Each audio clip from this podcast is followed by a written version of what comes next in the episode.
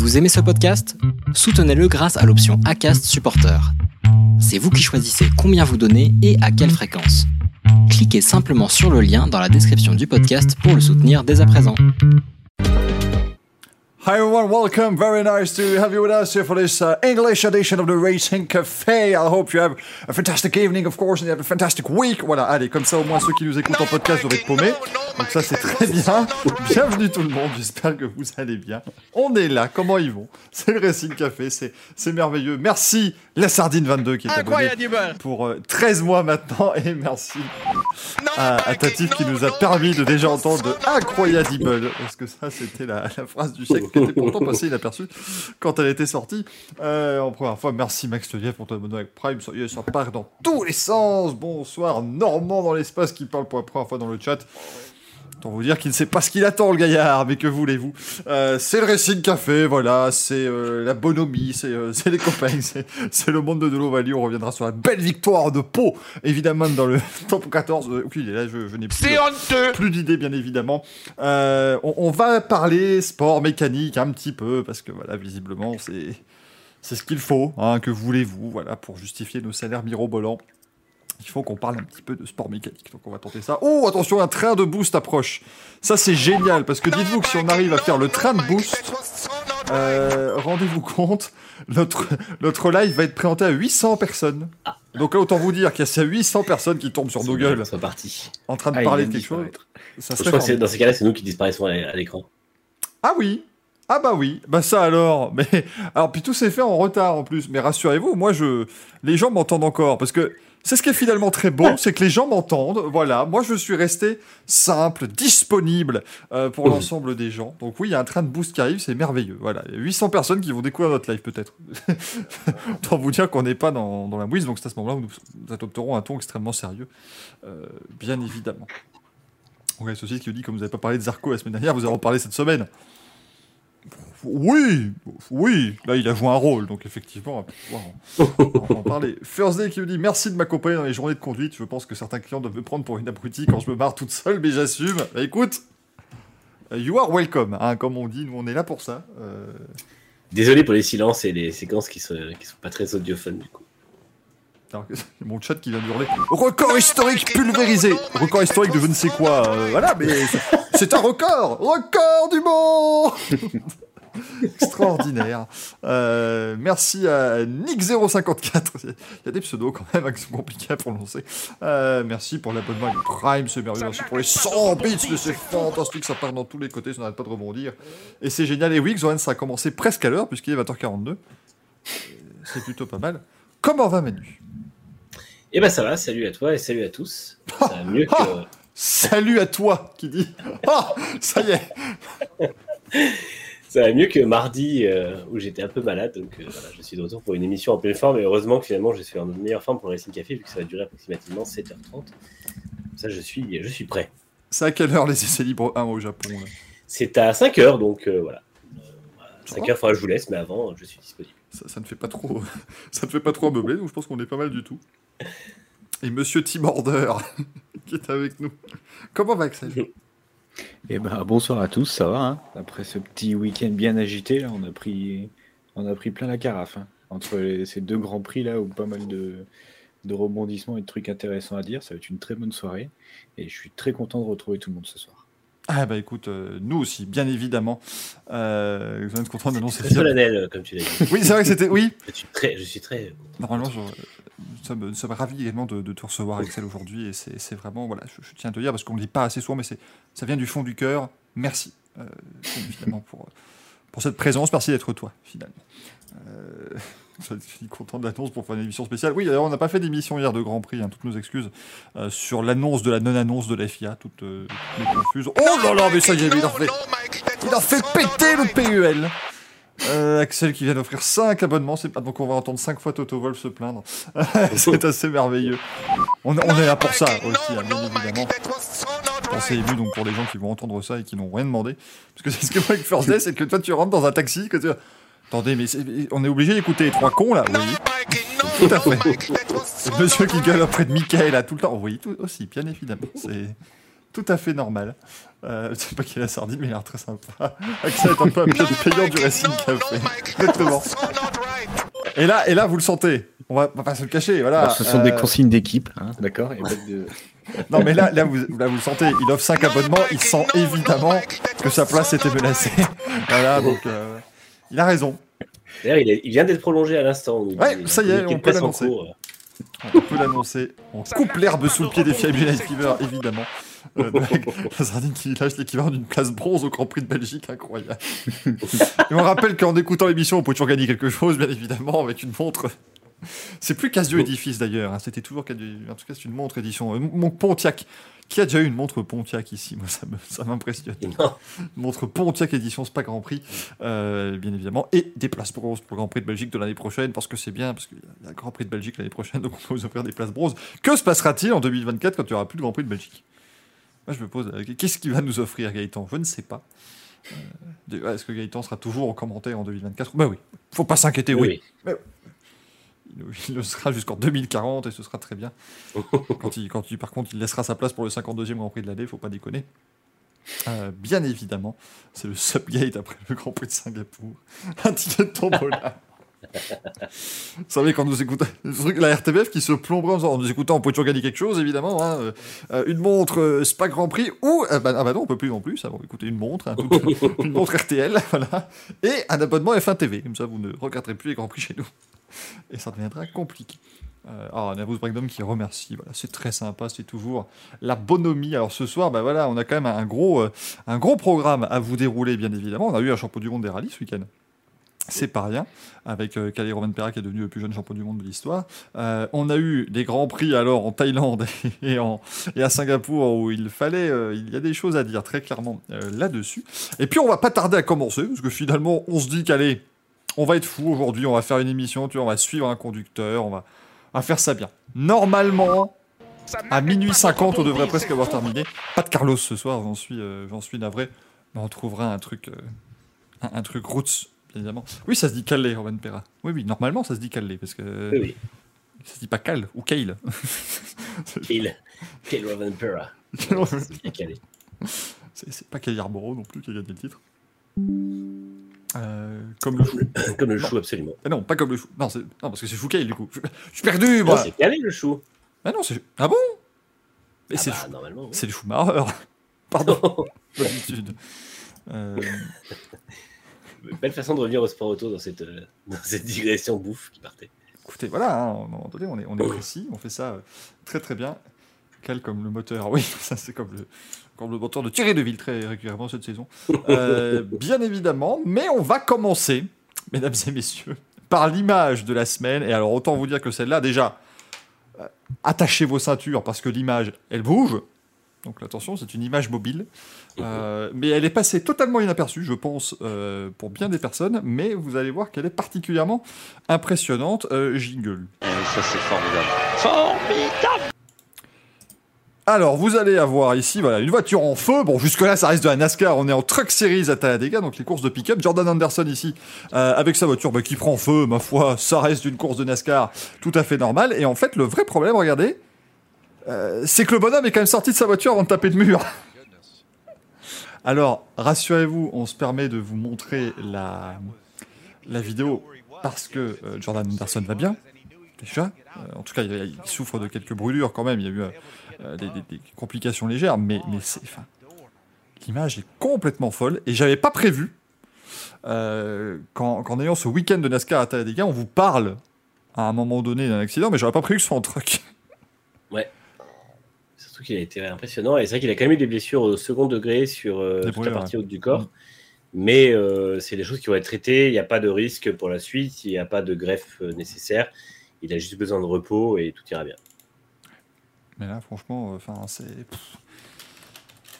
quand On même. a eu très peur en fait, parce que c'est vrai que juste après, il était au sol et puis euh, il a été brûlé. Un peu, on avait peur qu'il était asphyxié aussi. Donc je que- pensais surtout à l'asphyxie hein, quand, on Ah ouais, voit- a quand été- il est au sol, euh, a avec tout ce qu'il a respiré, euh, parce que là, ça lui va direct euh, dans, dans le nez. Je pense que Mm. la, la- c'est la bouche à oxygène au-dessus hein, qui arrive aussi, euh, qui Oui, aussi ça, un peu oui. d'air. Ça devait être plein, blindé de fumée de toute façon, donc ça devait être vraiment euh, un moment compliqué. Et, et réussir à sortir de la voiture Ouais. Parce que s'il était resté dedans, euh, je pense que ça aurait été un peu plus dramatique quand même. hein. Et ce qui est, ce qui est terrible, c'est qu'il prend des gros risques parce qu'en fait, il sort de la voiture sans savoir vraiment où il est avec la, la Bien sûr. Et heureusement, il se jette juste avant le mur, donc ça va. Mais c'est vrai que c'est Non, mais c'est ça c'est- aurait pu enfin, très mal finir. c'est- c'est incroyable. Mais, enfin, on, se, dit- enfin, on se dit, regardez, il, il prend un choc détaché, quoi. Enfin, c'est. Mm. Ouais. Bon, il tape. Évidemment, pas Heureusement qu'il tape fort. euh, pas fort, hein, parce qu'il il aurait pu très bien euh, finir coincé entre le, le- le mur et la voiture ou passer en dessous. Enfin, c'est incroyable. ça. Enfin, pour moi, c'est pas un miracle, mais on n'en est pas loin. hein. Ah c'est... Ouais. Pour ça qu'on voulait euh, vous la mettre en avant, cette image, parce que enfin, c'est, vraiment, là, pour le coup, c'était, c'était complètement fou. Moi, ça m'arrive, je joue au loto le soir, hein, pas de souci. Ah bah là, euh, oh mon dieu, mesdames et messieurs, sachez que ce live est, est envoyé à 1100 personnes. Alors regardez, c'est génial le sport auto, parce qu'il y a une voiture, elle est- le mec il sort, il sort carrément la tête de sa voiture, et pan, il se prend le mur, il a failli mourir, c'est génial. Vraiment, le sport auto, c'est ça. Ah, c'est des images comme on l'aime. Non, non, mais heureusement, euh, heureusement, c'est que c'est bien fini. Mais c'est vrai qu'on est quand même sur une série de- d'incidents en NASCAR qui sont, euh, Mm. Qui sont plutôt inquiétants ces derniers temps. On a beaucoup bah, des chocs, comme on a déjà beaucoup parlé en, en sprint, euh, enfin en Cup Series, pardon. Et euh, je vais toujours rappeler ça sprint. Manu est toujours à l'époque de Oh, la Winston Cup, parce que Dale euh, Jarrett, quand même, il fait une sacrée saison 96, donc vraiment, on Ah, peut le saluer. Ah, c'est pas le bon. non, non, mais voilà, c'est vrai que ça fait plusieurs incidents où il y a des pilotes qui se font mal. Et là, bon, en truck, c'est moins souvent. Mais euh, ouais, on a un petit peu l'impression qu'on est sur une mauvaise série et il faut espérer que ça se termine rapidement. Donc, c'est vrai que c'est un peu inquiétant quand même. Jones qui demande, on sait pourquoi ça a cramé. Bon, c'est, de la NASCAR, hein. j'ai envie de dire, ça crame toujours un petit peu sans. Ouais, la- l'avantage, c'est que c'est pas un problème de conception spécifique puisque c'est des trucks qui sont utilisés depuis longtemps. Là, a priori, c'est sûrement un choc qui a été mal pris et soit une, une durite qui a lâché et qui a répandu euh, un liquide inflammable ou quelque chose comme ça. C'est pas, c'est sûrement pas quelque chose de dramatique, mais c'est vrai que les conditions, les conséquences ont été assez, euh, assez violentes. Et on a eu effectivement ensuite, euh, voilà, la, la course de, truck, de, de Cup, pardon, qui s'est très bien passée. C'était Oui. le Ils ont été sages. grand soulagement pour tout le monde, parce qu'autant vous dire que moi j'ai, regardé ça euh, en, en serrant les fesses, hein, très clairement. Pareil. Euh, alors non, les 50 non, ils n'ont pas d'extincteur dans la voiture. Ça reste des voitures de NASCAR. hein. On, on rappelle qu'ils ont découvert l'injection il y a 10 ans. Il n'y a, Donc, pas de technologie en fait. Donc, à un moment donné, euh, là, faut penser à un système où tu appuies sur un bouton, l'extincteur se déclenche automatiquement. S'il vous plaît. Restons un petit peu sérieux. Euh... Je dis à péter une durite. Arrêtez. Arrêtez de reprendre les propos Alors, de Manu. les. Giggs, euh, c'était au Texas qu'ils ont battu le record de drapeau jaune la semaine d'avant. Et justement, ça donnait un peu peur pour Talladega parce que Talladega a un circuit vraiment très très rapide et tout ça. Et en fait, au contraire, ils ont été. euh, le peloton s'est très bien tenu. On n'a pas eu de gros gros big one et globalement, on a eu des, une course hyper intense mais euh, propre. Donc euh, c'était tant mieux parce que c'était probablement le circuit plus dangereux qui reste au calendrier. Au moins, on a passé ça. Maintenant, on espère que tout ira bien pour la suite. Alors non, rassurez-vous, non, ça n'était pas Joe Nemechek hein, qui était leader de la course avant l'incident, mais son fils John Hunter Nemechek.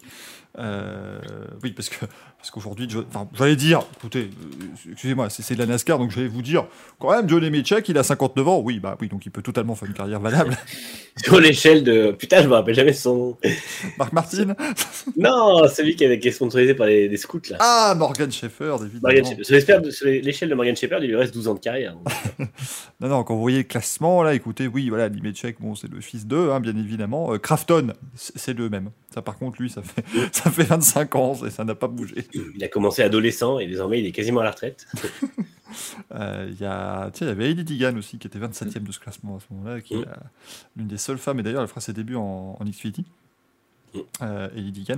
Et puis Matt Di Benedetto, qui était 30e et qui a enfin gagné une course de NASCAR ce week-end en truck, du coup, mais ça faisait extraordinairement plaisir. Alors, pour ceux qui connaissent pas trop Matt Di Benedetto, comment vous le, vous le résumez? C'est, si on l'adapte à l'échelle F1, c'est, c'est, un peu, un peu Hülkenberg, tu vois, en termes de Un sympathie. Nick Heidfeld, j'aurais dit. Un Nick Heidfeld, ou à la rigueur. En gros, c'était le. Oui. euh, même encore plus bas, parce que lui, c'était vraiment le pilote, si vous voulez, qui était toujours dans les petites équipes, euh, qui Ouais. galérait un peu. Et il s'est retrouvé un jour à Bristol à jouer la victoire, alors que c'était absolument pas prévu. Euh, face à Denny Hamlin, il a perdu de pas grand chose, et tout le monde s'est vraiment pris de sympathie pour lui. Et donc voilà, c'est le l'underdog parfait, et donc de le voir enfin gagner une course, bah, c'était vraiment sympa. Et c'était très très chouette. Euh, à voir. Voilà, j'étais vraiment, vraiment content, euh, bien évidemment. Bonsoir Loïc, qui est là également. Euh, NASCAR s'avance un 2 à l'heure. 320 km de vitesse de pointe, une NASCAR, s'il vous plaît. C'est Ouais. quand même pas mal. Euh, Sam qui a dit bien fait pour sa gueule à Hitfeld. Oui, évidemment, euh, ça faut pas, faut pas l'oublier. La base. Un physique. Bah, c'est même pas un physique qui est là, parce qu'il même... en fait, Benetton n'a pas encore eu d'appel d'une grande équipe, quoi, si tu veux. C'est un peu le. C'est parce qu'il était chez les Wood Brothers, là il est. Il est, il est où en Cup euh, Il est plus en. Cup. Il est plus en Cup, oui, c'est ça. hein. Euh, Non, il était chez Wood Brothers l'an dernier après avoir été chez Front Row. Et euh, justement, en fait, il y avait un- une rumeur comme quoi il pourrait éventuellement avoir le troisième volant Penske. Finalement, c'est Blaney qui l'a eu. Et euh, il a été remis chez Wood Brothers, mais pendant un an, parce qu'il savait, que derrière, c'était Burton qui prenait le, la Mm. place. Ouais, Donc, comme quoi, ouais, c'est vrai, oui, oui j'avais oublié qu'il faisait pas la Cup cette année. Oui. Donc, c'était en- encore plus plaisant de le voir gagner. Euh, c'est cette course de truck qui s'est finie sur un accident, mais ça, en même temps, ça reste tout à fait euh, normal. Très malin la NASCAR, si vous avez suivi ça, c'est quand même formidable puisque la NASCAR a essayé de mettre le drapeau jaune à peu près 40 mètres de la ligne quand tout le monde avait passé les lieux de l'accident. Voilà, était-ce vraiment pertinent? Je ne sais pas, mais en tout cas, ça a permis à Di Benedetto de gagner, donc c'est très bien. Euh, c'est clairement une très très bonne chose. Euh, putain, si vous voulez, j'ai plein d'informations sur Johnny Miachek maintenant, si vous le souhaitez. C'était euh, son oncle qui, était, qui s'était tué en course, John Nemechek. Oui, bah c'était le frère de Joe, donc Oui, l'oncle de John- Hunter. de John Hunter. John Hunter. Jean Chasseur. Jean Chasseur Néméchek. Ah bah dis donc, ça devient compliqué là. hein. Euh, Victor qui dit, a pas même fois que la direction de course est débile. Oh, oh, je te trouve un petit peu caustique. Oh, s'il te plaît. On a dit respect quand même. Oui, on a dit respect, on a dit respect. Oui, non, si. On a dit respect au moins jusqu'au manche à couilles. Après, on. Voilà, après, une fois que les manches à couilles sont là, on pourra se lâcher comme d'habitude, faut pas s'inquiéter. Imaginez le fils de Ryan Hunter Ray. Ah non, mais là, non, mais là ça devient trop compliqué. John, euh, John John Hunter, Hunter, Hunter, Hunter. Ray. ça devient vraiment difficile. Euh, la direction de la F1 est bien au-dessus quand même. Bah, la, dir- la direction, oui, le, le truc avec le, qui relie le volant en roue, oui, après la direction de course, je ne sais pas. Ça, j'ai pas plus de. Non, non, Non. non, non, non. Non, on se retient. Le chat a le droit, mais on- nous, on se retient.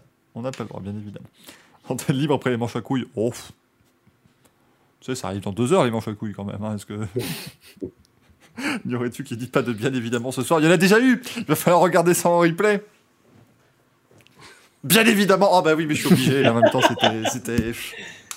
C'était. Obligatoire, je, je, je m'excuse. Euh, voilà pour l'image de la semaine. Écoutez, on a fait court pour une fois, on est plutôt, on est plutôt bien, hein, mais en même temps, il n'y a pas, On est dans le timing pour une fois. pas grand chose de plus à dire, à part que le monsieur est sorti de sa voiture en marche hein, à un moment donné. Ça, ça reste une image. Enfin, sa voiture en, marche feu, au milieu des nuages de en fumée. marche. Voilà, c'était- c'était assez, euh, assez impressionnant. Allez, on va euh, bah, passer aux au resultados. Oui, j'ai envie de faire l'émission en espagnol maintenant. Voilà. hein, euh, pourquoi pas Avec les café compétition. le café de la compétition. c'est euh, muy bien. Euh, les résultats du week-end. Alors attention, vous n'êtes pas prêts. Tada Les résultats du week-end qui sont beaux, mesdames beau. et messieurs, qui sont travaillés. Avec la victoire de Sergio Perez. Alors non, non, je les ai pas mis en français les noms. Parce que si on, faisait, on fait que la F1 la moto, ça va. Mais alors après, quand il faut renommer les mecs du Moto 2 et de la- du Moto 3, ça devient complicado. Oui, on voit les images en bas, mais ça va, vous allez spoiler des résultats, c'est bon. c'est pas si grave. Euh, Putain, et Perez qui arrive donc le 33 selon le connard qui a fait ce visuel de merde. honteux Ne regardez, la, la colonne des chiffres ne compte pas. C'est c'est le nombre de points qu'ils ont dans ma tête. Voilà, c'est c'est simplement ça. C'est le nombre de points qu'ils ont eu à un moment donné de la saison. Voilà. C'est en plus ça. Non, euh, pour Lance Stroll ça marche pas, mais pour tous les autres c'est bon. Donc la victoire de Sergio Perez, bref, devant Charles Leclerc et Carlos Sainz. Euh, bah, écoutez, voilà. hein. Pas mal quand même. cette, euh, pas mal cette victoire de Sergio Perez, c'est incroyable, hein, très clairement. Mm. Euh, mais bon, on a, on a à peu près tout dit dans le Grand Prix, évidemment. Donc je vais maintenant insérer l'émission de mardi. On se retrouve après. à dans deux heures. Non, Axel, je veux bien ton avis toi, sur ce Grand Prix de, de Singapour. Euh, il, était, il était intéressant, il y a eu pas mal de... C'était intéressant parce que déjà ça commence sur le mouillé, il y a eu toute cette question tout le long de savoir qui va tenter les, les, les pneus euh, slick en premier, donc c'était Russell, hein, de mémoire, ça n'a pas fonctionné pour lui, dommage. Euh, il y avait, fr- franchement, c'était une belle course parce qu'on avait quand même sur le papier un bon Hamilton, même s'il s'est loupé. Heureusement qu'il a une voiture en, titane quand même, hein, c'est une voiture en béton. Parce que quand on voit que tout le monde plante à chaque fois l'avant et reste bloqué et que lui, la voiture recule comme par magie, c'est quand même fou. Euh, bien content de la période de, Ricardo quand même, hein, qui s'est bien, qui s'est bien démerdé. Donc ça, a dû- lui faire un peu du, du, bien au moral quand même, tout comme Stroll hein, qui fait une belle course. Il a été sage. Franchement, c'est des pilotes qui ont, qui ont géré leur course. Ils sont arrêtés au bon moment par rapport à, à des autres. Ils ont, je sais pas s'ils ont bénéficié de la safety car puis au bon moment eux, ou de la, de la VSC plutôt. Euh, donc ça, ça, ça a bien payé. Et puis après, moi, le seul truc qui me gêne sur cette course, bon, bah, c'est le, c'est ce, cette petite sanction pour Pérez, mais donnée après la course. Voilà. Ça, c'est vraiment le truc par excellence qui me gêne vraiment, parce que euh, ils savent la, ils savent l'erreur euh, qu'il a fait pendant la course. Donc, c'était d'être trop près de la safety car, si je crois, c'est ça? Ou non, de laisser un espace de De- 10 ou plus de- 15 plus de voitures. ouais, Voilà, ça. pardon, c'était ça. Et il y avait largement le temps de lui donner cette pénalité de 5 secondes. Et surtout qu'ils veulent du spectacle, tu donnais cette pénalité de 5 secondes. Et ben Ferrari, pour gagner la course, et ben, il savait très bien que Charles Leclerc devait taper dedans pour être sous ces 5 secondes. Euh, là, pour moi, on l'a donné après la course pour lui laisser la victoire à Pérez, en disant bon bah tout le monde est d'accord, pas de souci. Donc ça, ça me gêne un petit peu, euh, surtout que qu'il reste euh, quelques instants de course, pas de souci. Par contre, euh, là, en plus, ça s'est fini autant, donc il restait au moins une demi-heure. Donc ils avaient une demi-heure pour donner cette pénalité qui était sans doute flagrante, ou qu'ils hésitaient un peu parce que c'est déjà arrivé dans le passé. C'est, on va dire que c'est le petit point noir de, cette course qui me gêne un peu tout le temps, à chaque fois, voir après la course, alors que tu as largement le temps de le donner pendant, et de redonner peut-être un regain éventuel à une course qui pouvait devenir peut-être à un moment soporifique. Là, c'était pas le cas, c'était quand même une belle course intéressante, euh, même si ça avait été décalé le départ avec le mauvais temps. Euh, non, non, c'était un bon petit moment. Morkowski qui nous dit n'ont pas les moyens de mettre des résistances sous le tarmac pour sécher la piste. C'est vrai que oui. Sachant qu'il y a, y y la clim dans le paddock, franchement, allez, ça n'aurait pas été si gênant que ça. D'avoir en plus la piste qui devient rouge. La piste est en fait composée uniquement de plaques vitrocéramiques. Ça marche. Tu t'en hein, c'est génial. À induction avec des, euh, des aimants sous les voitures. Une femme qui dit la F1 va être zéro carbone, donc les écrans de la direction de course sont éteints. ça pourrait expliquer bien des choses. Ça, euh, était pas mal. Il faut bien faire des économies. hein. Alors j'aime bien, les deux équipes le savaient pour la pénalité de 5 secondes. Alors oui et non, parce que elles savaient qu'il y aurait sûrement une pénalité, mais elles savaient pas de combien en fait. C'est, Bah oui. ça aurait pu être 10 secondes, enfin vu qu'il y avait deux, Mm. il y a eu deux, deux fautes, hein, donc il y a eu une réprimande et la pénalité de 5 secondes, mais potentiellement ça aurait pu faire 10 secondes pour tout. Enfin, c'est- c'était encore géré de manière assez impressionnante hein, de la part de la direction de course, et ça fait que. C'est pas le mot que j'aurais utilisé. Non, on est poli ce soir. Voilà, ce soir, c'est le live de la bienveillance, de la sympathie, jusqu'au manche à couilles. Le bienveillance café. Non, mais c'est dommage, tu vois, ça gâche un peu le, le truc. Oh. Parce que je- Leclerc était quand même collé à PRS tout le long de la course. Les deux ont fait une belle course, hein. honnêtement. euh, Ils étaient, ils étaient euh, pas très loin, mais ils se sont pas spécialement attaqués. Euh, donc là, ça aurait peut-être pu donner des chances à Leclerc de- d'essayer quelque chose. Bon, après, on sait jamais ce qui peut se passer. hein. On peut, Ferrari peut très bien dire à Leclerc de pousser, il peut très bien faire une erreur. hein. Parce que beaucoup de pilotes ont fait des erreurs de freinage. Mm. Euh, bon, Tsunoda, bon, lui, dès, dès que c'est mouillé, de toute façon, il fait de la merde. Mais il y a eu pas mal d'erreurs de. Oh, le bienveillance café, Ah, allez, merci, allez, hop, là, allez, On merci. ferme rideau. tout le On a baissé dehors. le rideau de fer, maintenant, de fer, va le, va, bon, la merde, hein, vous avez compris. Je sais, Manu, que ça te, ça te tient à cœur, mais enfin, quand même. Euh, on a baissé le rideau, on a mis clé sous la porte, merci. Donc, euh, Axel, tu peux repartir dans ton euh, malveillance café. Non, mais c'est. Voilà, c'est que. Ça aurait peut-être pu être plus pénalisant pour Leclerc si ça a été loupé. Bon, c'est pas le cas, ça reste comme ça, ça marque des points. Euh, Verstappen, bon, bah, il- je suis sûr et certain qu'il va être champion du monde ce, ce, ce week-end et que Honda va dire Eh, on est champion du monde chez nous, on revient. Ça, c'est autre chose. Ah, là, ça, ça va être encore merveilleux, ça. Et je le vois gros comme une maison, c'est incroyable. Déjà là, déjà là, le petit Honda sur le côté à la place du HRC, tu te dis, bon, les gars, arrêtez, arrêtez. Et puis bah là, s'il est champion euh, à domicile, ils, ils vont être contents, ils vont revenir. Ouais, De toute façon, euh, là, l'accord commercial, ça fait déjà un moment qu'ils en parlaient. Oui, Ça bien sûr. pour 2023-2025, finalement, c'est arrivé plus tôt parce qu'ils se rendent compte qu'il y a vraiment du marketing à faire. Et de toute façon, euh, je pense que enfin, cette semaine se tenaient des, ré- des réunions entre le conseil d'administration de Honda et Red Bull, et spécialement Marco. Et enfin, normalement, ils auront signé euh, un accord disant que euh, Honda enfin, fabriquera les parties électriques des moteurs de, de Red Bull en, en 2026. Donc, Ah, mais attends, mais. Non, non, mais attends, si, si du coup Helmut Marco euh, prend part aux, aux réunions, il suffit de lui tendre un micro, on est con.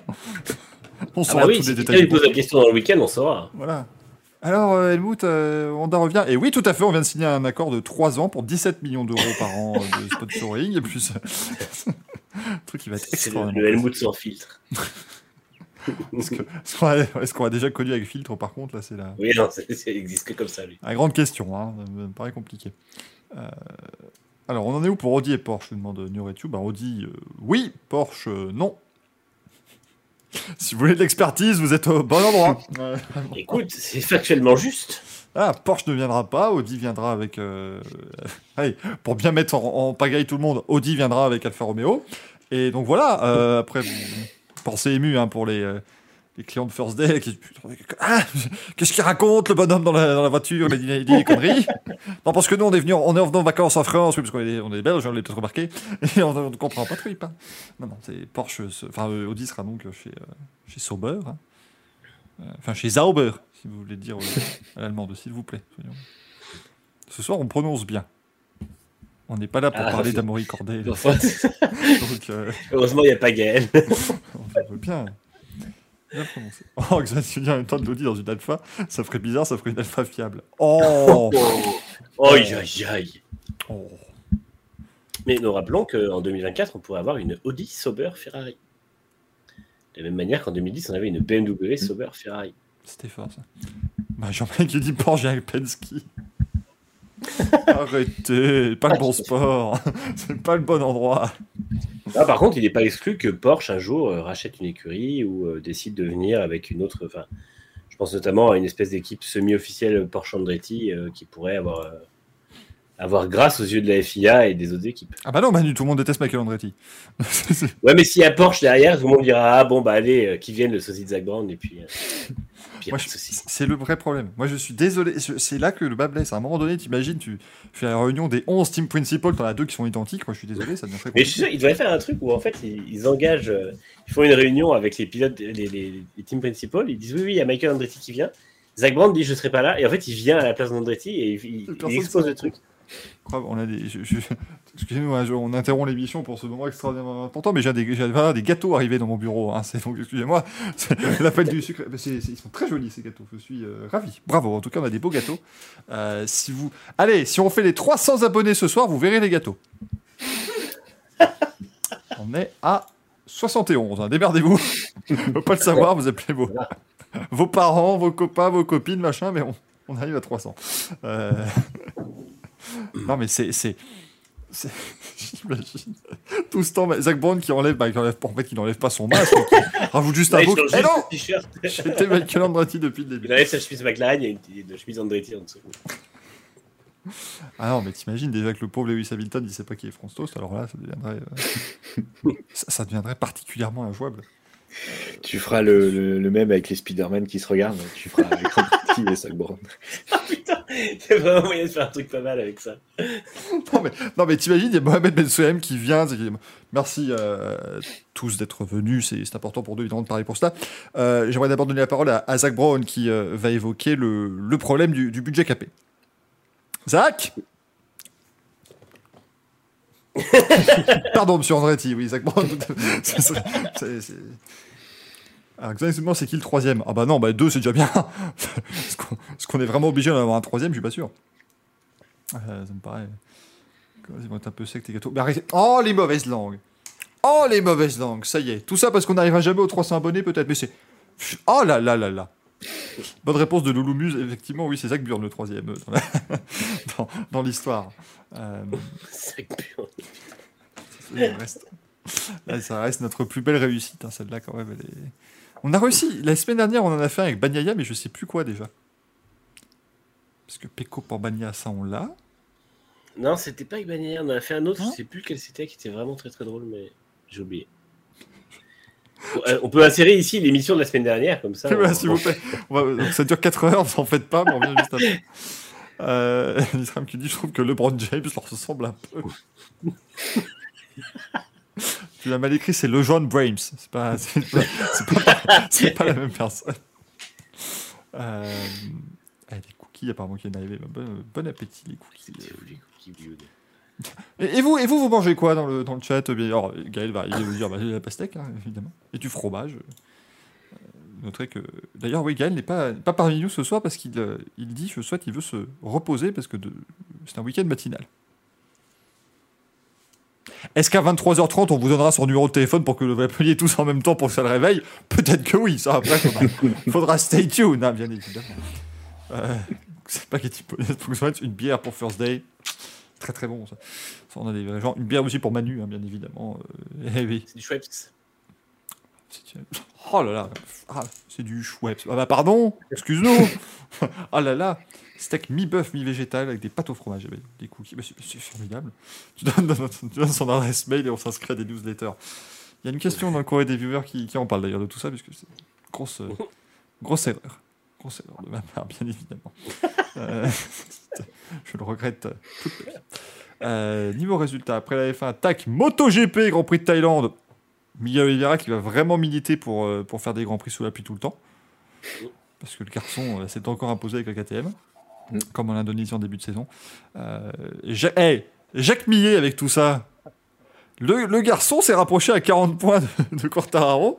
Qui sait? Alors c'est extrêmement peu probable, mais on sait jamais. C'est Bah, énorme. oui, hein. genre, il rafle le titre et il, se barre avec le numéro 1 chez KTM. Là, il va être content, il va enfin mettre le 1. Il va- il- Avec, ce- avec cette fin de saison, bon, ça m'étonnerait, hein, mais avec la fin de saison, c'est possible. hein. Pour moi, à partir du moment où un mec est encore dans les points pour être champion, c'est largement possible.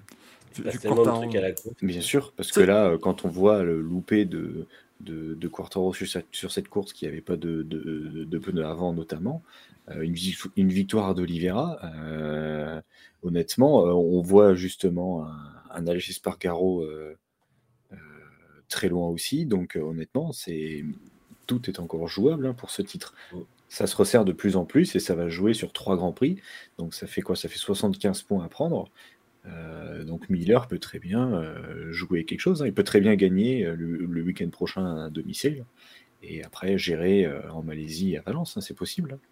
T'imagines, il gagne au week-end pas terrible des deux autres, il se retrouve à 20 points. euh, Bien sûr. Mais ima- imagine, il qualifie Philippe Island. Alors là, ça va être. euh, Mm. ça va être Ah la bah je lui souhaite. hein. Ah, ce Bah, je lui ce souhaite, Exceptionnel. Je serais extrêmement content. Donc euh, Un peu non, rassurant non. pour lui que KTM arrive à faire quand même des choses de temps en temps, parce que ça, on, on se dit au moins que l'an prochain, il aura peut-être encore voix au chapitre pour de temps en temps faire des podiums et des Bah, victoires. la- après la KTM a toujours été une bonne moto sous la pluie. Oui, c'est vrai. Euh, on se souvient de Zarco qui avait fait la pole, je crois, ou la première ligne en République tchèque sous la pluie, si je dis pas de bêtises. Ouais, ouais, mais C'est là, je sais plus en plus, c'est Polo ou Caroline. C'est- ouais. Ça n'arrête pas de rebondir, c'est c'était une... c'était une première ligne, je crois, avec Zarco. Donc c'est- la KTM est une très bonne moto sous la pluie, on le sait. Donc euh, bah forcément, ils, peuvent tirer leur, épingle du jeu à chaque fois. Donc euh, tant mieux pour eux, mais bon, euh, ça suffit pas. hein. Là, il gagne, il fait gagner les, les deux seules courses de la saison, hein, de toute façon. Les deux seules victoires de la saison pour KTM. Ce Binder, il a fait que des podiums, je crois. Donc bon, bah, pour eux, il y a encore du boulot. La saison prochaine, ils ont intérêt à cravacher. Même si la moto est bonne, il y a encore beaucoup de boulot pour eux, pour pas être les derniers et la risée du paddock. Nitram qui dit Monsieur et Madame Ara ont un fils, comment il s'appelle Olivier, Oliviera. Mi- Miguel de son deuxième prénom, du coup. Euh, Bagnaia, bon, qui finit troisième. C'est- bien, bravo, euh, bravo Francesco. c'est- c'est- Ça n'a pas été aidé par ses équipiers en plus, hein, le pauvre. Il a vraiment, vraiment eu du mal. hein, But âpre contre Johan Zarco, mais on en parlera après, ça, donc faut pas s'inquiéter. Euh, Johan Zarco qui termine donc quatrième devant Marc Marquez, Enea Bastianini, Maverick Vinales, Alex Marquez. Et deux Marquez Ouais. dans, les, dans le top 10, ça fait très longtemps. Sous la pluie. Voilà. Oui. Alex Marquez sous la pluie, ça, ça fonctionne, on le sait. On a vu sa première course au Mans quand il pleuvait euh, chez Repsol. Donc euh, bon, bah, euh, voilà, forcément, il est là, mais il devrait être là tout le temps. Et pas que On a, une on a fois. hâte de le retrouver 14e la semaine prochaine. Exactement. Oui, avec grand plaisir, bien évidemment. hein. Euh, Ce sera toujours quelque chose qu'on qu'on regardera. Moi, ce qui, est, ce qui est inquiétant quand même, c'est pour Fabio. Bon, l'Australie, la course est rarement sous la pluie, donc tu vois, ça peut, ça peut aller. Mais bon, la Malaisie, on peut se prendre une averse. euh, Mm. euh, Enfin voilà, c'est ça en fait qui est inquiétant, je trouve. C'est pas. euh, c'est pas vraiment le fait qu'on soit sur des circuits qui soient pas très bons pour la Yamaha parce que c'est pas forcément le cas. Mais par contre, comme sous la pluie, c'est difficile parce qu'à part l'Indonésie cette année, c'est vraiment le cas quand même pour lui depuis son arrivée en MotoGP. Euh, voilà, les, les conditions peuvent quand même être assez vite euh, changeantes. Bon, l'Australie, on ne fait pas de dessin, de toute façon, il fera froid. euh, voilà, tous les pilotes diront Ah il oui, fera- mais il fait trop froid, le pneu avant il marche pas. euh. Il fait froid, il y a des grosses rafales, ça va être dangereux, ça va être compliqué, mais bon. C'est toujours pareil, donc ils sont habitués. hein. C'est vrai que les rafales avec les ailerons, les ailerons, ça va être quelque chose. hein. Ah oui, ça va être spécial. hein. Là, ils vont devoir trouver des sacrés réglages s'il y a des, des grosses rafales ce week-end-là. Il y, a- il y a des mouettes, comme on nous le dit évidemment, Iannone, Oui, bien sûr. qui s'en rappelle, hein, bien, bien On va évidemment. mettre des coups de casque. Il a été gommé. Heureusement que c'était Grand Prix d'Australie, personne ne regardait, parce que là en monovision, premier tour du Grand Prix, tu défonces une mouette. C'était bah, qui déjà? C'était Yannone. C'était Yannone. Tête du Grand Prix, il sort, de, il sort du gauche avant la grande descente et là, la mouette. Ah, Ah bah, En vrai, je pense qu'elle était pas sur la trajectoire, mais le mec était sous coke. Il s'est dit putain, je vais, faillir la mouette. il venait, de se faire une, belliqueux. il venait de se faire une injection dans le menton, là il s'était mis du botox, il était plus dans son état normal. Euh, on, on se- rappelle évidemment, hein, c'est maintenant le, petit- le petit couplet justice pour André Yannone qui est injustement pénalisé. Bon, en même temps, bon, oui, injustement pénalisé certes, mais est-ce qu'il ne le mériterait pas? Un peu Je ne sais pas. Euh, Parce que surtout qu'avec cette saison et tout, on l'a complètement oublié. Et puis, Bah oui, c'est- le dossier est classé, je crois.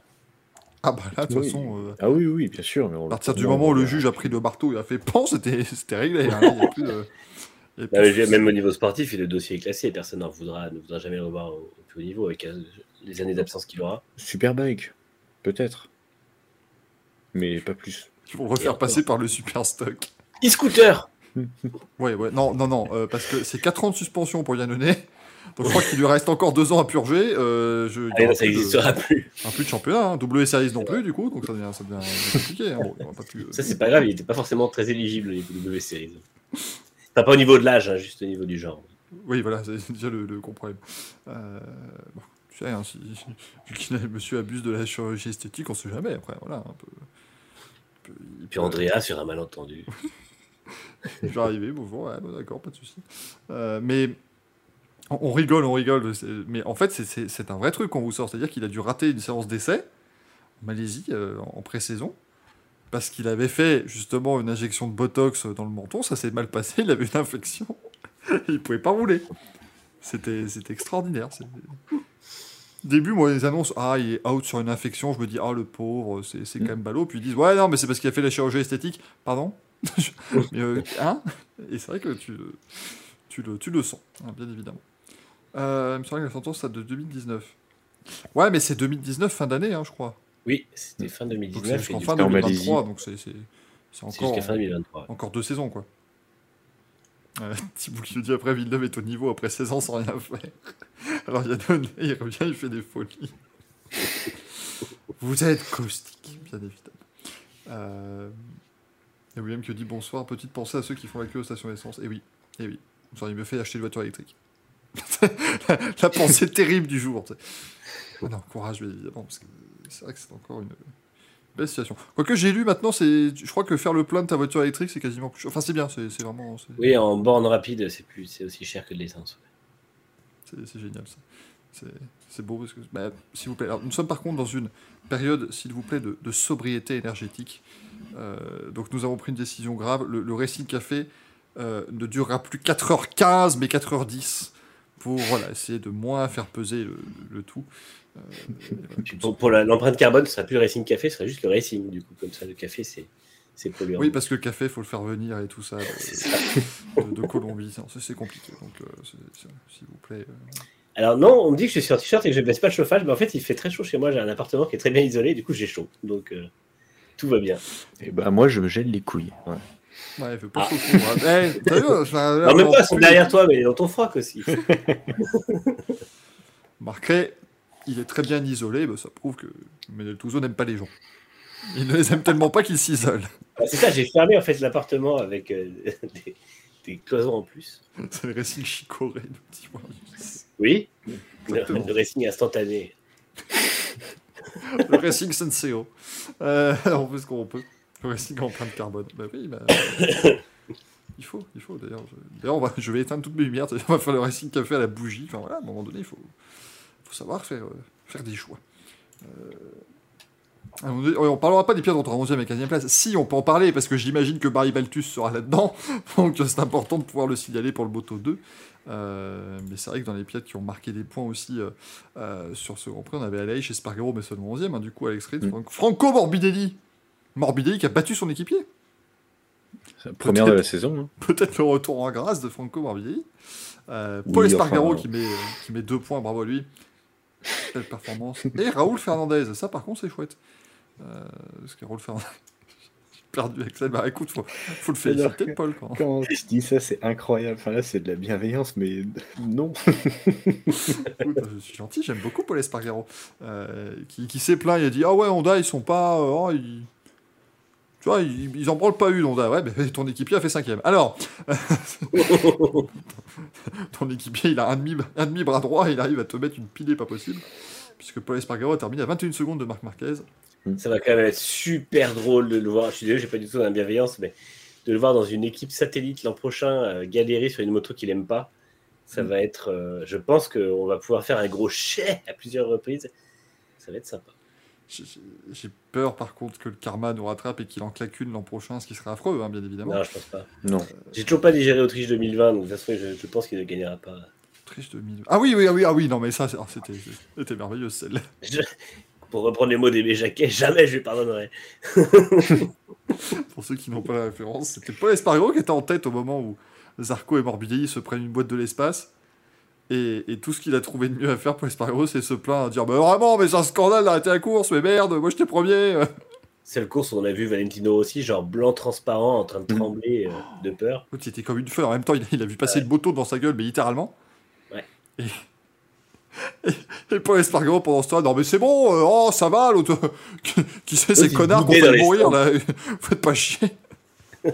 c'était, non, c'était vraiment. euh, vraiment grandiose. Comme Alonso sur Aston. Ah, mais- Eh Stop, hein euh, Merde Ça suffit. hein. remarquez, j'ai On un, j'ai un stylo vert maintenant, moi je m'adapte, je commence à me préparer. Ça va être long. Parce qu'en plus, il y a 40 courses l'an prochain. donc Ça va, être... euh, ça va évidemment être très long. Et Thibaut Cueilly, on est passé à 5 mm d'avoir 4 pilotes moto décapités. Non, mais complètement, hein, c'était pendant ce temps-là. Oh, mais merde, Zarco il fait chier, euh, c'est un scandale. Et puis à Bordeaux, il m'a sorti. Enfin, voilà, enfin, c'est- pour les Spargaro, quoi. hein, Incroyable Je ne m'en remettrai pas de ce incroyable, merci Alpha Win. Euh, ça, c'est vraiment. C'est vraiment, vraiment une merveille. On va ouvrir une litchi pour que je m'achète du merchandising Aston. Ah, mais s'il vous plaît. dessus. hein. Oh, ne faites pas ça, hein. Oh là là, s'il vous plaît, dépensez votre argent dans des choses plus. plus, plus utiles, quoi, parce que c'est. Oh là là. Bon, après, c'est vrai qu'une veste 3 en 1, c'est pas mal, hein. Je pense que le seul truc qui restera accessible sera les casquettes Kimoa via le site Kimoa. Accessible. Oui, oui, ça, oui, ça restera. Oui, faudra pas. 30, 40 balles, quoi. Comme Voilà, j'aurais pas besoin de me saigner, quoi, mais. euh, Est-ce que j'ai vraiment envie d'avoir une casquette verte avec marqué Kimoa dessus Oui. Au fond de toi, tu en as. un. Ah, Vraiment. euh, Ouais. Bah oui, oui, bah oui, oui, le chat, oui, le chat confirme, évidemment, mais bon, euh, j'en- ai qu'une. Par contre, notre, ami- on attend avec impatience que notre ami Loïc nous, nous, nous, nous vienne dans une émission avec sa casquette Kimoa euh, Aston Oh. Martin. Le sub goal de dingue. Oh là là. Eh, First Day, elle est en train de nous faire des trucs là, mais je, je vais l'embaucher en community manager de la chaîne, vous allez voir. Alors par contre, ce ne sera, on, on sera que pour du chiffre, hein, mais, mais putain. oh, le sub goal, eh, je m'achète une casquette. La mauvaise foi change d'équipe aussi, donc il n'y a pas de raison que la casquette ne change pas d'équipe. C'est vrai, c'est vrai. Enfin, tu remarqueras, ma casquette, c'est toujours marqué McLaren dessus, hein, finalement. Oui, voilà. Mais elle est bleue Elle est elle bleue a pris cher. hein. Tu t'es énervé dessus, non Quand tu l'as abandonné ou... Ah. La, la casquette ne retrouve son, son apparence que quand il fait podium, donc autant dire que c'est pas.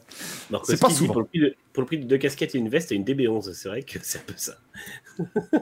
Et au final, Laurent Stroll est quand même content, donc euh, ça Mmh. marche. euh, Ça revient toujours dans les mêmes poches à la fin, c'est ça qui est bon. voilà, c'est quand même très très fort. Euh, Nuretu qui dit j'en ai aussi une Daytona 500. Non, Daytona 24 heures, euh, Nuretu. Quoique, hein, ça reste qui moi, les mecs ils peuvent te faire des casquettes de tout. Ils vont te sortir une casquette de 1000 km de batteur. Ouais, il y participe pas, mais c'est une belle course quand même. On y avait pensé. Alors. Moi, je suis, je suis déçu du coup parce que tu vois, si, si Alex Palou revenait directement chez McLaren l'an prochain, bah, ma casquette Kimoa aurait été, euh, justifié, puisque ce serait Kimoa vont- chez du coup, il peut, est-ce qu'il peut faire une casquette Kimoa Aprilia? Ah bah qui oui, est il est passé dans les le- stands la dernière fois C'est pas étonnant. hein. Oh putain, oh l'horreur, oh là là. Oh, moi, j'en peux plus. Arrêtez avec ce business. hein. Aleix Espargaro, euh, Maverick Vignales, Fernando Alonso, c'est le trio. euh. Oh putain Oh le trio de cancer Oh, la.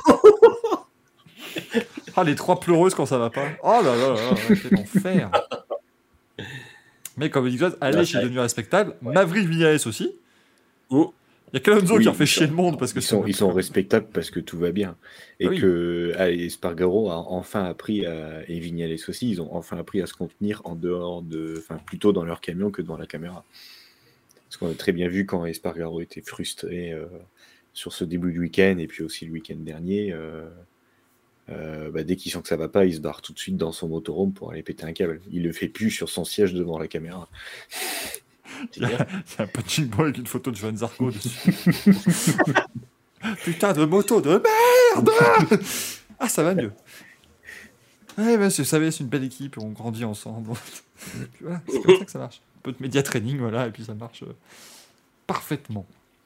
Euh, allez, pour faire plaisir à Nitram, on parle Moto 2 avec la, la belle victoire de Tony Arbolino. Mm. C'est contre, t'as pas mis assez de classement pour qu'on ait Barry Baltus. Du coup. Oui, bon, on l'évoquera, bien évidemment. Euh, Philippe Salet, Sharon Khaled qui complète le podium. Belle perf aussi de, de Kevin Kubo, là, qui est euh, pilote euh, local, un pilote thaïlandais, euh, qui allait se mettre dans le top 10, ça c'est plutôt chouette. Mm. Et pour faire évidemment plaisir à tout le monde, vous voyez qu'Alonso a terminé euh, cette course au, au cinquième rang, donc on est vraiment... Moi j'étais très content, moi, je, je me suis levé, j'ai moi dit Alonso cinquième, je dis oui, Dixon quatrième, c'était une sacrée course. voilà, Dixon quatrième comme Un d'habitude. Il n'y a pas de souci. Joël Robert, 8 après ses nombreux titres en motocross, eh bien, il a réussi très bien la transition en moto 2. Aaron, le frère de Guillaume. Cadet, eh bien, bien évidemment. Non, ça c'est moche, c'est moche, euh, Marie-Jean Balek, parce que maintenant j'ai l'image de Guillaume Calais en Astérix et de Gilles Lelouch en Obélix, là ça me... Non, non, non, non, j'avais pas besoin d'avoir ces merdes. Oh, putain. Je... Oh là là, s'il vous plaît. Je pas de cette pire, c'est que. Alors attends, je regarde, mais. C'est Barry honteux Baltus, il fait 12ème et je me demande si c'est pas son meilleur résultat. C'est possible, hein. Euh, Barry Baltus... euh, Ah putain, attends. Quelle tristesse, il a chuté devant nous en plus. Ouais, c'est vrai. C'est affreux. Euh, start machin. c'est- la pression des compatriotes, c'est celle-là. Bah écoute, comme l'an dernier, il a mis deux points déjà, on sait qu'il a pas fait mieux l'an dernier. Putain. Oui, ça oui. Ça c'est acquis, hein, mais bon. Il a fini 12ème. Ah, c'est son meilleur résultat. Ouh. Ouais, mais ça veut dire qu'il progresse. C'est vrai. Et ça c'est important. Moi, je- je- En plus, c'était le déluge, hein, la moto de Deuxième au honnêtement, Portugal, hein. dit euh, Nitram. Neuvième au Portugal, eh bah dis donc. Hmm. Ça c'est fort. Bravo. Bravo. Anthony Petit Arbre. qui a gagné cette, cette course. Non mais oui, c'était vraiment le déluge. Là, pour le coup, c'est une photo prise en course hein, que je vous ai mis. Hmm. Ils avaient pris un drapeau rouge, ça avait relancé. Ouais. C'est un peu. euh, Un peu n'importe quoi. C'était pas facile. hein. Mm. Euh, Par contre, ce qui est, ce qui est déprimant, c'est tu vois, Kubo, par exemple, il était chez VR46, euh, Master Camp. Oui, parce que maintenant, Valentino Rossi a 15 équipes dans chaque catégorie. Enfin, dans 10 ans, le MotoGP, ce ne sont que des pilotes VR46. Bah oui. hein. Ils auront tous des motos En jaunes. plus, euh, l'an prochain, je crois que le team s'appellera Yamaha euh, VR46, euh, je crois. Et je sais qu'il y aura un Yamaha qui traînera quelque part pour la saison prochaine. En moto Ça 2. En moto. Ah, En moto 2, en moto 2 ils renomment le, le- le team. Ça- ça- Parce que Ah, du bon. coup, ils en auront deux. Il y aura le. Je crois que c'est. bah, je crois que c'est. Le Master Camp va rester et il y aura un autre truc qui s'appellera Yamaha quelque chose. On est d'accord que Rossi ne sait pas quoi faire sembler. Il y en a tellement. à un moment donné. Non, mais par contre, moi, ce qui commence à me, enfin, commence à m'énerver, c'est les, les Red Bull KTM qui sont pas des KTM en moto 3, du coup. Euh, je crois. Bah, en moto en- 2. Non, en moto 2. En moto 2, C'était des. KTM et ils ont, ils ont repris le châssis Calex. Voilà. Donc des Red Bull KTM qui sont pas des KTM, des, des Yamaha vers 46 qui seront pas des Yamaha. Ça devient compliqué à suivre, hein, cette affaire. Euh, Bah, ils ont juste à développer un châssis, mais ils ont pas envie. Nitram qui dit Vous faites partie du complot anti-Baltus, mensonge, fond d'État. Euh, non, mais attends, euh, t'imagines, tu- dis à Yamaha Allez, maintenant vous allez développer une moto 2. Mais T'as Quartaro qui va lever les têtes. Bah, euh, non enfin, Ou alors il pourra dire, bah c'est parce que vous faites déjà, bande de nuls. Oui, c'est vrai. Puis là, après, bon. Et en tout cas, maintenant, au championnat, on se retrouve avec euh, un point et demi. Parce que du coup, la course, euh, comme il y a eu le drapeau rouge, euh, ils ont ils sont pas allés jusqu'au bout, donc ils ont donné que la moitié des points. un point et demi d'écart. Ça va être chaud. hein. Donc je, je- franchement, c'est fou si le titre se joue sur 0,5 points. Ce serait incroyable. Là, euh, là, il aurait de quoi. C'est vrai, c'est entre Augusto Fernandez et, et Ayogura. Mm. Le, le perdant aura vraiment de quoi se les, se les fouetter. hein. Là, euh, Et surtout que même là, ils finissent 6 et 7e. Le, le dernier Grand Prix, c'était pareil, ils se battaient pas pour la victoire. Euh, Enfin, si, pardon, Ogura, il avait gagné. Mais Fernandez était juste derrière. Enfin, ils, sont- ils arrivent constamment à rester roue dans roue pour perdre le moins de points possible. Quoi. Et c'est fou ça.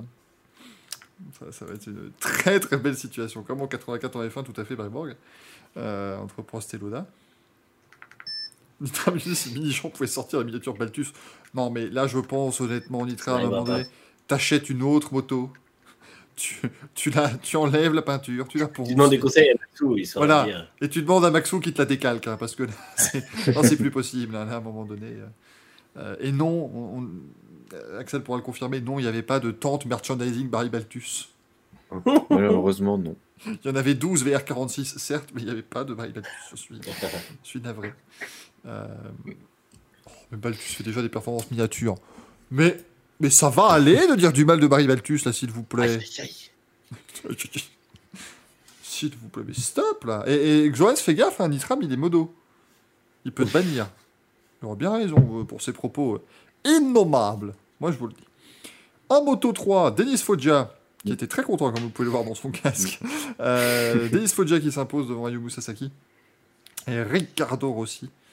Euh, je- mention spéciale, moi, je, je- en fait, vous voyez, je, on décide, chaque fois que je fais quelque chose, je décide de prendre la manière la plus difficile de le faire. Donc en fait, je note tous les classements à la main sur ces images. Hein. J'ai pas fait de script. Non. Donc Ryusei Yamanaka, là, franchement, il m'a, il m'a posé quelques difficultés. Je vais pas vous le cacher. Mais il fait un beau top 10. Euh, donc il faut. il Ah, faut- Munoz, il est passé l'IndyCar à la moto, du coup. Bah écoute, à un moment donné, on fait ce qu'on peut, hein, bien évidemment. hein. Et Hugo Moreira, il est passé du foot à la moto aussi, tu vois. Puis Zen Guevara, il est passé de la, de la révolution à la moto. Voilà, tout, tout le monde change hein, à un moment donné. Par contre, t'as oublié, une- t'as oublié la fin de phrase dans Stefano n'est pas.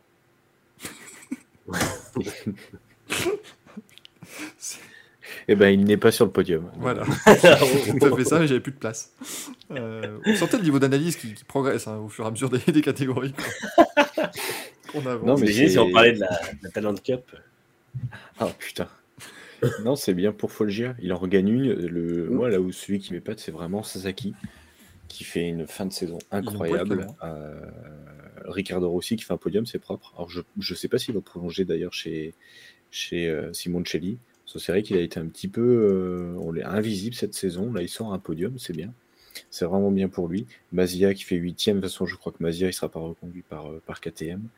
Euh, vu que normalement ce week-end c'est euh, Honjo qui va passer de chez Tech 3 à KTM euh, Red Bull Ajo euh, la saison prochaine en Moto 3. Donc euh, après au niveau du championnat, bah, pour moi je pense que Guevara sera champion. C'est avec 50 points d'avance. Ouais, il est bien parti. hein. Honnêtement, euh, là je pense qu'il est tranquille. Il a juste à gérer les, les trois dernières courses. Même s'il est, pour moi, il est pas obligé de gagner, même s'ils ils veulent gagner. D'ailleurs, Guevara, je crois qu'il va, je crois que c'est ouais, c'est Guevara qui va monter chez Aspar avec Jake Dixon la saison prochaine. Donc on, on verra. Je sais pas où Albert Arenas va se, va se retrouver vu que c'était le, le coéquipier de Dixon. Donc ouais, les contrats commencent à se signer en Moto 2 et Moto 3, donc c'est c'est- c'est une fin de saison intéressante. Ma- Massia, je pense effectivement qu'il faudrait à un moment donné arrêter les frais parce que. Oui, je- bah, c'est comme c'est comme McPhee, il faut arrêter le C'est délire. ça. Dans ma tête, je me disais, ah, Raoumé Massia, ça fait quand même quelques saisons qu'il est là. Oui, c'est sa sixième saison de Moto Mm. 3. À un moment donné, il va peut-être falloir songer à faire autre Et chose. surtout qu'il y a, il y a- il y a 3-4 ans de ça, il était déjà sur ce niveau-là. Il plafonnait déjà euh, Oui. dans, le, dans le fond de top 10. quoi. C'était pas, quatrième, troisième, quatrième. euh, Et lui, contrairement à McPhee, il va pas être, il va pas arriver à la limite si facilement euh, au niveau de l'âge, non? Ah non, il est McPhee, jeune. euh, Mais McPhee, de toute façon, c'est sa dernière. Oui, ça. mais. McPhee n'a pas le droit de continuer. Ça, c'est quand même merveilleux. Le mec est arrivé ouais, à la Mais limite d'âge. le problème, c'est que Mazia, c'est un, c'est un talent gâché parce que quand il est arrivé, il avait fait des choses int- intéressantes. euh, il était plutôt pas mal. Et puis bon, bah, ça marche pas en fait. Ça marche pas. Et il continue, pourtant, il continue à avoir des, des, des, des top teams, mais ça marche pas. Ouais. Dommage pour lui. Mais, mais je comprends même pas, tu vois, qu'à un moment, il n'ait pas tenté une année en Moto 2. Enfin, tu sais, qui, Oui, qui totalement. a un, oui. un team de milieu de peloton. Parce que, je, je veux dire, il fait pas non plus des perfs. euh, on vous dit pas qu'il peut juste avoir des miettes en Moto 2 s'il veut y monter, quoi. Euh, Il peut quand Mm. même avoir, je pense, des teams de milieu de tableau, voire même plutôt bien classés, qui se disent, allez, un Romé Massia, ça fait un... Et peut-être que sur une Moto 2, ça marcherait mieux, ça, voilà, c'est... c'est- euh, C'est toujours compliqué, mais là, lui, en, en fait, c'est ce qui m'étonne, et c'est pareil avec McPhee, c'est qu'ils restent tous en moto 3. Ils se disent jamais, allez, on va tenter un peu l'échelon supérieur, parce que, comme on l'a déjà euh, vu à de nombreuses reprises, tu peux être mieux sur une moto un peu plus puissante, euh, peu Bien plus sûr. lourde. Voilà, c'est. C'est ça qui est assez étonnant. Au moins, au moins tenter une saison. Un peu comme l'avait fait euh, Tom Lutti en MotoGP. Quoi. Il est venu, il a fait sa petite saison en MotoGP, il a vu que ça n'allait pas, bah, il est revenu en Moto 2 et puis voilà. Il, est, il est revenu euh, se battre pour les titres. Mais au moins, il pourra dire j'ai fait ma saison de MotoGP. J'ai voilà, au moins vu en catégorie N ce que ça donnait. Euh, Ouais. Après, tant pis pour lui. Hein. Oui, ah, on va pas, on va pas faire une émission la semaine prochaine qui va pleurer Raoul Massia en disant non mais franchement, euh, quel talent gâché, ça aurait été super de l'avoir en moto. Non, on va pas, on va s'en remettre. hein. Euh, Disons que sixième saison, quoi. Enfin, pour moi, ça résume tout. Voilà, c'est- c'est cinquième Bah, complète, surtout mais en, en moto 3, quoi. En fait, il y a tellement de turnover qu'au bout d'un moment, avec l'expérience, il aurait dû se mettre en avant. Bah, il aurait dû être champion à un moment ou à un autre. Ah oui. Non mais parce que, enfin, pour vous donner une idée, c'est quand même le, enfin c'est c'est le père de certains pilotes maintenant. Massia. C'est c'est le mec qui débute en moto 3, voilà. ils, ils avaient des posters de Raoul Massia dans leur chambre, quoi. Le pire, c'est qu'on en rigole, mais c'est possible. le- tu, sais, tu te dis, le gosse qui vient, 6 ans avant, il avait quoi? Bah, 11 ans. Tu te dis, il pouvait avoir. Des... Alors après, si, pour aller mettre des posters de Raoul Massia dans ta chambre, fallait, euh, fallait avoir envie. Hein, je veux dire, c'est- c'est- fallait- parce qu'ils te les mettaient pas en sport bikes, hein, ceux-là. hein, C'était, il fallait, fallait les imprimer toi-même. C'était compliqué. Nico qui nous dit Hold my beer, Luca Giotto. Ah putain, mais alors lui, oh là là. Il fait combien d'années en F2, Luca Giotto? C'était. Oui, moi, bah, pour moi, Roberto Meri, un cas encore pire, mais euh, Ouais, mais il pourra dire qu'il a fait son année en F1. c'est vrai. Chez Manor, certes, mais il l'aura fait. Il a gravi les échelons et ensuite il a dégravi les échelons. Et ça, c'est quand même vraiment quelque chose. C'est comme Giorgio Pantano. Mais au moins, Pantano, il a gagné euh, un titre. Et le Tour de France aussi, c'était pas lui. Marquis Pantano, qui a, gagné le Tour de France. Enfin, attends, est-ce qu'il l'a gagné finalement? On est perdu, hein, moi, je suis perdu. Qui a gagné le Ah Tour oui, de France ces 35 dernières années? Moi, je sais plus trop. hein, mais- C'est terminé. Eh, Chic Master qui dit Pedro Acosta a terminé. Ah bah oui, non, mais alors, alors, Pedro Acosta, il est arrivé, il a déglingué tout le monde. Oui, effectivement. euh, il a terminé une bonne partie du plateau Moto 3 quand même. hein. Respect pour le pirate, évidemment. Bah, Jean Balek. Évidemment. Encore une fois, euh, il était peut-être dopé, certes, mais tout le monde l'était. Donc à un moment donné. voilà. Alors qu'André Iannone, d'après la justice, c'était le seul, tu vois. Donc c'est- pas la même chose. Euh, bien, bien entendu. Euh, hop, ça c'était Moto 3. Ensuite, euh, en WRC, bah, voilà, on va pouvoir l'évoquer, le titre mondial de Kayer Van Pera, euh, qu'il remporte avec la bannière en plus, en remportant le rallye de Nouvelle-Zélande. C'est c'est bien, franchement. Faire ça au moment où on fait une émission en disant ah, attention, Van Pera, parce que s'il continue à plus mettre un pied devant l'autre, ouais. bon bah C'est voilà, champion du monde là, à c'est 22 vraiment ans. bien. Ça veut dire qu'il nous a écoutés. Oui, mais on est très très écouté dans les équipes. hein. Moi, tu sais, quand je, je- quand j'ai la chance parfois d'aller dans des paddocks, on n'arrête pas de m'arrêter en disant Ah, mais c'est vous le Racing Café, c'est super. Bah, c'est pour ça que Gaël sent pas quand il a un moustache d'ailleurs. parce que- et en fait, en général, tu vois, c'est des gens qui disent Ah, c'est super, vraiment, parce que vu tout ce que vous leur avez mis à nos adversaires directs, c'est vraiment chouette. Continuez comme ça. Enfin, tu vois, c'est- voilà, c'est toujours très très bonne ambiance. Euh, bien, bien, bien évidemment. J'en ai marre de dire ces mots. C'est terrible, je n'en peux plus. Je n'en peux plus. bon, Ron Perrin Ogier, Ottanak, Thierry Neuville, Oliver Solberg, qui fait un top 5, qu'il en profite parce que malheureusement il sera plus chez, chez Hyundai l'année prochaine. Euh, Ah, mais même cette année. hein. Ah, il arrête, ah oui, il le, il le vire. Ah oui, il lui charcute son programme, genre euh, de jour J. Putain, C'est génial. C'est dégueulasse. Mais bon, on en parlera tout à l'heure. Mais André, Ad- André Adamo est revenu euh, dans, dans l'équipe ou ça J'ai raté la dans- il y a sûrement son, son fantôme dans les couloirs qui, qui hante les couloirs de, de Hyundai. Oh, petit 3 Hyundai sans casse. Oh. Non, mais il y a eu pénalité par contre dans ça. Et pour ceux qui pensent que c'est un bug le fait que Lorenzo Bertelli soit affiché dans ce classement, non. C'est vraiment Lorenzo Bertelli. Oui, bah oui, oui j'ai pas compris. Je, je voulais taper moi parce que mécaniquement, hein, parce que je. Ah non, mais il est revenu, il a, il, a, il a peint son Ford Puma Rallye comme il peignait ses Ford Fiesta avec son espèce de kaki euh, chrome. C'était pas très beau. Et puis, euh, bah, il a fait une belle perf, n'empêche. C'est la première meilleure au Fiesta. classement. Ah, c'est la seule. Puma. Oui, la seule. mais au moins. Euh, non, moi, moi je, je voulais signaler vraiment la 9 place de Shane Van Gisbergen, Mm. euh, qui fait podium en- en WRC2 du coup. Euh, enfin, vous allez me dire, Plaisante pas. voilà, vous allez me dire, on s'en fout. de lui. Ouais, bah, le mec, il- en fait, il fait du supercar en Australie, euh, du coup, c'est pilote néo-zélandais, pilote local. Il a été champion en supercar il y a quelques saisons. Ouais, oui. Euh, et, et- et il vient, il fait un top 10 au rallye de Nouvelle-Zélande, comme ça, euh, tranquillement. Ça aussi, c'est très. Propre. hein. Surtout que Et il a, pris son, il a pris son pied. Il a dit que c'était vraiment une des meilleures expériences de sa vie. C'est pas la même façon de conduire, hein, c'est fou. Ah, C'est pas pareil. Là, C'est sûr que là, euh, le mec, il est Et pas. c'est un peu leur Stéphane Sarrazin. Tu vois, c'est Mm. très bon en circuit, très bon visiblement Mais- en rallye aussi.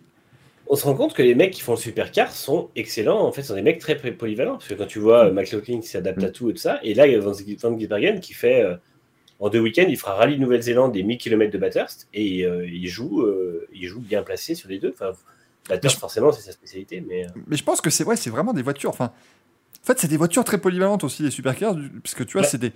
C'est entre le, le touring car, le super tourisme, la NASCAR, euh, tu rajoutes un peu de monoplace sur pas les- mal de circuits différents, finalement, des circuits ultra ballonnés, des circuits euh, en assez ville, techniques circuits- euh, en ville. Voilà. Donc, c'est vrai que ouais, ça forme à beaucoup de choses. Et euh, je pense qu'on sous-estime pas mal le niveau de, de ces gars-là, de ces gars-là, et particulièrement des meilleurs. C'est vrai que McLaughlin et Van Gisbergen, c'est quand même les deux gros noms des, des 5-7 dernières années. Donc, Ah, Shane Van Gisbergen, c'est un très très grand. hein. Oh. Et, et, et Rallye 50, tu as raison de signaler la très belle sixième place d'Adrian Palmer aussi, hein, qui, qui gagne le, le WRC2 et qui, qui, qui va Mm. quand même finir sixième, c'est pas mal. Mais bon, il y a encore eu de la casse aussi un petit peu ce week-end, mais c'est je normal. comprends toujours pas que ce mec n'ait pas de volant en, en WRC. Je comprendrai jamais. Moi, ça me, ça me dépasse totalement. Tout le monde le boude, alors que le mec est quand même plutôt cool. Euh, quand il faisait des piges euh, une fois de temps en temps, bah, il était là tout le temps.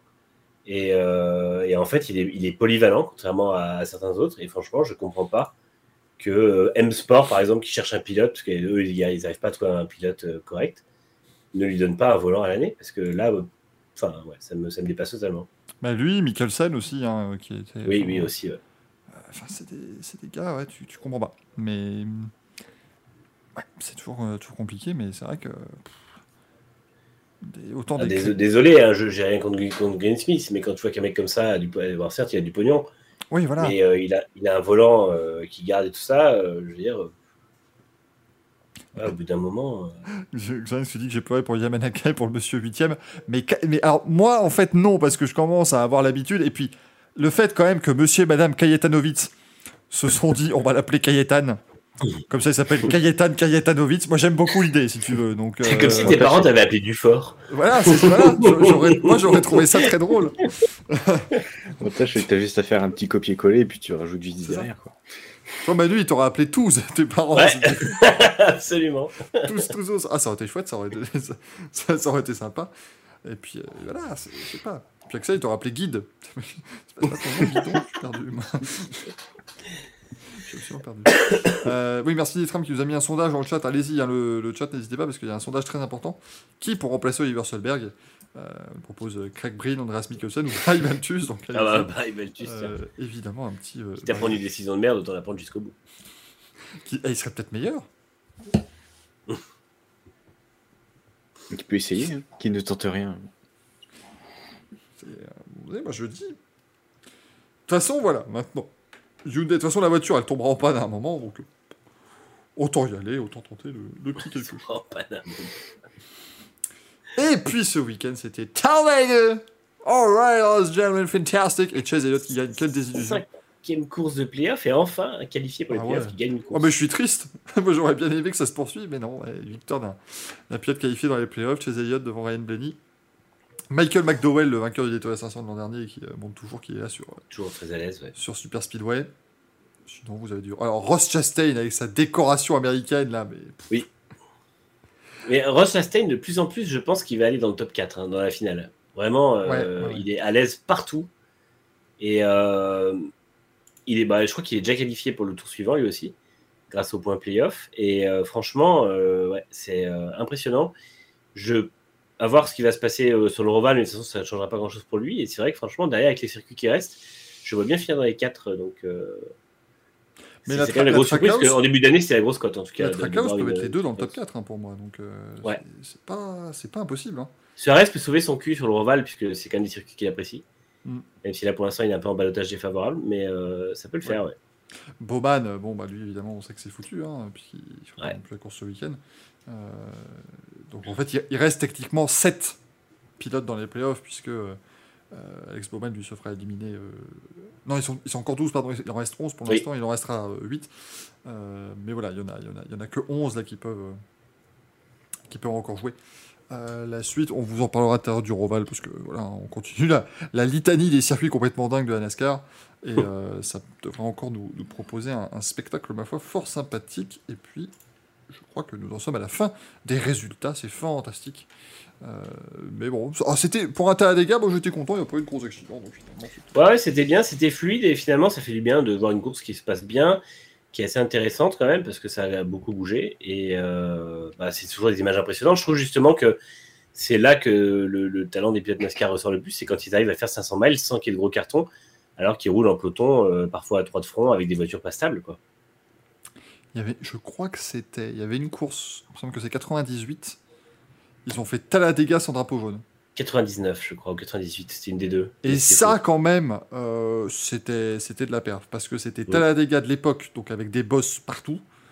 Euh, les voitures qui tenaient pas, c'était c'était l'époque où sur Super Speedway, on parlait de, de conduite. C'est-à-dire que tu devais gérer tes pneus, tu avais une dégradation. C'était l'époque où les voitures étaient un poil plus petites et ils étaient jusqu'à 4 de front. Euh, tout le temps. ouais. Et aucun problème, vraiment. euh. Mais ce- en plus, ce course, c'était qu'il y avait eu zéro drapeau jaune. Et je crois que à l'époque, c'est vrai que c'était un peu plus serré. Et je pense que les 30 premiers étaient restés en peloton jusqu'à la fin, en fait. Donc Ouais. c'était vraiment. euh, c'était fou. Et pourtant, tu avais les drapeaux, euh, comment Tu avais les rentrées au stand sous drapeau vert, tout ça qui était Ouais. toujours causé des, des problèmes, mais pourtant ça se passait très bien. Et non, désolé Nitram, effectivement, je n'ai pas mis les résultats des W Series, euh, parce qu'en fait j'ai commencé à les taper, et puis euh, j'ai reçu un appel de ma banque disant que je n'avais plus euh, d'argent sur mon compte. Donc j'étais obligé de, de tout arrêter. euh, bien évidemment. Mais bon, les W Series, ça sont. euh, Bah, on peut remercier Jamie Chadwick de s'être craché histoire de prolonger le- c'est ça, mais c'est. oh les soins palliatifs. Mais euh, c'est la fin. Et là, il y a quand même. Pour voir à quel point c'est la merde, elles n'ont pas pris les voitures. Donc, en fait, l'histoire des baquets qu'elles étaient en train d'amener elles-mêmes dans les, dans des cartons sur le circuit, c'est parce qu'en fait, les voitures W Series sont restées en Europe, parce qu'évidemment, on fait quatre déplacements hors continent, mais c'est trop cher. Donc, ils ont loué des voitures de la formule Toyota néerlandaise, euh, néerlandaise nouvelle, néo-zélandaise, euh, qui sont des Tatus aussi, les mêmes modèles. Et euh, Baritatus. Paris- Paris Tatus. Et du coup, ils ont, euh, ils ont loué ces voitures-là qui ont servi de voiture à la W Series. D'où, enfin, c'est. c'est- Je trouve ça dérisoire quand même. hein. C'est. euh, C'est c'est fou comment les. Tu, sais, c'est des, des- Ça me fait penser, enfin après, W Series, euh, e-scooter ou quoi, c'est tous ces championnats où on, on fait une, une com de fou, où il y a du pognon en jeu, et puis que finalement, ben, on sait- tout le monde euh, savait très bien que ça allait pas spécialement fonctionner, et puis ça- ils essayent et ça se casse la gueule, quoi. Non, mais c'est. Sauf faut voir derrière, surtout pour moi, c'est parce que- maintenant on sait que les sports mécaniques c'est du business, euh, ou le même le sport tout court, et que là c'est surtout derrière, c'est euh, tout l'argent qui est perdu par, par les personnes qui ont, qui ont investi dedans, en, en- parce que leur- on leur a montré des gros titres et des trucs super cool avec le bénéfice dans tel dans, dans tant d'années, et puis que finalement ça marche pas.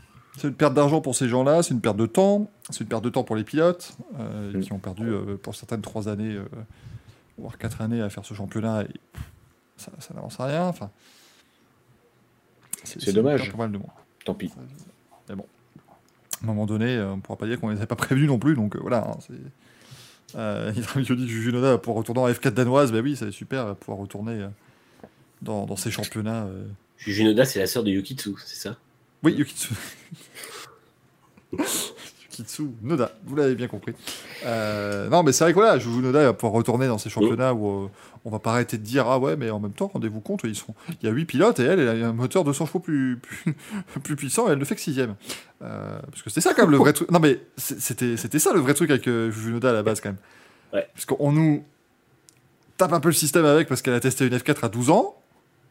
Mais après, apparemment, les résultats n'étaient pas forcément. euh, bah, De toute façon, en, en W Series, ça a été un fiasco absolu. Ce qui est, ce qui est dommage, mais, euh, mais c'était le, le petit côté. C'est la, c'est la, comment dire, c'est la fille euh, De l'ancien Hideki Noda. pilote- d'Hideki Noda, c'est ça, oui. Euh, l'ancien pilote de F1. Mais euh, voilà, lui, il a, il a fait son petit coup de pub, quoi. Enfin, il a, il a mis en avant sa fille euh, dès son plus jeune âge, mais bon, je pense pas qu'elle euh, ira nous faire une très très grande carrière, malheureusement, Juju Noda. Euh, puis, de toute façon, là, avec la fin de double série, je sais pas où elle est. Sa fille. Bah oui, Xoan, oui, enfin, oui. Enfin, il dit qu'Inoda, il était pas en F1 en 72 non plus, ça va. C'était pas l'Equinoda, c'était.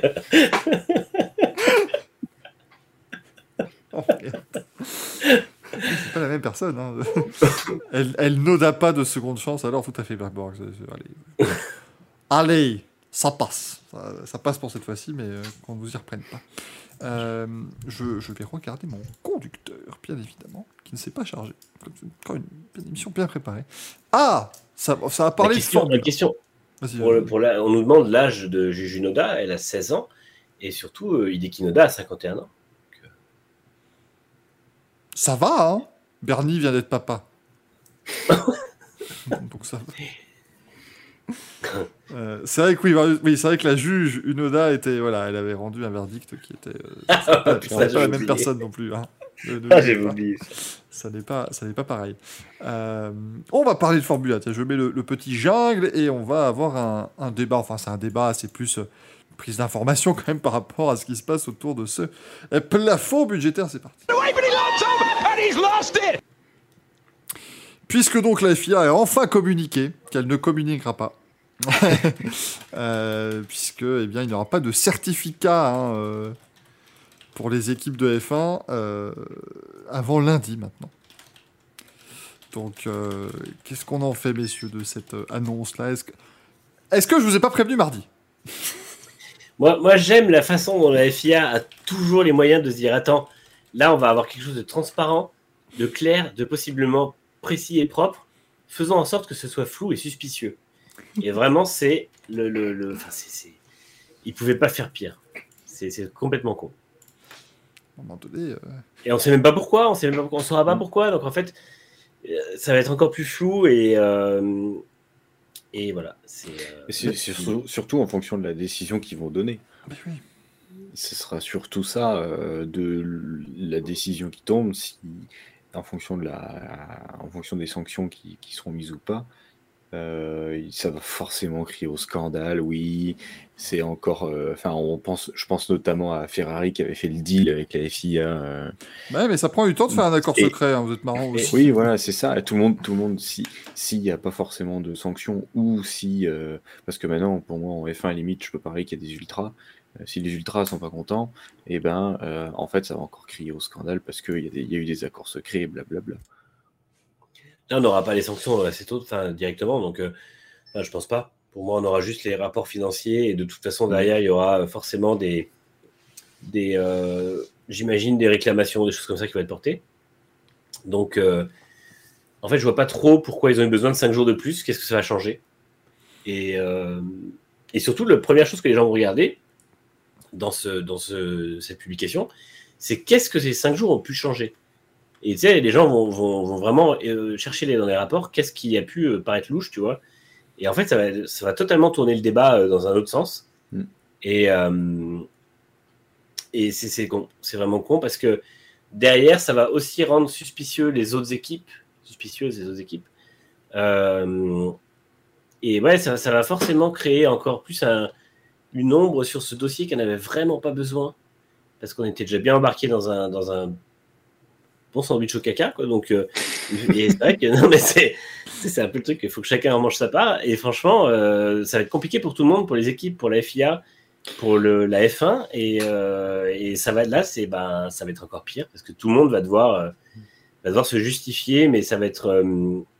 Euh, il y aura forcément le truc de qu'est-ce qui s'est passé pendant ces cinq jours, alors qu'en fait, c'est peut-être juste que la FIA était à la bourre, mais auquel cas, tu l'annonces pas le jour de la publication.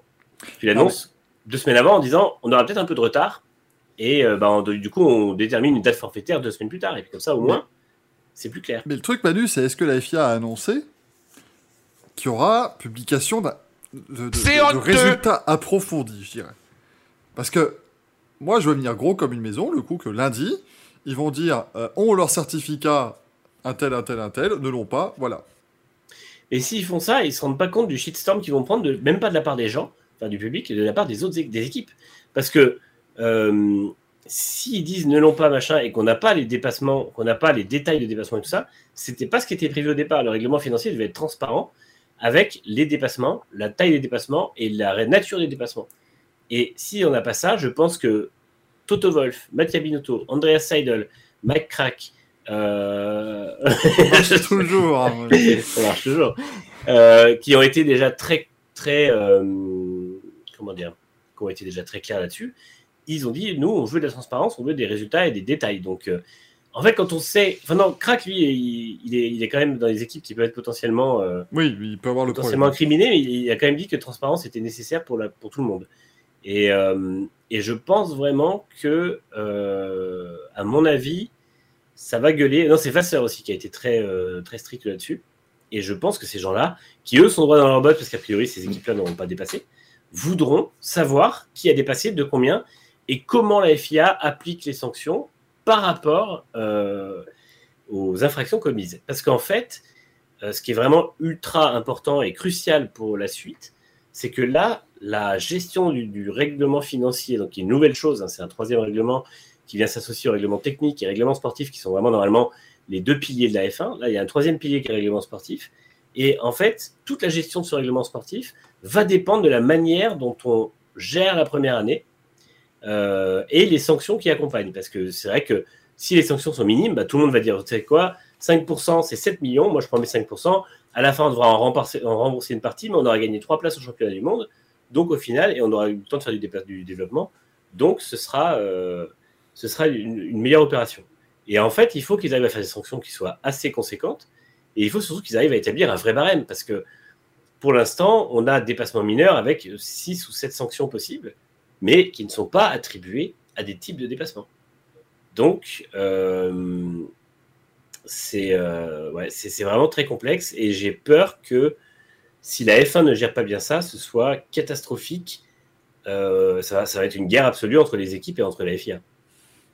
Ça, risque fort. hein. Mais ça pourrait aller très loin, en fait. Ça pourrait aller jusqu'à une, une scission, une grève ou, euh, quelque chose comme ça. Parce que pour moi, c'est vraiment quelque chose qui va, être, euh, qui va, qui va prendre des proportions énormes. Euh, alors, si, si, si Red Bull a une grosse sanction ou une sanction qui peut lui, lui coûter cher, ça prendra des grosses proportions parce que Red Bull va pas être content. Pareil pour Aston Martin dans une certaine mesure. Mais s'il n'y a pas de sanction sur quelque chose qui a, été, qui a clairement euh, fait gagner du temps et du terrain à Red Bull, ça va tout autant. euh, comment dire froisser les huit autres équipes.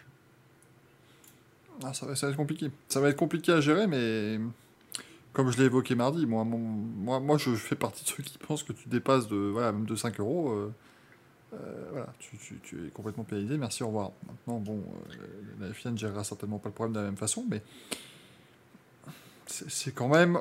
Ça, ça reste un problème, sachant qu'on sait que c'est certainement Red Bull et Aston Martin donc, qui sont euh, incriminés là-dedans. Tu te dis que l'équipe qui va gagner le titre de cette année, qui a gagné le titre euh, pilote l'an dernier et qui va donc gagner les deux titres cette saison, peut l'avoir fait en ne respectant pas les règles. Comment, euh, comment rajouter du discrédit sur, euh, sur un sport qu'on n'avait pas forcément besoin? Ouais, c'est ça je- qui est chiant, c'est pour l'image. Je, je me demande quand même comment Aston Martin, qui fait une saison pas terrible l'an dernier avec une copie de Mercedes non développée, peut dépasser le budget. Ça, ça me, ça me dépasse totalement. C'est euh, c'est parce qu'ils ils embauchent un, un happiness manager qui brasse des, des sommes gigantesques, mais pas assez pour être dans le top 3 des salaires, exclu du plafond. Là, je pensais que c'était le fait de développer des pontons avec une forme un peu bizarre, avec une espèce. de- Parce que c'est les mêmes que Red Bull et c'est les deux équipes qui sont euh, en dépassement. Bah, déjà, les photocopies, ça coûte cher, déjà, Manu, pour savoir. Et puis, euh, ah, et puis 100 millions, à peu près. le, le- Ils sont allés au Leclerc, euh, il me faudrait des photocopies, s'il vous plaît. le- le- le happiness manager, euh, ben, écoute, pour faire, pour faire travailler, euh, le- le- comment, euh, pour faire travailler Lance Stroll, c'est pas facile. Hein, voilà, lui, lui, il, il est exténué à la fin de ses journées, il en peut plus. Mais euh, les réponses de Lance dans les interviews sont à peu près 10% plus longues qu'elles l'étaient en début de saison. Bah ouais. Donc, s'ils ont dépassé de 10% du plafond budgétaire, moi je dis que ça est beau. hein. Ça se vaut. Mm, Ça marche, ça marche bien. Ça, du coup, il faut. Tu vois, il faut que la FIA le prenne en compte aussi. C'est. Moi, je, je regarde la dis, alors, oui, d'accord, vous avez fait une dépense comme ça. Mais est-ce qu'elle a eu des. Est-ce qu'elle a eu un, un- un impact positif? Est-ce que voilà, ça a permis euh, au monde de la F1 de s'en sortir mieux? Oui, alors on vous autorise. Euh, mais bon, Red Bull, on rappelle, évidemment, il faut. Il faut il faut faire tourner la cantine, hein, parce que pouvoir euh, utiliser des, des ailerons avant de Formule 1 comme plateau repas. La cantine, la, cantine- la cantine qui envoie ses plateaux en soufflerie, forcément, c'est complexe. Ah, le truc. Attendez, j'allume- la vaisselle. C'est une turbine, votre lave-vaisselle. Ah, c'est pour sécher plusieurs couverts à la fois. Je me tiens que ça sèche. Alors là, C'est à mais 48 couverts. Bon. ça, ça, sèche, ça sèche clairement là. Euh, après, on va les... enfin, dans la salle les lave, tu vois, on met un peu d'eau dans le truc et là. Et après, on les envoie au sèche-vaisselle. C'est comme un sèche-linge, mais pour la vaisselle. C'est un four Euh, autoclave, four autoclave qui sort les trucs. Mais alors, les plateaux, ils sortent, mais c'est. C'est impec, hein, vraiment. Oui, c'est des plateaux en carbone, absolument. Ben alors, C'est bon pour que les gens savent pas mal au bras. Exactement. Si tu portes moins, tu t'en sors beaucoup mieux, tu vis une meilleure journée de travail, tu es plus productif. Les gars marginaux. Je peux dire oui, on, produit, on produit des plateaux pour AlphaTauri et Red Bull, absolument. Oui, oui. Exactement. AlphaTauri a les mêmes plateaux depuis le début d'année, alors que nous, ils ont sauvé six fois. Technology aussi. Bien évidemment, mais je vois pas le problème. Euh, en plus, j'allais dire, c'est con qu'Ideos soit pas en F1, mais en plus, ils sont en F1. Oh. Peut-être que j'espère qu'ils ont apporté leur, leur amour des gars marginaux chez Mercedes. Toto Wolff qui n'écrit plus en bleu mais en noir avec son stylo parce que l'encre noire est 0,2% plus légère que l'encre bleue. Donc ça permet un de poids et une répartition de la masse du stylo qui est beaucoup plus agréable. Euh, pour Toto Wolff qui a dit qu'il fera, plus, il fera plutôt les Grands Prix d'ailleurs. hein. Euh, Ah bah, je pense que lui, il en a marre des calendriers à rallonge. Le mec est sur les rotules. Le mec, il est fatigué, il a une vie de Mais, famille ça- gérer. mais le pire, c'est ça qui est incroyable euh, de, de, de voir Wolf au fur et à mesure des saisons, c'est que dès que tu arrives sur la fin de saison, tu vois, là, tu vois qu'il commence à être explosé, il a qu'une envie, c'est de se barrer. Christian Horner, moi je pense qu'il confirme la théorie euh, selon laquelle, si vous l'avez déjà vu à la télévision, Jerry, ex Halliwell, mais maintenant Horner, est insupportable. Parce que lui, par contre, il est frais comme un gardon sur les Grands Prix. hein. c'est sa récréation, le mec. Il en peut plus. Euh, Il a pris des coups de vieux quand même. hein. ouais, non, il c'est pris- vrai qu'il a pris des. Ouais, Il est marqué. hein. ouais, ouais, non, bah, quand tu sais qu'il a. Quand il a, il a débuté en F1, enfin, il s'est retrouvé avec David Coulthard qui était plus vieux que lui. Son, son premier pilote était plus vieux que le, le team manager. mais C'était là- deux ans après ses photos nues sur la F3000 Ardennes. Tout à crois, fait. Il est arrivé avec un gain, euh, enfin vraiment avec un capital crédibilité qui était impressionnant. Ouais. Mais là, Toto Wolff, il ne devait pas aller au Japon euh, pour le Grand Prix du Japon, mais apparemment Red Bull lui a pris des. Enfin, Mercedes, pardon, lui a pris des, des billets d'avion. Christian Horner lui a payé des billets d'avion pour voir le titre de C'est pour ça qu'il Verstappen, dépasse le budget et il paye les voyages de Toto Wolff. Ah, mais apparemment, et comme il y a tous ces soucis, euh, Toto Wolff a fait attendez, parce que c'est un petit peu la merde avec Red Bull. S'il se passe des trucs, je veux être sur place, donc euh, voilà. ce serait- Ah ouais, non, je pense que là, tendue. euh, Je pense qu'il a envie d'apprendre les résultats dans l'avion, comme tout le monde. Tu vois. Il voulait pas les apprendre dans, de- dans son bureau là, avec un croissant. non, non, vraiment juste dans l'avion du retour. En Comment fait, il veut, il veut partir du Japon en sachant que Verstappen a le titre et arriver en Angleterre en sachant que Verstappen n'a plus le titre puisqu'il a été pénalisé de plusieurs points. Ah, le truc, c'est atterrissage. Mesdames et messieurs, bienvenue à London Heathrow. La température extérieure est de 14 degrés. Pour Max Verstappen, malheureusement, elle est de moins 1000 puisque c'est une clim qui s'est abattue sur une grosse crime. Ah, non, l'avion décolle avec Verstappen dedans. Mesdames et messieurs, nous avons Max Verstappen, champion du monde de Formule 1 à bord. Je vous propose de l'applaudir. L'avion atterrit. Mesdames et messieurs, si vous pouviez jeter les tomates à Max Verstappen, il n'est plus champion du monde de Formule 1. Mesdames et messieurs, nous avons Max Verstappen, non champion du monde, euh, avec Bouh il sera le dernier à sortir de l'avion. Et jetez-lui des regards désapprobateurs, s'il vous plaît. C'est une équipe à tricher. Euh, Ça devient bien compliqué. Nola qui dit, ça fait tellement 20 ans qu'il a. Putain, mais oui, avec Christian Horner, ouais, ça fait 17 ans qu'il est patron de 17 Red Bull. ans. ouais. Oh là là là.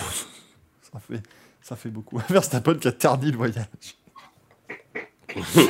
T'as le, le journal de 20 h Ah, écoute, nous étions avec des personnes qui ont fait le vol en avion avec Max Verstappen. Ah, moi j'ai trouvé ça insupportable. Moi vraiment, ça m'a, ça m'a, ça m'a tué le voyage. Au bout de 5 m'a heures, ils nous ont dit qu'il n'y avait plus le titre. Alors vraiment, j'ai pas pu, j'ai pas pu manger après dans le vol et tout. Là, j'ai, oh, j'étais pas bien. C'était terrible. Euh, mais voilà, euh, c'est vrai que la- le titre de Red Bull se trouve terni par des par des triches avérées. Du coup, si, si c'est le cas, là, ce sera, ce sera bien. Je pense qu'il y aura encore de quoi euh, mettre un, un bon saut de merde dans le ventilateur, bien s'amuser encore avec ses, ses affaires.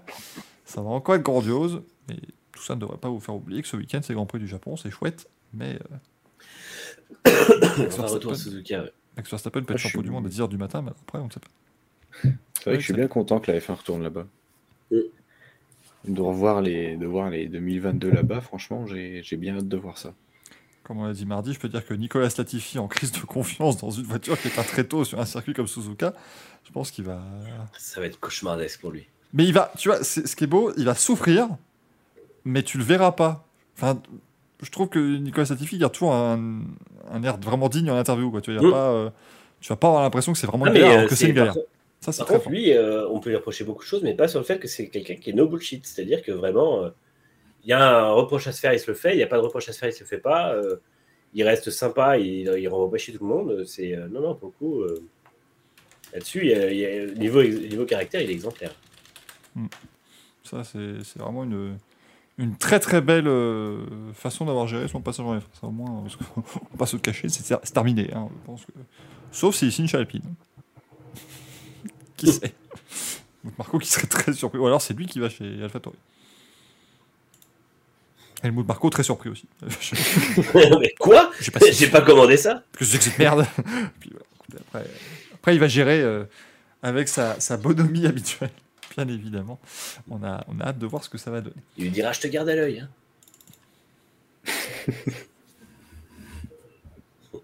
Ah, il te fallait un silence de Gaël derrière. Ah ouais, non, non, mais ça mérite. je m'attendais à le prendre celui-là, mais j'ai quand même voulu faire ma blague. Ouais, mais il faut. Non, mais c'est important. Il faut toujours aller au bout de son, euh, de son engagement. C'est c'est extrêmement important. Après, t'as des gens comme Sébastien Vettel qui le font. Là, bon, est-ce que c'est vraiment aussi important pour la planète? Je ne sais pas, mais euh, voilà. Euh, Fais ce qu'on peut. Et Romain que dit Gallet Plus semble bien sûr d'eux pour les situations de Riz et Gasly. Non, mais on sait que ça va être le cas, hein, mais bon. En fait, c'était déjà fait dans le sens où les décisions sont prises. Après, les détails, aka l'argent, n'étaient pas encore réglés. Voilà. Et, euh, ça va venir, bien sûr. Et parfois, Normalement, euh, alors peut-être que demain, avant ou après les EL1, c'est-à-dire entre 4h30 du matin et, euh, et 7h30 du matin, il y aura possiblement l'annonce de, euh, de, de Vries chez AlphaTauri. Il y a un tweet ultra violent euh, contre Pierre Gasly, évidemment. Putain. Non, on en parle de son Insta. euh. C'est- c'est le truc à la con, mais c'est vrai que Pierre Gasly qui aime un Instagram, qui est un post Instagram qui est très euh, tendancieux, dirons-nous. Ah, j'ai pas vu ça. Bah, en fait, c'est un post, tu sais, il y a l'image dans, dans The Office où ils, ils font une poignée de main super euh, awkward. Mhm. Et t'avais, euh, donc c'était donc le patron et l'employé. Et le patron, c'était ah, mon patron qui me remercie euh, pour le super boulot et tout. Et euh, t'avais moi qui est encore en train de cher- qui est en train de chercher du- d'un job ailleurs depuis des années, mais qui ne trouve pas juste parce qu'on me veut pas. Et tu vois, liked by Pierre Gasly. Et apparemment, ça a vraiment été liké par Pierre Gasly. Et je dis, est-ce que c'est vraiment euh, bon Après, on sait que c'est pas. Voilà, c'est aussi qui a mis, euh, qui s'est mis dedans, quoi. C'est pas genre Gasly qui allait signer en, en scratch Alpine. C'est AlphaTauri qui qui s'est un petit peu démené pour que ça, pour que ça marche. C'est tout à leur honneur hein, aussi, euh, enfin de, de, ne vraiment pas mettre de bâton dans les roues de son pilote et de dire allez, bah écoute, tu, peux aller ailleurs pour faire grandir ta carrière. Euh, ils mettront un petit logo Red Bull à un endroit et puis voilà, quoi, ils seront sur la grille 2023, tu auras 17 logos Red Bull sur les casques. Bon, voilà, euh, eux, ils seront contents. Ça leur posera pas de problème. Enfin, je- j'espère. en tout cas. Euh, On a trans... euh, Glenn se demande sur la transcription de tous les mots de Gasly à la radio. Ah ouais, non, mais non, mais euh, Bah oui, enfin, euh, c'est essentiellement euh, vous m'avez baisé ma course, quoi. Grosso modo, c'est ça. Et d'ailleurs, c'était assez tendu pire. avec Pierre Hamelin. Et euh, j'ai l'impression que, ouais, j'ai l'impression que c'était pas, c'est pas la folle ambiance hein, chez AlphaTauri. Mm. Je pense que Gasly, qui était déjà pas très content avant la pause estivale, a été très peu content que la voiture n'évolue pas, contrairement à ce qui était prévu en Hongrie.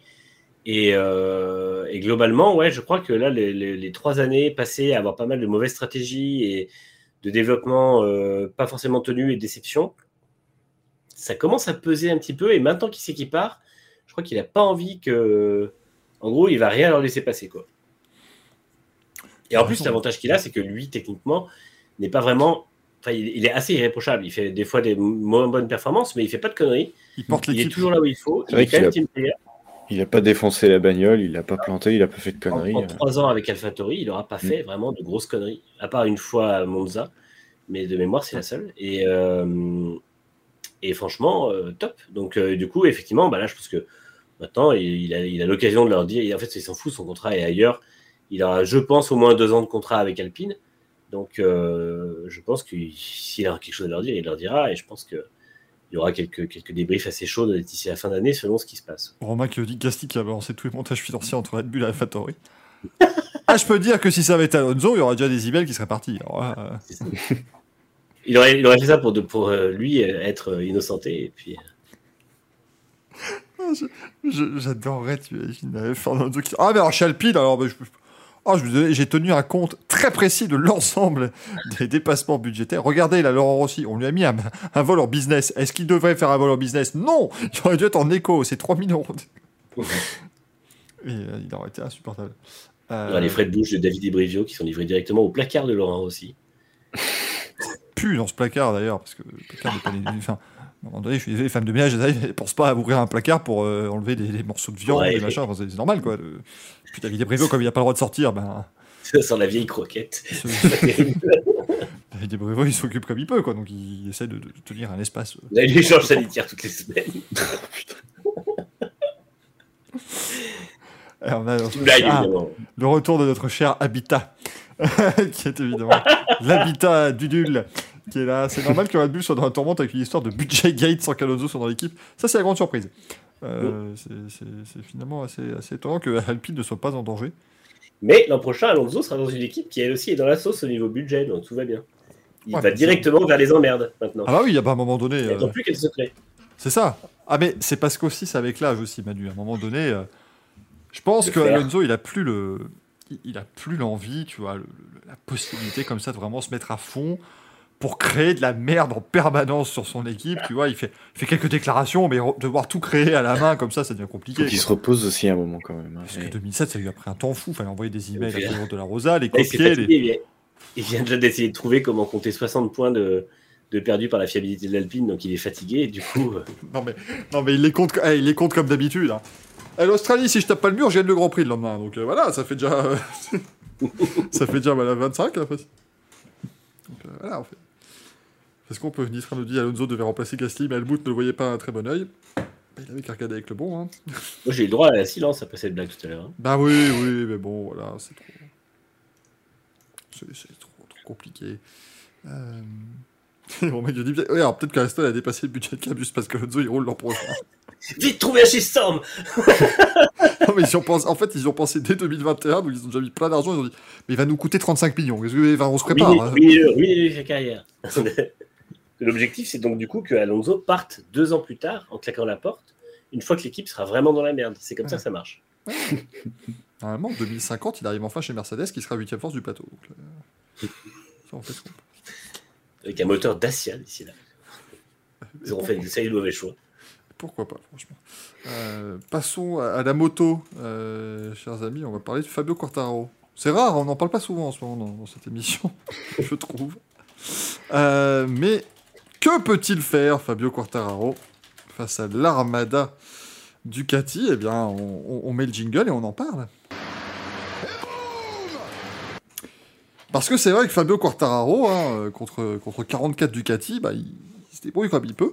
Euh, alors, pas que ce week-end, il ait vraiment été en lutte contre eux, hein, très clairement, parce qu'il n'a pas fait un bon week-end, mais on a clairement vu aujourd'hui, enfin euh, dimanche plutôt, lors du Grand Prix de Thaïlande, que les consignes existent, hein, ça y est, donc là, enfin les consignes en tout cas, que les pilotes Ducati savent qu'il va pas falloir euh, faire de, de bêtises. Ce qui est merveilleux, c'est que finalement, tous les pilotes Ducati ont aidé la tâche de, de, de Pecco Bagnaia, sauf son équipier, Jack Miller, qui a terminé devant lui.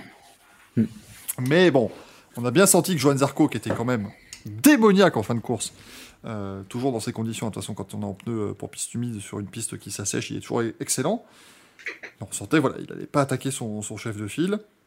D'ailleurs, il y a eu, euh, ça s'est mal passé hein, dans les stands d'après entre Pramac et Ducati. Euh, Oui, le, il L'admin MotoGP a publié ça aujourd'hui. Il avait l'air Aujourd'hui, d'être- cet après-midi, Ah ouais ouais. Ouais. Ouais, Et en fait, il y a Ducati, euh, il y a les trois boss de Ducati qui vont voir chez, qui vont chez Pramac. Donc Pramac qui est dégoûté, on voit les mecs qui sont décomposés. Et euh, bah, ils, bon, bah, ils, vont, ils se font des, des câlins et des, des, des accolades. Et euh, le, le- le chef ingénieur de Pramac qui dit, euh, qui dit euh, au, au gars de chez Ducati, bah, il devait gagner. Ouais. Voilà, il le dit trop, deux, trois fois, il devait gagner, il devait gagner parce que euh, Ducati est content parce que du coup Zarco a respecté les consignes d'équipe. Par contre, Pramac est dégoûté parce qu'ils étaient persuadés que Zarco allait gagner la course et que Pramac voulait plutôt gagner que de respecter cette consigne. Ce qui est normal. Du coup, on, on- on voit Ducati qui remercie tout le monde. Donc, euh, bon, bah, ils sont un peu dégoûtés, mais après, les consignes d'équipe, même si Pramac voulait que Zarco gagne, Zarco lui respecte sa consigne. Et Bien c'est là où moi je suis très content que Zarco l'ait balancé parce que je pense que c'est le seul pilote de chez Ducati qui a les couilles de balancer comme quoi il y a des consignes parce que tous les autres auraient dit non, non, non, non, il n'y a rien du tout. euh. Je Voilà, ce que j'ai pu. On, en- on en parlait dans, dans l'avant-dernier Racing Café, s'il allait avoir des consignes d'équipe. On était plutôt sur du oui, non, on ne sait pas trop. Et ben finalement, oui. Voilà. Maintenant, on le sait officiellement. Zarco a tout balancé. Oui, il y a des consignes d'équipe. Si ça se bagarre pour. euh, S'il y a un pilote Ducati qui se bagarre pour la victoire, on laisse la bagarre pour la victoire. Par contre, tous ceux qui sont derrière Pecco ne doivent pas le gêner. Ce qui, ce qui est merveilleux, c'est que tu vois les mecs de chez Ducati qui se congratulent comme s'ils avaient fait un doublé. Quoi. Ah oui, c'est Ils fou. par 2 et contre. 3. hein. Il n'y a pas de victoire hein, dimanche. hein. C'est KTM qui gagne. hein. Mais je pense qu'il se congratule parce que Quartararo s'est planté. et- Ah oui, c'est ça. Oui, Oui. oui, non, bon, au championnat, il revient à 2 points. hein, euh, de toute façon. hein. Donc euh, c'est Mm. c'est merveilleux. Mais c'est ouais. Vrai que ouais, j'ai j'ai- Après, c'est- compliqué. hein. C'est dommage pour Zarco, mais bon, je... moi je suis content qu'il ait respecté les consignes d'équipe. Il s'en sort... Lui, il s'en sort grandi de toute façon, c'est sûr. Il- Oui, et puis un de- bah, là, moi je suis content parce que euh, certes, oui, il n'a toujours pas gagné, mais en attendant, euh, il joue le jeu de Ducati. Pour moi, là, il vient déjà de sauvegarder son guidon pour 2024. Parce que le mec qui peut gagner, il, finit finalement quatrième, c'est même pas pour le podium. Euh, et de toute façon, même lui, il a été honnête et il a dit, même si j'avais fini troisième, j'aurais pas aimé. J'aurais pas eu la saveur de, de doubler Pecco juste pour le doubler pour finir troisième. C'était si je doublais, je, je gagnais la course en gros. Oui, c'est ça, si je gagnais pas, ça m'aurait fait chier. Mm. Voilà. Donc euh, pour lui, euh, c'est du bon boulot. Ducati le félicite. Euh, pour moi, il sécurise déjà le, il sécurise son entente et la confiance que Ducati a envers lui. Donc après, je, après le truc, c'est que Zarco a toujours écouté ce qu'on lui dit de faire. Quand il avait son manager qui l'a bassiné pour aller chez KTM, il l'a fait. Ouais. Quand Oui. euh, il était au fond du trou chez KTM, que finalement Ducati lui a dit écoute, viens chez Avincia, on te met un ingénieur Ducati, on va faire remonter le team Avincia et tu vas faire des grandes choses. Il les a écoutés, il l'a fait. Donc là, en gros, pour moi, c'est même limite pour les. Enfin, pas pour les remercier, mais c'est pour euh, que cette confiance continue entre eux deux. Parce que c'est vrai que Ducati euh, a fait confiance à, à Zarco, Zarco a fait confiance à Ducati, et où il est maintenant, chez un autre team, chez Honda par exemple, quand il avait testé la LCR, il aurait jamais été à ce niveau-là. Moi, je, je, vois, je vois par exemple chez Master qui dit euh, Ducati incapable de gagner un titre par eux-mêmes, honteux avec la meilleure moto. Alors, bon, je, je comprends que les consignes ce soit pas super chouette, mais à un moment donné, c'est logique. Euh, Après, c'est, on le dit tout le temps, c'est pas, et chez- on n'est pas chez les bisounours. hein. Les mecs, c'est un championnat du monde. Ducati, Ducati, ils ont, pour moi, Ducati, le, le- le seul moyen de vendre des bécanes, c'est en gagnant ce titre. Ducati, à la base, c'est pas spécialement des grands vendeurs de motos. Mm. Donc là où ils peuvent gagner de l'argent et avoir un retour, c'est en étant champion du monde en MotoGP. Yamaha, ils vendent des bécanes. Honda vend des bécanes. Ils sont de l'argent comme ça. Pas Ducati. De toute façon, le sport méca est un business. Euh, c'est le truc le plus frustrant pour les spectateurs d'avoir des consignes euh, parce qu'on a l'impression que c'est truqué, mais euh, ça a toujours fonctionné comme ça.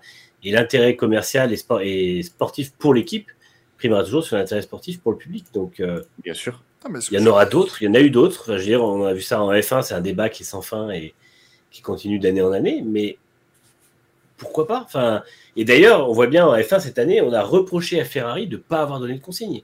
Ce qui est quand même vraiment, euh, pour le coup, ultra euh, contraire à ce qu'on disait partout ailleurs. Mais euh, il y a un moment où on peut comprendre euh, que Ducati n'ait pas eu envie de perdre encore des points, alors que justement, Bagnaia avait la possibilité de remonter à deux points de, de, de Quarta, ce qui est quand même vraiment déjà miraculeux par rapport à là où il en était en- il, y a, il y a encore huit huit courses. Et puis, et puis ça aurait pu être pire. Enfin, excusez-moi, ça aurait vraiment pu être pire. On aurait pu mettre un petit message, le, le fameux map 2 à Miller, et lui dire bon bah maintenant t'es gentil, mais tu, tu te gares. Mm. C'est, c'est- en, en soi, si on veut aller jusqu'au bout, tu, c'est, c'est, c'est même, on peut presque dire que c'est étrange qu'on ait laissé Miller devant.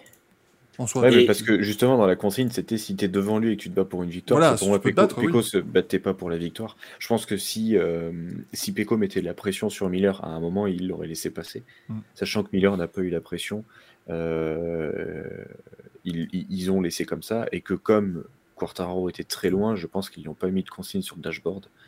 Euh, mais après, de toute façon, moi, ce que je- là, on va dire que c'est plutôt les Français qui s'indignent des consignes d'équipe. Moi, je vois pas ce qu'il y a de choquant dans les consignes d'équipe personnellement. C'est comme ça, c'est c'est comme ça. C'est tu peux pas faire autrement. Parce Et- que c- et ça avait crié, euh, ça aurait crié au scandale, par exemple, si ça avait été l'inverse. Si ça avait été Quartararo et que c'est par exemple Morbidelli qui va le doubler, ou même Zarco qui va le doubler, euh, ça aurait crié au scandale qu'il n'y a pas eu de consigne d'équipe entre Bien Français ou entre pilotes Yamaha. Oui, parce que, parce que là, vous voyez, j'ai mis le titre, c'est un peu que peut faire Fabio face au Ducati, mais déjà, en fait, à la base, euh, parce qu'on on peut se dire, euh, la majorité des critiques, c'est ouais, mais Ducati, ils ont été obligés de mettre 8 motos, euh, ils sont obligés- D'accord. Mais qu'est-ce qui a empêché Yamaha de mettre 8 motos? Bah oui. À part le fait qu'elles soient pas Yamaha- assez bonnes. Qu'est-ce qui a empêché Exactement. Yamaha de développer une moto? Parce Et que le je- problème, c'est que les. Excuse-moi, vas-y, Manu. Non, vas-y, vas-y, vas-y. J'allais juste dire, c'est que les gens se plaignent de Ducati en disant Ducati a tué le MotoGP, en disant Ducati est en train de sauver le MotoGP. Parce que les mecs, faut pas oublier que saison, euh, bah, j'ai encore, je regardais encore la dernière fois, et 2012, enfin 2012, 2013, 2014, il y a Ouais, hein. 12 pilotes. Mm. Et après derrière, c'est des Open et des CRT. Donc c'est des motos de merde où les mecs prenaient des branlés. Là, on a un plateau de fou, on a Ducati qui met beaucoup de pognon, qui prouve sa confiance à- avec le, le MotoGP. Quand tu vois que Suzuki décide de se barrer du jour au lendemain, Yamaha qui fait plus de team satellite, Honda qui est à la rue, ben, je suis bien content d'avoir des bastons de Ducati pour avoir du spectacle. Parce que là, ils veulent du spectacle. Et il y en a grâce à Ducati. Et ben, arrêtez de faire chier. Mm. C'est tout. Vous n'êtes pas content de Ducati, bah les gars, regardez plus le MotoGP alors. C'est pas possible. Et euh, je, vois, je vois chez Mick Master qui dit que le problème qui est gêne, c'est que c'est les teams satellites. Mais quand tu vois Gasly qui s'écarte devant Verstappen dimanche à, à Singapour, ou quand, ou quand tu vois euh, Todd qui demande à Norberto Fontana de gêner Villeneuve en 97 à RS, quand tu voyais Todd remonter la, la voie des stands pour, des- pour dire aux équipes, même pas forcément satellites, de pas gêner euh, Schumacher, ou quand tu vois ce qui se passait justement entre Red Bull et Toro Rosso à l'époque ou AlphaTauri maintenant, mais c'est tout le temps. À partir du moment où tu as de la puissance dans un peloton, parce que tu l'as commercialement ou euh, par plusieurs équipes ou quoi, tu, l'appliques, c'est normal. Et je veux dire, Mercedes, on n'a jamais vu une Force India ou une Williams dans les années euh, hybrides gêner une Mercedes quand il y avait une remontée à faire. Parce que il y a un accord. Et en fait, cet accord, bah, c'est aussi ça, c'est une équipe satellite. Euh, c'est une équipe B, et c'est comme ça. Et, et c'est pas un problème. Enfin, ça fait partie du jeu. Et clairement, je te rejoins là-dessus totalement, euh, Axel, c'est que rien n'empêche les autres constructeurs d'aligner 8 motos. Et n'empêche qu'effectivement, aujourd'hui, on a un championnat qui, qui, qui survit grâce à eux. Parce que c'est vrai que euh, le, le, le MotoGP, il y a 10 ans, c'était un peu comme la F1 il y a 12 ans. C'était, tu avais plus de, voitures, de, de, de véhicules de, de dessus, mais c'était la moitié qui était des, des, des, des charrettes. Quoi. Donc, euh, Mm. c'est, euh, enfin, en F1, c'était pareil. hein. ils étaient contents d'avoir 22 bagnoles parce qu'il y avait euh, euh, Caterham, Marussia et HRT qui étaient arrivés. Mais bon, c'était des chicanes mobiles, donc euh, c'était pas forcément utile. Et là, c'était pareil avec les CRT et les Open. Donc, euh, en fait, bah, quand tu as un championnat qui est comme ça, après, effectivement, si Ducati amène 8 des 22 motos, euh, 22 ils sont, c'est ça Mm. Euh, 24. et 24, et ben voilà, ils, amènent un tiers du plateau. Et alors, je veux dire, euh, encore une fois, oui, et je pense que si Yamaha a plus de clients, c'est parce que bah, tout le monde se rend compte que la Yamaha, elle avance pas. Donc, euh, C'est ça, c'est à un moment donné, euh, voilà, euh, Ducati a réussi à construire la meilleure moto. Faut pas oublier aussi que, d'un côté, bon, les teams satellites, oui, c'est un peu, c'est pas forcément top, mais où serait Pramac sans la bonne Ducati? Où serait euh, VR46 Enfin voilà, il serait en fond de peloton et basta, quoi. Donc, c'est. En Surtout fait, que les teams après- satellites apportent à Ducati parce qu'ils leur donnent littéralement de l'argent pour aligner les motos, mais Ducati leur apporte d'abord l'opportunité de, de, de jouer aux avant-postes. prenons l'exemple de. Prenons l'exemple de Grésini. Grésini gagne des courses quand ils sont team satellite, jamais quand ils sont team officiel à Aprilia. Bah oui. Exactement. Parce, parce que team satellite, souvent, c'est avoir une meilleure moto que la moitié des officiels. En fait, en Donc, gros, euh, les gens ne sont, sont, sont dégoûtés parce qu'il y a une, une, équi- une écurie qui gagne. Pour moi, c'est ça. Et surtout que tu as Ducati, enfin, les mecs, je, je, moi, je comprends tout à fait le, le, le fait de, de, de jouer les, les. Merde, les consignes d'équipe, pardon. Putain, c'était loin. C'est que ils n'ont pas été champions depuis des années. ils sont là depuis toujours. Oui. Ils sont toujours fait cracher dessus et comment ils se sont fait insulter quand Rossi est arrivé chez Ducati? Parce que ça a toujours été une moto de merde. Et là, ils ont la meilleure bécane. Ils font partager à tout le monde leur moto. Euh, ils la vendent pas cher par rapport aux autres. Et euh, bah, mon gars, bah, forcément, tu, là, tu sais que tu peux faire le doublé et même le triplé en comptant le team, le constructeur et le, championnat du monde. Euh, bah, mon gars, tu fais tout ce que tu peux. Et en plus, il n'y a même pas de triche. C'est juste des accords. C'est mon gars, tu le doubles pas. Et, et et, l'a dit, tous les pilotes s'entendent très bien. Euh, tout le monde est d'accord. Bon, après, c'est Bastiani, ça, ça me fait rêver. J'ai hâte de voir la saison prochaine, du coup. Parce qu'il faut savoir que, quand même, Zarco, dans sa déclat, a dit on s'entend tous très bien, sauf avec un. Et c'est qui? On s'entend pas avec Bastianini. Voilà. Après, c'est sûr que les pilotes V- VR46 s'entendent très bien entre eux. Martin est quelqu'un de très cool. Zarco est quelqu'un de très cool. Donc euh, voilà, il n'y a que Bastianini bah, qui lui est un pur grisigne de toute façon, euh, qui est un petit peu en retrait. Donc j'ai hâte de voir la, la saison prochaine du coup. Euh, ça sera pas la même que, que, que Miller. hein. Donc, euh, mais là, de toute façon, je vois pas pourquoi tu, tu risquerais pour Zarco déjà de base, parce que on sait très bien que des fois, il peut avoir des consignes d'équipe et ne pas les respecter. Mais là, t'es Zarco, t'es chez Pramac, t'es bien, t'as une moto officielle. Pourquoi tu vas te foutre dans la merde à essayer de le doubler? Parce que oui, il aurait pu le doubler pop, mais imagine, il double, il perd l'avant. Sur une, sur une piste grasse où il n'y a qu'une trace, oui, le dépassement sur Marquez, il est incroyable. Tu peux le faire une fois, mais peut-être pas deux fois. C'est compliqué à juger, à, à, à jauger aussi. Et donc, euh, pour moi, il a très bien fait. Et lui cracher dessus, je trouve ça inadmissible de, de cracher sur Zarco parce que bah, je trouve que c'est un peu le souffre-douleur du, du MotoGP de toute façon. Ah, depuis Euh, tout le temps. hein. oui, depuis toujours. Mais les mecs, faut pas oublier qu'il est deux fois champion du monde Moto 2 et que là, il a fait un très beau coup. Il a fait, il fait des belles saisons, même si c'est toujours compliqué en fin d'année. Là, il a fait le, pour moi, il, a fait son il a fait le boulot qu'on lui a dit de faire. Faut Ouais, ouais. Que- faut, faut pas oublier que le MotoGP aussi, c'est leur travail. hein. C'est pas, c'est pas du plaisir. hein. C'est, c'est Bah, pas du loisir. Donc, puis le mec, après- il a respecté un ordre qu'on lui a donné. Je pense que le truc principal sur lequel tout le monde gueule, en fait, c'est parce que c'est un Français qui était lésé par la décision et c'est un autre Français. Enfin, les deux Français se Oui. font avoir, en fait, sur ce coup-là. Mais Côté, Euh, côté italien, ils sont très contents. à à un moment donné, soyons francs, bon, dire. Zarco aurait peut-être pu gagner la course, encore, je suis pas sûr non plus. Tu vois, il était certes plus rapide, mais Bah, le problème, c'est que tu vas plus vite, mais il avait une piste libre. c'est ça. Et, et puis, euh, et puis Oliveira, en fin de course, il, met, il se reprend quand même pas mal, quoi. Donc, euh, rien dit qu'on aurait pu avoir- aller chercher ce rythme-là. Et puis Fabio Quartararo, euh, faut pas oublier que s'il perd le titre de quelques points, je dirais pas forcément que c'est grâce au enfin que c'est à cause des, euh, des, des- comment dire des consignes Ducati, c'est à cause du, du fait qu'il termine 17ème ce week-end quoi. Mm. Il a sorti une performance qui était indigne, malheureusement. Mais qu'il a aussi une moto de merde, je veux dire. Ah oui, oui, moment, oui, faut- il peut oui, il peut pas forcément grand chose, mais je veux dire, Non, mais voilà, ce que je veux dire, qu'il faut voir, faut voir le, le- le- la vérité en face. Si Quartararo perd, c'est pas à cause de Ducati. Point, c'est à cause de Yamaha. Et, euh, et en fait, moi, je- j'en viens à, la phrase que j'allais dire av- avant, c'est que je pense que tout simplement, ça aurait été. Euh, Ducati aurait dit à Bastianini de ne pas dépasser Zarco, on n'aurait jamais eu ce débat. Le débat n'existerait pas, parce que ce serait. Et c'est ce que tu rejoins, ça rejoint ce que tu dis, Michael, c'est parce que ça aurait été un Français euh, qui n'aurait pas, été lésé, qui aurait été avantagé, on n'en aurait pas parlé. Donc, euh, c'est euh, comme ça, et. euh, et ouais, non, de toute façon, Ducati, enfin, c'est normal. Et puis, en fait, c'est partout pareil. Je vois, je sais, que ma soeur dit ils n'assument pas dans la com, mais à la rigueur, jamais ouais. une équipe n'assume quand elle fait des consignes, parce que, Mm. parce que de toute façon, elle est sous le feu des critiques quoi qu'il arrive. Je, regardez, très bon exercice à ce sujet, regardez la conférence de presse d'Ockenheim 2010 après la consigne entre Alonso et Massa. C'est un quart d'heure de gêne pure, parce que personne ne sait quoi dire. Mais ça, à la rigueur, c'est normal parce que c'était spécifiquement interdit dans le règlement de la Formule.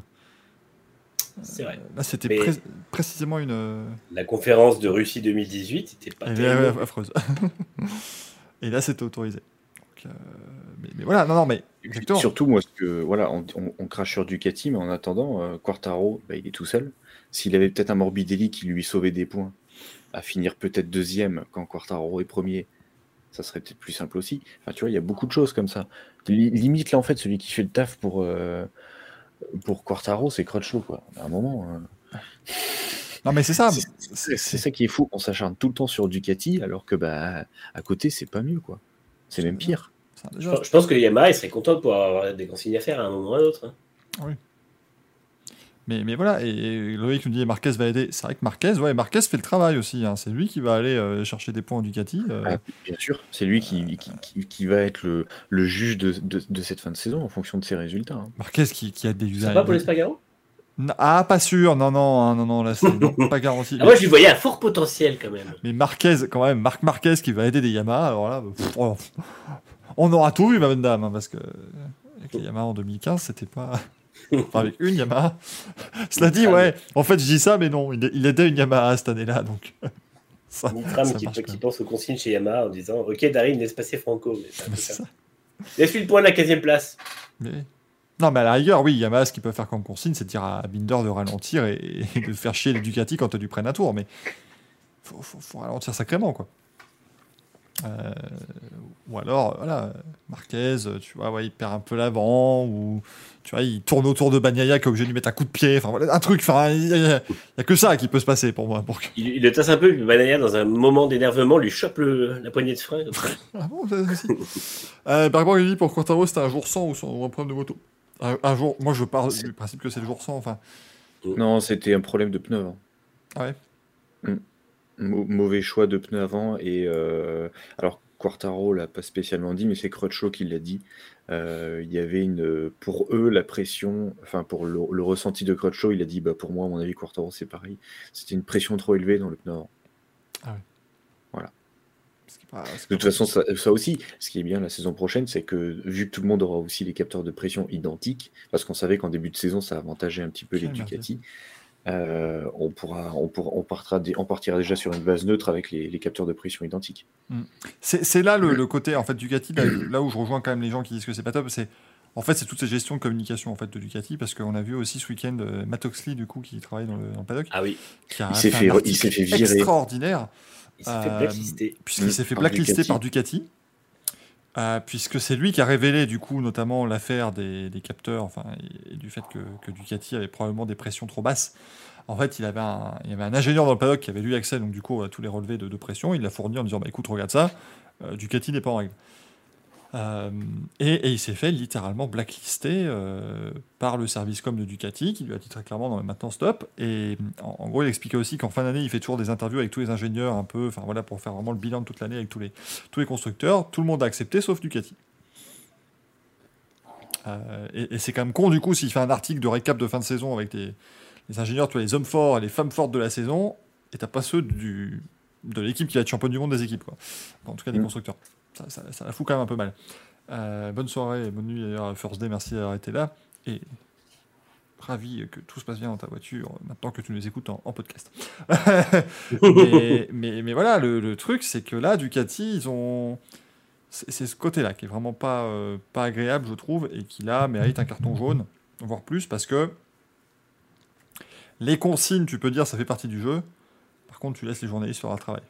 Et si leur travail, c'est de poser des questions difficiles. et de- Surtout qu'ils des ont choses. quand même blacklisté un des plus grands journalistes du paddock. C'est ça. qui donc tu tu vas pas de main morte quoi. Si tu blacklistes, tu vois un peu comme euh, le, le- la presse néerlandaise en Formule 1, là. c'est c'est les Néerlandais là hein, qui sont un peu chiants euh, en Ah, Formule 1. Zigo, ouais, ils sont- Oui, voilà, merci Zigo. Tu vois, tu, tu, tu, tu blacklistes un... Surtout qu'en plus en MotoGP, c'est que des freelance hein, quasiment. hein. Mais c'est ça. C'est pas des, c'est pas des de la presse comme euh, comme Canal où t'as les reporters, etc. Là, c'est vraiment du, les, les journalistes sont tous en freelance, donc tu et tu blacklistes l'un des plus gros et un mec qui a beaucoup de poids. Donc, En fait, tu- c'est en tu- lisant ça et, des- et les propos aussi de Simon Patterson, Mm. même si, bon, euh, Simon Patterson, on sait, on sait Ouais, ce c'est pas non plus euh, euh, un gage de qualité des fois, mais, Mais en fait, mecs, ce que, ce que j'aime, en, en fait, ce que j'ai découvert avec ça, c'est, ça m'a même pas marqué euh, quand j'étais moi-même sur un Grand Prix, mais on est encore dans un- une période, enfin, le MotoGP a l'air d'être un sport mécanique très, très, très en vogue, parce que Canal fait les audiences et tout, mais, mais en fait, c'est vraiment un truc qui n'intéresse pas grand monde. Euh, tu n'as pas de journaliste, enfin, tu vois, ce sont que des freelance. Enfin, Simon Mhm. Patterson, il vit dans une caravane, quoi. Alors, par choix, certes, oui, il mais- a son, enfin, il vit oui, dans un son choix d'avoir fait un- van, euh, aménagé. aménagé, mais ça l'aide à pouvoir se, se rendre sur toutes les courses. quoi. Euh, c'est c'est des mecs et, et des filles qui sont là par pure passion. Tu peux à aucun moment dire qu'il y en a un ou une qui bosse là en MotoGP parce que c'est hype, Parce que le MotoGP n'est pas hype. En fait, on essaye de nous le vendre comme étant le truc ultra cool, mais en fait, il n'y a que la F1 qui est dans ce cas-là.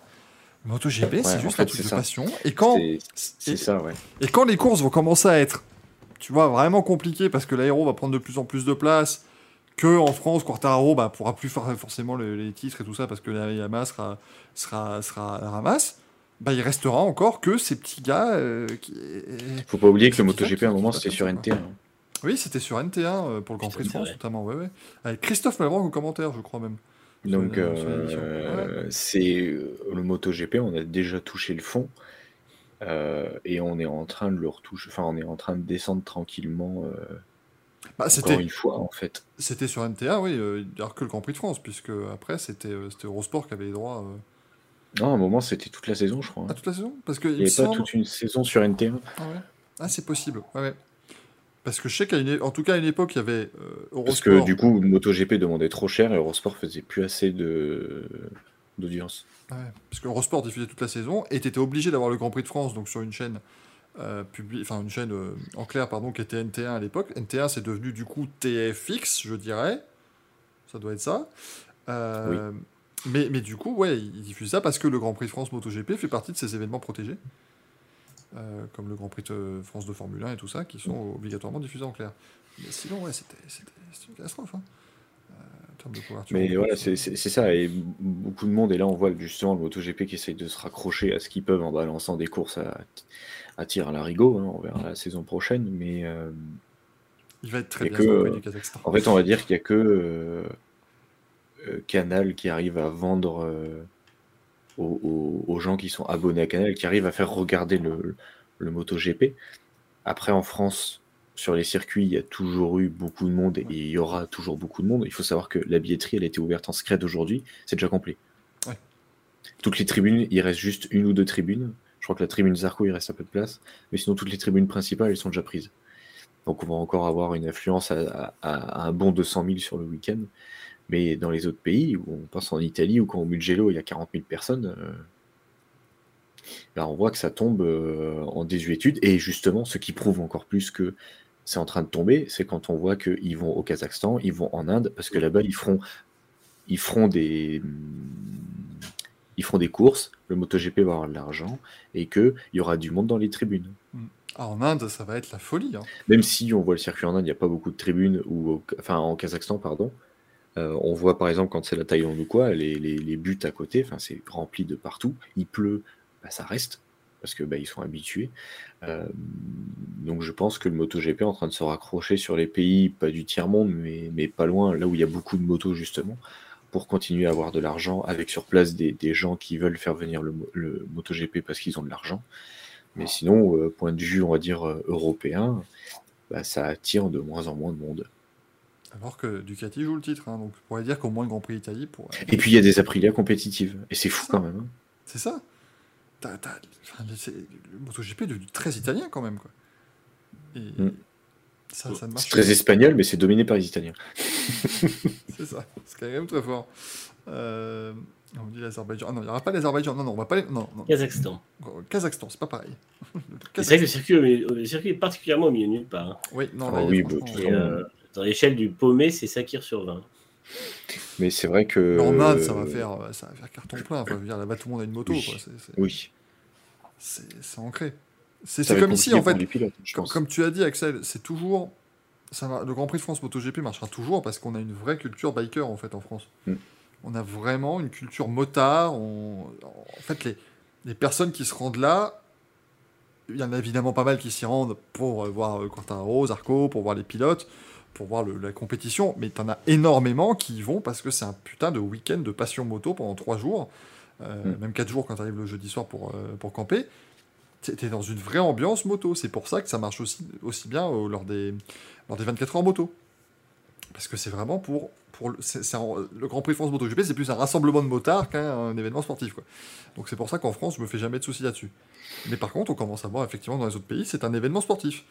Et quand l'événement sportif, sportivement, n'a plus assez d'intérêt, ben, euh, ça, ça devient, ça devient compliqué. Et là, ça. Là, le MotoGP, ils se font.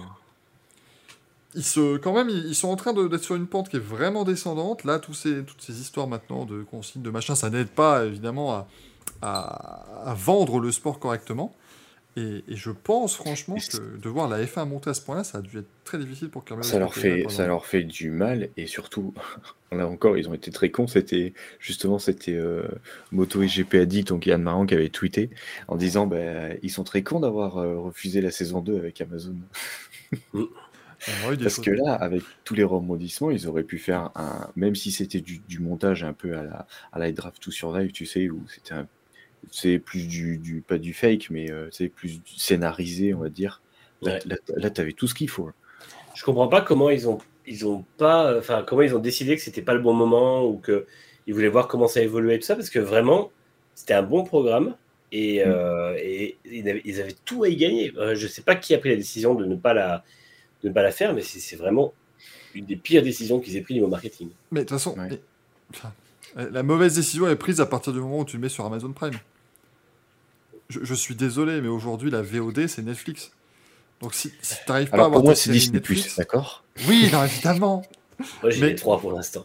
Mais Non, Non, mais mais après, Moi aussi, tu vois, je suis abonné à tous ces trucs-là, mais 95% des gens, si tu leur dis c'est en VOD, ils, vont- ils vont aller voir Netflix. Tu vois, naturellement. C'est pour ça, pour moi, que Drive to Survive a aussi bien marché.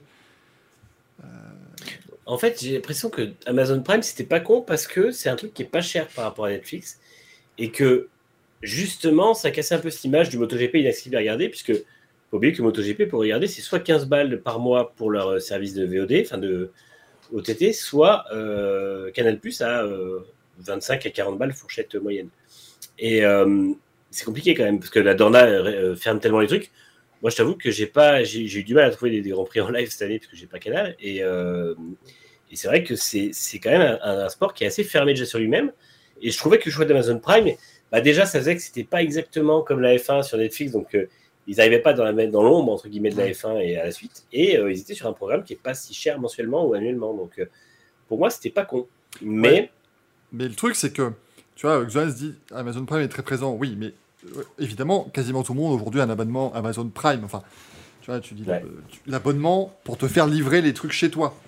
Mais le soir, tu es dans ton canapé. le- 90% des gens qui vont se mettre devant leur télé en disant Ah, on regarde quoi ce soir Ils vont mettre Netflix. En fait, tu vas te mettre sur la page d'accueil de Netflix. Donc, très peu de gens vont faire ça sur Amazon Prime. Ce qui, ce qui fait que ça marche, bah, tu es sur Netflix, on dit tiens, on vous recommande la F1. C'est comme ça que beaucoup de gens ont entendu parler de Drive to Survive en fait. Euh, Mm. C'est simplement par les recommandations Netflix. Et là-dessus, c'est vrai que j'ai vu que Netflix a remis euh, le documentaire Hitting the Apex, qui est euh, le, grand prix, le documentaire sur le MotoGP euh, narré par Brad Pitt. Ça, Et je pense qu'en vi- en visionnage, il fait des meilleurs stats du coup que, que le truc sur le MotoGP d'Amazon Prime. C'est- possible. Parce qu'aujourd'hui, Et je le Amazon, conseille à tout le monde d'ailleurs. Amazon Prime Vidéo, soyons francs, euh, à part le Grand Tour, euh, pas grand chose que les gens regardent forcément. euh. Ils ont mis toutes les saisons de Top Gear, ils ont mis les 25 saisons. Ah, les, les- même les vrais? Ouais, surtout les vrais, je suis trop content. Les 25 saisons. Putain, oui, Exoen nous parle de Ted Lasso dans le chat. Oui, il faut toujours que. Absolument que je regarde Ted Lasso d'ailleurs, qui est un- apparemment extraordinaire. Mais tu vois, c'est c'est le truc aujourd'hui, Amazon Prime, bon, bah, tu. tu ouais, tu. c'est- C'est c'est pas. Oui, il y a le foot. Ils ont, ils ont les 15 saisons d'urgence quand même. hein. Oh putain de merde. Est-ce que j'ai vraiment envie de regarder Anthony Edwards en blouse pas- blanche encore pendant. Je suis pas sûr, hein. Euh, Mais c'était chouette. C'était chouette. Alors après, oui, en plus, la, la Ligue 1, tu vois, c'est payant en plus. Donc, mais, mais au moins, maintenant, en fait, ça se démocratise en France, mais juste en France. Et puis, ça se démocratise quand euh, MotoGP. euh, Enfin, à, à vous dire à quel point, quand même, la série, le Drive to Survive de la moto nous a marqué, c'est qu'avec Axel, on n'était même pas foutu de vous donner le bon titre quand on vous a dit. Et il y a le nouveau euh, documentaire qui sort. Et on, on- c'est MotoGP Unlimited, Unlimited. Mm. ça. hein. Et nous, on avait mis Unexpected. Enfin, voilà, on savait même pas vous dire le titre. Alors que Drive to Ride Survive, to un truc comme ça. Drive to- tu vois, mais alors que je crois que du coup, le, le, le- le Drive to Survive du vélo, ce sera sur Netflix. Ça va. Oui, parce que c'est Box to Box Oui, qui le réalise. Voilà. Et ça va forcément extraordinairement bien marcher. Parce que, euh, voilà, c'est aujourd'hui tellement implanté Netflix que, que ça fonctionne bien. Putain, il y a Monk apparemment, c'est génial.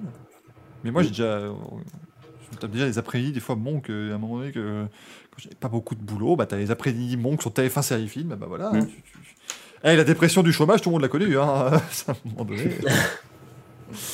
Euh, mais, mais bon, c'est. Voilà, la moto n'a pas besoin, en tout cas, de ces petits. euh, souci de d'image, on va dire en ce moment. Et c'est vrai que là, les, les, les consignes n'aident pas. Mais tant que c'est pas, voilà, très, tant qu'on ne demande pas vraiment aux, aux autres de se garer pour laisser passer. euh, Bagnaia. Oui, en fait, en fait, tant qu'il n'y a pas de. Je veux dire, plus. Là, c'est une consigne d'équipe. Moi, ça va me gêner s'il y a de l'anti-sportif, on va dire. Mm. C'est-à-dire le mec qui s'arrête clairement. Par exemple, s'il y a 2-3 secondes, il commence à s'arrêter pour le laisser passer. euh, ou alors de se mettre à euh, gêner Quartararo. Oui, c'est ça. Voilà. Quand je parle de gêner anti-sportif, c'est de zigzaguer, de bloquer les trajectoires, de d'essayer de le. Du foot à coup de pied. Oui, enfin, alors voilà, un- Fenati, il a bien mis un coup de frein dans une Ah ligne oui. droite, voilà. Non mais non mais puis Axel, franchement, la moitié des pilotes Ducati aujourd'hui sont des pilotes vers 46, donc ils peuvent très bien mettre un coup de pied à leur adversaire. Ils sont, ils sont allés au range pour ça. Euh, J'adorais, c'est Valentino aussi qui fait un entraînement spécial. Ok, so if you have on, the, on the side, you just put the leg. it, it works well. Alors là. Et puis voilà. Donc moi, les, consignes d'équipe, euh, c'est normal, ils, veulent être champions, ils doivent être champions, donc bah, ils, vont faire ce qu'ils peuvent pour, euh, et de toute façon, bah, ils le font pour que Bagnaia soit champion. Ouais. Et en fait, moi, c'est- pour moi, c'est un faux débat parce que je te dis, cette année, on a Oui, bah écoute, hein, je fais mon émission comme je peux, moi à un moment donné. euh, Mais c'est pas contre toi. Non, non mais en fait, c'est que on a, cette année, en Formule 1, on a gueulé contre l'équipe qui en a donné et on a gueulé contre l'équipe qui en a pas donné. Donc, au bout d'un moment. Mais oui, mais c'est euh, Ferrari. Oui, je sais, Ferrari, on gueule dessus par principe et ensuite on réfléchit pourquoi on gueule. Mais quand même, au bout d'un moment, euh, je dire, voilà. Enfin, alors ça passe inaperçu parce qu'il joue les 8 place, mais McLaren donne des consignes quasiment à chaque course. Pareil. Bah oui, bah oui, mais en même temps là, bon, euh, Bon, c'est souvent parce que Ricardo est en pneu euh, pas, us- pas usagé avec euh, pas d'arrêt. Ricardo, on le met sur des relais de 55 tours pour qu'il soit au moins devant Norris 3 tours, tu vois, histoire de dire, allez, bravo Daniel, c'est positif, t'es devant Lando. Donc voilà, c'est ce qu'on peut. Hein. Euh... J'attends de dire, les téléfilms de Noël sont venus. Oui, non, mais c'est terrible. J'ai j'ai lu un. J'ai lu un communiqué disant hey, les téléfilms de Noël débarquent dès le 24 octobre sur TF1. Et ça ne choque plus personne, hein, donc allez vous faire voir. Euh, oui, non, mais oh, tu sais, ils vendent déjà les jouets de Noël. hein, bon, euh, à un moment donné, on fait, on fait ce qu'on peut. Bah, C'est-à-dire que tu vois, moi, c'est, mon anniversaire arrive, mais si on veut m'offrir un cadeau, ça va être un truc avec un bonnet de Père Noël dessus. Quoi, parce qu'il y a Tu que ça. un calendrier de l'avant. Ah, mais y, il y en a déjà. Non. Non, mais Manu, si je voulais, j'aurais pu faire calendrier de l'Avent d'octobre, novembre et décembre. C'est- prodigieux. C'est dé- c'est débile. Ah non, ça fait du chocolat tous les jours. C'est pas débile. Oui, c'est vrai que ça fait trois mois de Oui, chocolat. mais moi je fais ça, mais c'est pas, c'est pas, pas des calendriers de l'avant, c'est juste chocolat tous les jours. C'est pas- Elsie, mais bon, euh, allez, euh, c'est pas Ouais, c'est pas grave. à un moment donné. Euh... Euh, Thibaut qui dit laissez passer, c'est pas choquant. À Valence en 2015, on a quasiment eu 5 pilotes se garer. Mais c'est vrai, quand, quand Rossi a fait sa remontée de l'espace, là où, où tout le monde s'est en disant, allez, Valentino, c'est pour toi. mais pareil avec, euh, avec Schumacher en 2006 au Brésil. euh, euh, voilà, c'est des trucs. pas... En fait, je pense que ça a surtout choqué parce qu'on n'avait pas vu ça depuis longtemps, en fait. Oui, c'est Voilà, pas habituel en que là, MotoGP, c'est ça. oui. voilà. En fait, Ouais. c'est pas quelque chose qui est habituel, justement. C'est ça que je voulais dire et finir là-dessus pour ma part. C'est pas habituel parce que ça fait des années qu'on a des ultra dominations. À partir du moment où tu as une ultra domination, tu pas obligé d'avoir un consigne d'équipe. Il y a que euh, l'ultra domination de Marquez, t'as pas eu de consigne. Il n'y a pas besoin de, consigne d'équipe, on va dire. Et de toute façon, euh, il dominait euh, Pedrosa, donc euh, C'est ça, Voilà. qu'est-ce que tu veux qu'on demande des consignes? À Alex Marquez, euh, Pedrosa, ça, que- et, et, et qu'il y, a- y a toujours eu, il y avait toujours d'énormes différences entre les motos, de- les, puissances des bécanes étaient toujours différentes, donc tu peux pas forcément donner de consigne d'équipe. Euh, et puis là, tu te retrouves sur un plateau assez homogène où même euh, Di Antonio Bezzecchi maintenant sont capables de faire des pôles. Euh, donc de toute façon, tu es obligé de euh, faire une, hiérarchie de dire lui c'est numéro 1, vous le favorisez et tu, es obligé. Si, si Bagna dominait comme ça depuis le début de la saison, ou s'il y avait des grandes différences entre les bécanes, ou si les motos, se, parce que maintenant les motos se suivent très bien aussi, hein. Euh, tu- si, si- si tu enlèves tout ça, tu n'es pas obligé de consigner d'équipe, mais les gens ne sont plus habitués à en voir en moto. Pour moi, c'est principalement ça aussi. C'est ça. Bon, mon cher Axel, si nous donnions des manches. On peut donner des mal, manches. hein. ça me paraît toujours bien. C'est parti, c'est le générique. Des manches à couilles de la semaine, c'est formidable. On prend manche, on prend des couilles, ça fait un manche à couilles. Je vous donne la parole, mon cher. Je prends les manches, Alors, je prends les couilles, et voici le manche à couilles. Arrivé triomphal du manche à couilles. Elles Oh, sont le belles, chat elles en met sont plein. Merci, le chat. Merci. Ah, je ne t'entendais plus, euh, Michael. Oh, bah, c'est euh, c'est bien grave. Finalement, hein. Euh, du coup, petite précision, on avait oublié, je sais pas si tu l'avais euh, stipulé dans le dernier euh, euh, Racing Café, on avait oublié de décerner un manche quand même pour les mécanos de Max Racing Team. On les a. l'avait on l'avait stipulé Donc je les, je les ai, euh, je les ai mis dedans. hein. C'est bien, c'est bien, ils le méritent. Voilà, ils méritaient grandement. Leur travail mérite d'être salué. Euh, et il y a aussi, à partir de mettre fin, enfin, du coup, l'avantage c'est que là on est dans le flou complet parce qu'on a, j'ai pas fait de classement depuis, euh, ju- depuis juin. Et l'avantage c'est qu'on est allé deux mois de la fin de saison. Donc à partir de maintenant, vous ne saurez plus le classement. Qu'est-ce qui c'est Oh la vache, il s'est fait attaquer. Il Manu y a un s'est chien. fait attaquer par un chien. Des attaques de chiens dans mon bureau. Bah, il y a un chien il est qui était déçu, pas attends. Euh. Donc là, c'est très malin, parce que vous l'avez bien entendu. hein. qui est- qui est- A- Axel n'a rien branlé, et là maintenant, il justifie le fait de ne rien branler en disant Ah ben, ben attends, il reste plus que deux mois, euh, on navigue à vue. Vous pouvez m'appeler la FIA, il n'y a pas de problème. Tout va bien. C'est une merveille absolue. Ah, je valide. Donc, hein, je- c'est- donc on fera une, de toute façon, je pense qu'on fera une petite cérémonie en décembre, donc dans deux mois, Oui. après la fin de la on formellement tout ça. Au Trocadéro. Donc l'avantage c'est que là vous êtes dans le flou complet. Et bah moi ça me plaît du coup. Parce qu'il n'y a pas d'avantage à Lucas Di Grassi, etc. Il n'y a pas de consigne d'équipe, il n'y a rien du tout. Vous faites tout ce que vous voulez. C'est ça. Moi, je le, do- moi, je le donne à, à, à Nick Heidfeld, comme ça, Lucas Di Grassi reste demain. Voilà. Euh, le, camarade vient de se faire bouffer le mollet. Oui, mais ça, euh, quand je vous dis sur le front, ça devient, ça devient vraiment sauvage. hein, Ah non, c'est les, c'est les chiens qui se bouffent entre eux, il n'y a pas de souci. Mais c'est tout à fait normal, ma bonne un chien. dame. Un chien ça se nourrit hein, de temps en temps, tu sais, il y a pas de... Ah merde Non, chez, chez Manu, c'est les Hunger Games. Il les aligne le matin et dit à la fin, il en restera qu'un. Voilà, ou C'est un régime communiste, hein, on, on Oui, voilà. Ah bah, c'est un régime, oui, ça peut On dire. rationne. Bouffe c'est pas. ça. Rationne, ouais. Ah, c'est pour ça que ça s'appelle un régime, du coup. Pour ça. Le régime communiste, bien compris. Tu les prépares à l'hiver, c'est pour ça Merci Le- breton pour les, Voilà. pour les, pour les deux bits avec. C'est normal, il se jappe au nez. C'est tout à fait normal ce week-end, évidemment. Elle, elle est valable. Elle est pas mal. Est presque. Du coup, euh, qu'est-ce que le public a demandé?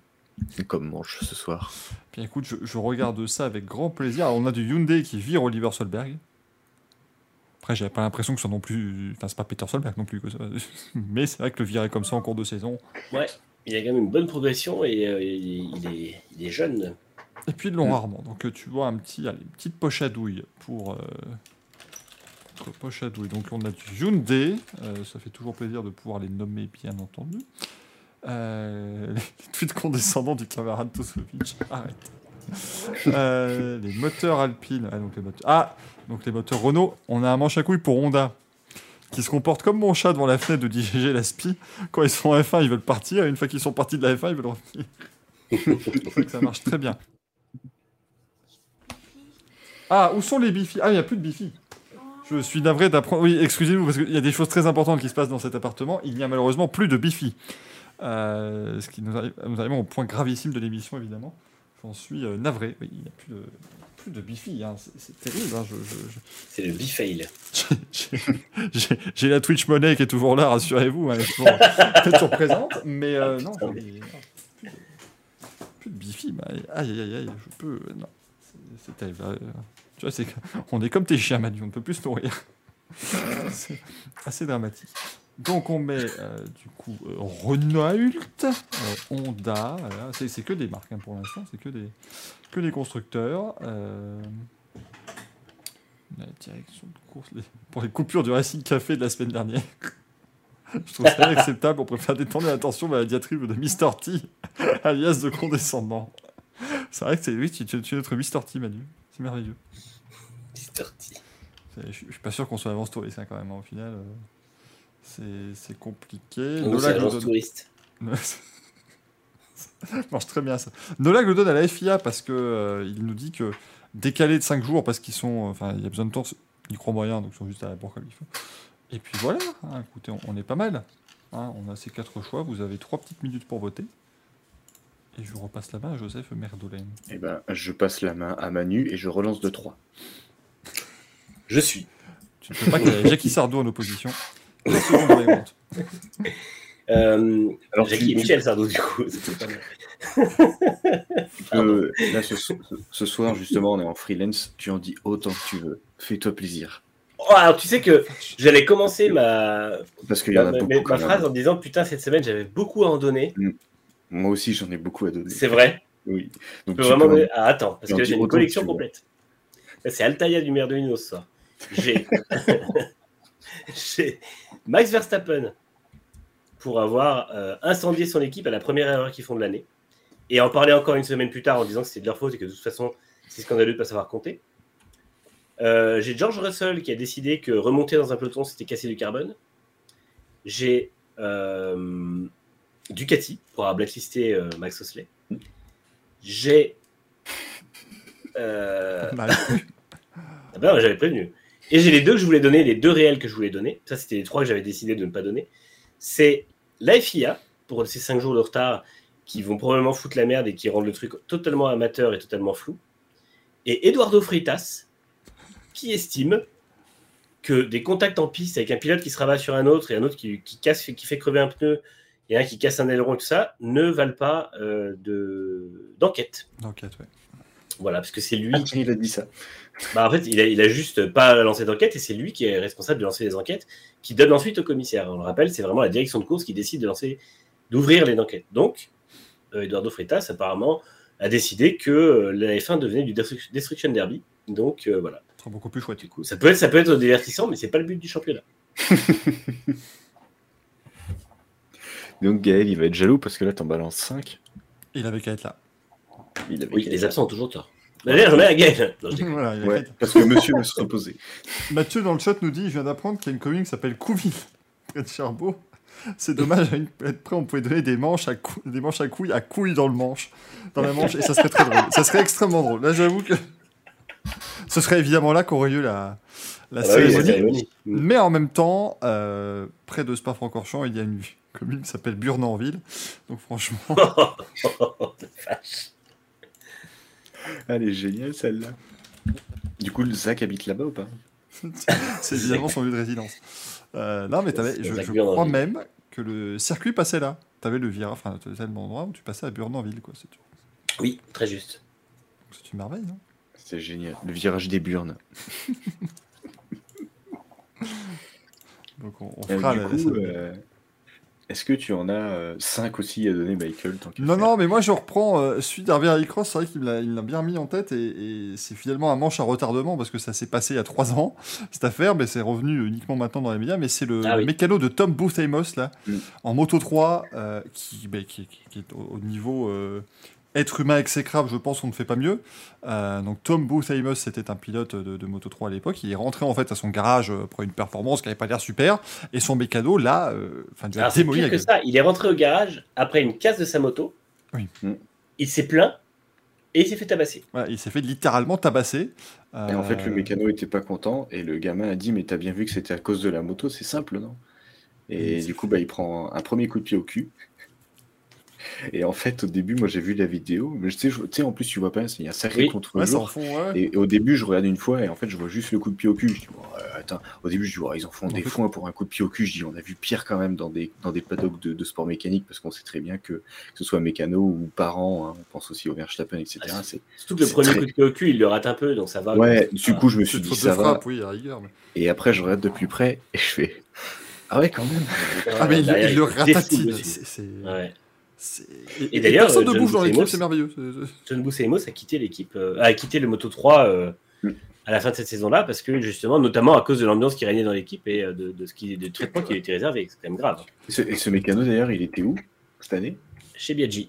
Exactement. Et il a été, Mais il a été euh, viré avec effet immédiat et suspendu du paddock. Mais du coup, maintenant, il reste, il reste combien de mécanos chez Non, pas Piaggi tout de suite. Je crois qu'il fait quand même l'Australie. Parce que du Sérieux coup, ils ont passé le mécano. Oui, c'est à partir de la Ah, Malaisie. oui. Bah oui. Bah oui, parce qu'il a déjà Euh, viré les deux qui ont euh, retenu euh, Fernandez. Non, les, les deux le, le font quand même Ah, l'Australie. vous- ah, c'est bien, ah, c'est bien Parce que, ça. bah oui, parce qu'en fait, ils font pas euh, Malaisie Valence. et euh, Valence. Je crois qu'il faut quand même l'Australie à cause des demandes pour tout ce qui est Covid, etc. Ah oui, le visa. Et que du coup, les visas de Covid et tout le bordel, et du coup, ils pouvaient pas faire revenir des autres mécanos d'Italie. Donc, euh, les deux mécanos sont suspendus, mais pas pour euh, pas pour l'Australie. Donc lui, il y sera encore normalement. Ah, je viens de disparaître, je viens de revenir. C'est beau, non? Incroyable ça. C'était quoi ce changement de caméra? On m'appelle Houdini. Ah, mais c'était une merveille. Et du coup, Axel, quoi, qui donnes-tu tes manches? Euh, bah, justement, tu vois, en plus c'est bien parce que c'était un petit peu un truc à la Manu, tu vois, il y en avait bah, un pour la FIA. La FIA déjà pour justement comme tout le monde le retrait de d'attendre encore une semaine et de, de ne toujours pas donner de pénalité en course. Oui, Je pense à. Pérez, hein, j'en parle en début d'émission. Mm. Ah bah décidément, dis donc. euh, je, mé- je- je Ça devient, pas, ça devient pas inquiétant du tout. Mais c'est incroyable. On a le River Single, il est en contre-plongée, c'est extraordinaire. C'est fou. hein. On a les coulisses de. Les coulisses. Coulisses Ah, des coulisses. Ah, je viens de disparaître. Oui, là, totalement sur une magnifique capture d'écran. alors, évidemment, rassurez-vous. ne on- pas immortalisé. Voilà, ne t'inquiète pas, nous n'avons pas à te. Oh, c'est dommage, tu as disparu. Ah mince, oui, alors attends. Bon, on va finir en podcast. Putain, c'est fou ça. Vous voyez, quand je, je disais en début d'émission, je, parlais, disais, je disais à Manu que mon chat mange des câbles.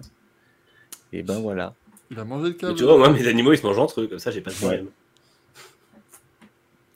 Bob Zerodi, c'est impressionnant, vous êtes très pointu dans vos connaissances, un plaisir de vous écouter.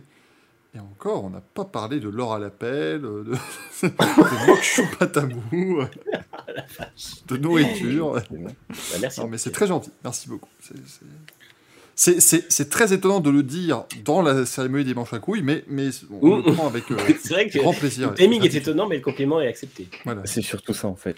Oh là, qui offre moult abonnements. Merci beaucoup pour ces trois abonnements offerts.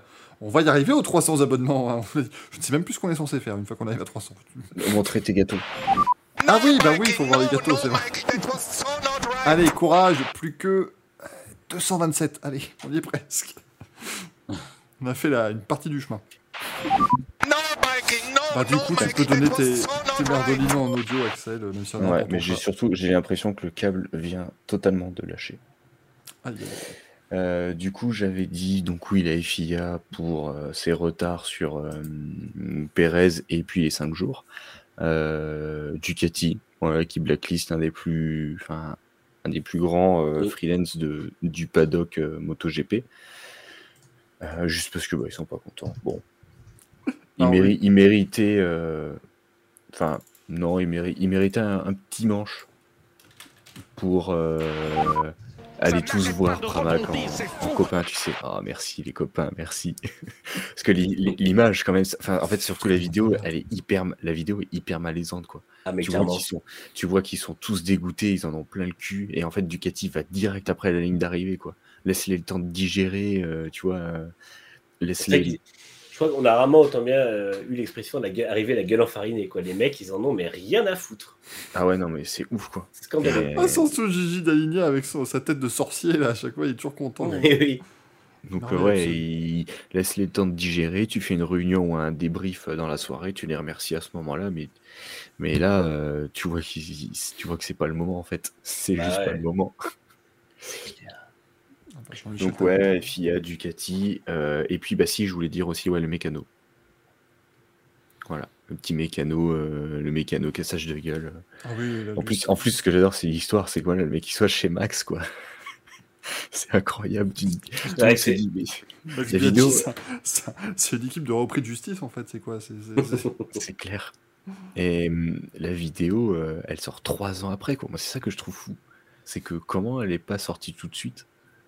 Comment elle peut sortir que maintenant oui, Et que tout le monde se dise Mais ce mécano, là, il vit où lui? Ah, bah il est chez Max Et ça, ça aurait été génial si ça aurait été le même qui avait, euh, si ça avait été pardon, le même qui avait appuyé sur le frein de, de Mazia quand il sort des stands. Vraiment, le mec qui a fait toutes les, toutes les saloperies en moto depuis 5 ans, c'est lui. Ça aurait été fou. Non, ouais, donc c'est vrai qu'on a eu une belle, euh, une belle semaine de manche, un bon week-end de manche quand même. C'était c'était costaud, hein, très clairement. euh, C'était c'était prodigieux. Et puis chez nos amis des- du chat, euh, le manche revient à la FIA et de, de- de fort belle manière, avec 79% des votes. Bon, bah, c'est La FIA hein. 100.3 ce soir. Score de dictateur. Solide. Parfait, bravo. Bravo la FIA. Bravo la vie. C'est la vie. important de dire bravo la vie des fois, vous savez. Euh, Nitram qui dit le mécano se nommait Romain, Romain Fenet. D'ailleurs, Fenati qui va revenir, hein, je crois, euh, en moto 2 ou moto 3 la saison prochaine. Eh, parce qu'il a, il fait une saison sans. Cette année, cette année, il je- n'avait pas de guidon et normalement, il a re-signé un contrat pour la saison prochaine. Ça, c'est merveilleux. Il n'approche pas de la... de la limite aussi, lui. C'est peut-être ça le jour où il a chopé le guidon d'un autre et il a peut-être peur de ne pas avoir de guidon lui-même, donc euh, Attends, parce que je, vais prendre, rigole. je vais prendre celui-là. j'ai attrapé notre, notre poignet. Je rigole, je rigole, mais Fenati, il approche de la limite d'âge, qui revient en moto 3. hein. Il a 26 ans. Ouais, bah tant mieux. Non, mais là, franchement, putain, il y a peu de pilotes que j'ai à qui j'ai envie de dire stop, mais lui, stop, quoi. Après, là, tu vois, les... lui, tant mieux, mais là, on paye le fait que, bah, tu vois, on parlait de, de, de, de, de- de spectacle, on parlait de que le MotoGP est en train de tomber, mais pareil, mettre la catégorie Moto 3 à 18 ans, bah là, quand tu vois que tu peux pas recruter des futures pépites, et ben tu te retrouves à prendre un Fenati qui a pas roulé d'une année, euh, qui est en bout de course et que quand il est revenu, bah justement, il était revenu chez chez euh, chez euh, il était où? Il était revenu avec Husqvarna ou avec Max, je sais plus. Quand il était revenu en Moto 3. Avec Max, je Avec crois. Max. il se- Oui, avec Max, hein. il s'entendait bien. Décidément. Voilà, donc tu vois, et, et tu, tu, tu, tu vois que ça marche pas, mais comme ils peuvent plus chercher les petites pépites qui ont moins de 18 ans, bah, tu es obligé de, de, de, de, de faire avec ce que tu as. Euh, donc en fait, ils vont prendre, bah, tu vois, le mec qui a plus de 18 ans, moins de 26 ans, qui est moyen, bah, ils vont le prendre parce qu'ils ont abso- absolument besoin d'un pilote. quoi. Et c'est ça, ils sont en train de tuer justement la jeunesse de le futur du MotoGP et le Moto 3, ils sont en train de le tuer. Mais c'est un peu. euh, en fait, ils sont un peu dans la même situation que la F1 avec la super licence. Et il Oui. va falloir que les deux acceptent, je pense, de replacer le curseur un peu en arrière. Sont allés un peu trop loin, à mon avis, et il faut qu'ils reculent un peu. Parce que tu vois que tu, que tu mettes par exemple Moto 2 à 18 ans, ça me gêne pas. Parce que c'est vrai que des as, des briscards, t'as des, des briscards en, en, en mo- en Moto 2, c'est c'est des motos très compliquées à piloter, ça me gêne pas. Mais Moto 3, sachant que les mecs ils roulent depuis qu'ils sont 14 ans, ils roulent sur la même bécane, si c'est même si c'est pas avant, c'est un peu con. Tout ça pour en plus, euh, si, si, si, si, si, voilà, un, allez, j'en mets un quatrième. Direction de course MotoGP, bien sûr que oui, parce que j'étais pas là euh, quand il y a eu le Grand Prix du Japon. Mais euh, quand en Moto 3, euh, ça se zigzague dans la ligne droite, à deux doigts de se taper entre deux motos, et que la direction de course ne dit absolument rien, et qu'ils ont fait un scandale quand ça zigzaguait aux États-Unis, et que justement, c'est avec ces décisions-là qu'ils ont pas mis de, enfin, qu'ils ont mis Moto 3 à 18 ans. Cette année, il y a les mêmes faits, et ils disent pas de sanction. C'est- c'est c'est fou, enfin je trouve ça complètement con. moi. Et ouais, mais en disant pas de sanction, ça veut dire pas de problème, ça veut dire que leur truc a marché. Donc en fait, ils se défendent eux-mêmes euh. Je, je, remets, je, je remets un petit manche. Je, je viens Allez. d'avoir un deuxième. Il vient, Il y en a plus, je vous le d'arriver. mets. Non, mais il vient d'arriver il y a 10 minutes en plus. On a à peu près il y a même pas 20 minutes pour être précis. Euh, à la NASCAR. Qu'est-ce Parce que là, ils font une merveille. En gros, euh, la pénalité qu'ils avaient donnée à William Byron, après le Texas, euh, n'est plus, euh, n'existe plus. Il y a eu un appel. euh, donc en fait, il avait reçu euh, 25 points de pénalité et 50 000 dollars d'amende parce qu'il a volontairement mis en tête à queue Denny Hamlin lors d'un drapeau jaune à la course du Texas il y a donc un peu plus d'une semaine, là, presque deux semaines. Et là maintenant, du coup, il n'a plus les 25 points de pénalité, mais il a 100 000 euros de, enfin 100 000 dollars d'amende. Euh, et comme le résume très bien le euh, journaliste euh, Nick Bromberg sur Twitter, donc la direction de course d'un NASCAR a loupé quand même en direct, parce que ça, qu'ils avaient- ils n'ont pas vu un pilote en sortir volontairement un sous drapeau jaune. Ils ont donc ensuite mis une énorme euh, pénalité à Byron parce que 25 points, c'est la moitié d'une victoire, hein, un peu plus de la moitié d'une victoire quand même. Donc c'est- quand même costaud. C'est comme si tu disais à un pilote de F1, on t'enlève 15 points, quoi. Ce qui est quand même pas mal. Donc ils mettent ça deux jours après parce qu'ils ont loupé le truc et qu'ils l'ont vu que plus tard. Et là maintenant, après un appel, ils, du coup la, la pénalité n'est plus là, alors qu'il y a eu une course entre les deux. Et que ça affecte très clairement le classement puisqu'il est dans les playoffs, euh, William Byron. Donc là, c'est très très fort. Là, c'est c'est- c'est une, c'est assez grandiose ce qui se passe là. Donc là, c'est un manche vraiment qui vient de sortir de- du, du frigo. On mange tout frais. Ouais, là, vraiment, il est. Je ne remettrai pas parce qu'ils ont, ils ont enfin décidé de se pencher sur le problème des voitures et des chocs arrière, par l'arrière. Donc, euh, Oui, ils vont tester, euh, ils vont tester un nouveau pare-choc Oh. arrière à, à l'Ohio. Enfin, ouais. Parce que j'ai revu euh, Bowman, l'accident, il est incroyable. Le mec, il rafle le mur et à l'intérieur de la Ah voiture, ouais. il fait. T'as l'impression qu'il a pris plus grand choc de tout. Ouais, t'as l'impression que le on-board n'est pas le même accident que le- que l'extérieur. quoi. Donc voilà. Ah, si, bah, tu vois, euh, comme Manu en a mis 5, j'en mets un cinquième. Allez, Je viens d'y penser, voilà, ça fait plaisir. Ce soir, c'est on fait ce qu'on veut. Euh, je l'avais écrit dans les news tout à l'heure, mais ce week-end, il y a l'ouverture du championnat du monde de Supercross. Vous savez que j'adore ce, ce truc-là. Et euh, à la base, ils avaient annoncé 5 courses. Mhm. Pour l'instant, il y en a deux. non, ça c'est les scooters, t'es trompé de site. Ouais, et, je- et justement, et je suis tellement en train de penser à les scooters où le truc, ça va se péter la gueule. Donc, ils ont le, ce week-end, c'est à Cardiff, l'ouverture. Et après, bah, comme c'est Global, euh, Global Series, là, les, Aust- les, les Australiens qui font aussi le V8, etc., qui, qui organisent ça. Donc, la prochaine course, c'est en Australie. Le problème, c'est que, bah, le problème, c'est qu'ils en avaient annoncé 5, pour l'instant, il n'y en a que deux. Elles sont où les trois autres qui étaient prévues? Non, mais Surtout qu'il y a quand même des gros pilotes. Donc pour ceux qui suivent le motocross, il y a quand même Ken Roxen qui s'est qui s'est embrouillé avec Honda parce que c'était un pilote factory, c'était un pilote d'usine. Euh, il voulait faire ce championnat euh, là. Il voulait faire au moins l'ouverture et euh, Honda n'a pas voulu parce que c'est pas dans les contrats et comme ils sont on va dire le championnat du monde de, supercross qu'ils sont en train de créer et le supercross américain sont les du coup les deux bah, ils se fritent la gueule pour savoir qui est les meilleurs pilotes. Sachant que si tu veux être le meilleur pilote de Supercross, tu vas aux États-Unis. Et donc, du coup, euh, Honda, euh, bah, par rapport à, hum, comment dire, aux sponsors qui investissent dans le- dans l'équipe Honda, ils sont pas forcément d'accord que leurs pilotes aillent, rouler dans la concurrence. Et donc, du coup, euh, ils ont ils sont cassés le contrat, ils n'ont pas, ils ont pas signé de, de- contrat, donc Roxen euh, se retrouve un peu sans, sans guidon ou avec des dans le truc privé. Et finalement, ils ont même fait venir euh, des, gros pilotes. hein. Je pense aussi à Eli Thomas qui lui a réussi à faire une course en wildcard, donc ce week-end à Cardiff, pour finalement se retrouver avec deux courses toutes moisies, toutes pourries, pour gagner 250 000 dollars. Euh, donc bon, on, va- voir ce que ça donne, mais je suis, en fait, en voyant, en, en pensant à l'e-scooter et en pensant à ça, je suis pas spécialement confiant sur le sur le papier. Ouais, c'est compliqué. Hein. Sans battre que dit ce soir les manches c'est Oprah. hein. Tu es un manche, toi aussi t'es un manche, tout le monde est un manche, c'est merveilleux et c'est beau. Et c'est ce qu'on aime évidemment. Ce qui est marrant, c'est qu'on a commencé la, la soirée en disant que c'est le bienveillance café, et puis du coup, euh, Ça- ah, on a dit jusqu'au manche ça, ça a mal tourné. Et là, ça, ça s'est mal barré avant, mais bon, on a plus ou moins tenu jusqu'au manche à couilles et je vous remercie euh, vraiment de cette bienveillance et merci Axel pour cette très belle cérémonie comme toujours, bien évidemment. Alors le programme ce week-end, bon bah écoutez, hein, il y a de la F1 au Japon, il va falloir se lever tôt, mesdames et messieurs, comme d'habitude. Ça va. C'est à quelle heure le départ? 7 heures le départ, le problème c'est demain matin, c'est 5 heures. Oui, non, mais moi, Manu, je serai devant ma télé à 6h58, donc c'est pas, c'est pas gênant. Euh, ce sera que dimanche, ouais, donc 7h un dimanche, ouais, bon. Pouh, ça va être Les compliqué. qualifs sont à 8 heures. Ça, c'est sympa. Voilà, les E EL1 et EL3 sont à 5 heures du matin, et de vu que demain il y a euh, probablement peut-être de la grosse annonce avant, ça va être deux Ouais. C'est assez compliqué, effectivement. Euh, mais du coup, il y a euh, le Grand Prix donc, de- du Japon à, à Suzuka. Ça, fait, ça va vraiment faire plaisir de les revoir. Il y a du, du rallycross à Spa ce week-end. Le World Rallycross à Spa-Francorchamps. On aime bien quand même. C'est un bel événement en général. Mais bon, c'est toujours avec les, les rallycross électriques qui envoient quand même du bois. hein. C'est des belles bastons. Mais il faudra juste plus de voitures.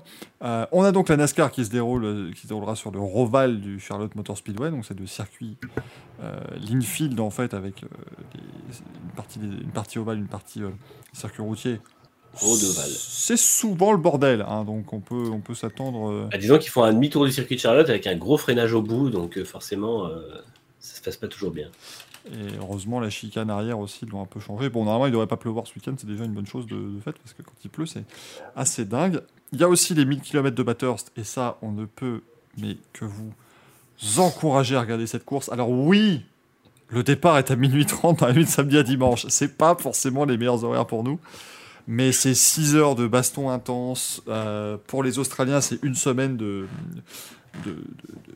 de boissons alcoolisées intenses. Mais bon, ça c'est pas, voilà, c'est pas bien grave. Euh, mais, mais vraiment, c'est un événement planétaire et c'est l'événement de l'année en Australie. Euh, c'est la dernière de Holden aussi. Et là, pour de bon, ça fait trois ans que c'est la dernière d'Holden, mais cette fois-ci, c'est vraiment la dernière puisqu'ils ne seront plus euh, présents dans le championnat. Euh, ils étaient depuis les débuts des, des, des 1000 km. Donc vraiment, une super qui l'an prochain? Ça Ford et, Chevrolet? Euh, je sais plus du tout comment ça se passe l'an prochain. Attends. Euh... La- C'est Mustang et Camaro, je crois. ma, ma, ma, ma compétence a des limites. ouais, c'est ça, ce sera Camaro à la place de, Euh. de la Holden Commodore. Et la nouvelle Mustang, ouais. Ouais, et la nouvelle Mustang, ça, ça va être la Gen 3 qui devait déjà être là en fait depuis cette année. Et les, la- la- l'appui aérodynamique sera baissé de 67% pour encourager des courses plus, plus serrées. Et à mon avis, ça peut, ça peut plutôt bien marcher. Comme vient de dire Axel, il y a donc l'ouverture des World Supercross Series. hein, ça, va être toujours super. Enfin, du World Supercross Global, pardonnez-nous, à Cardiff. Et ce week-end, c'est le Grand Prix Explorer. il fallait que ça arrive samedi donc sur le circuit Bugatti du Mans. Il y aura, il y aura du monde hein, apparemment. De toute façon, c'est absolument rempli en termes de, de billetterie. euh, ah, ça va être, ça va être à guichet fermé.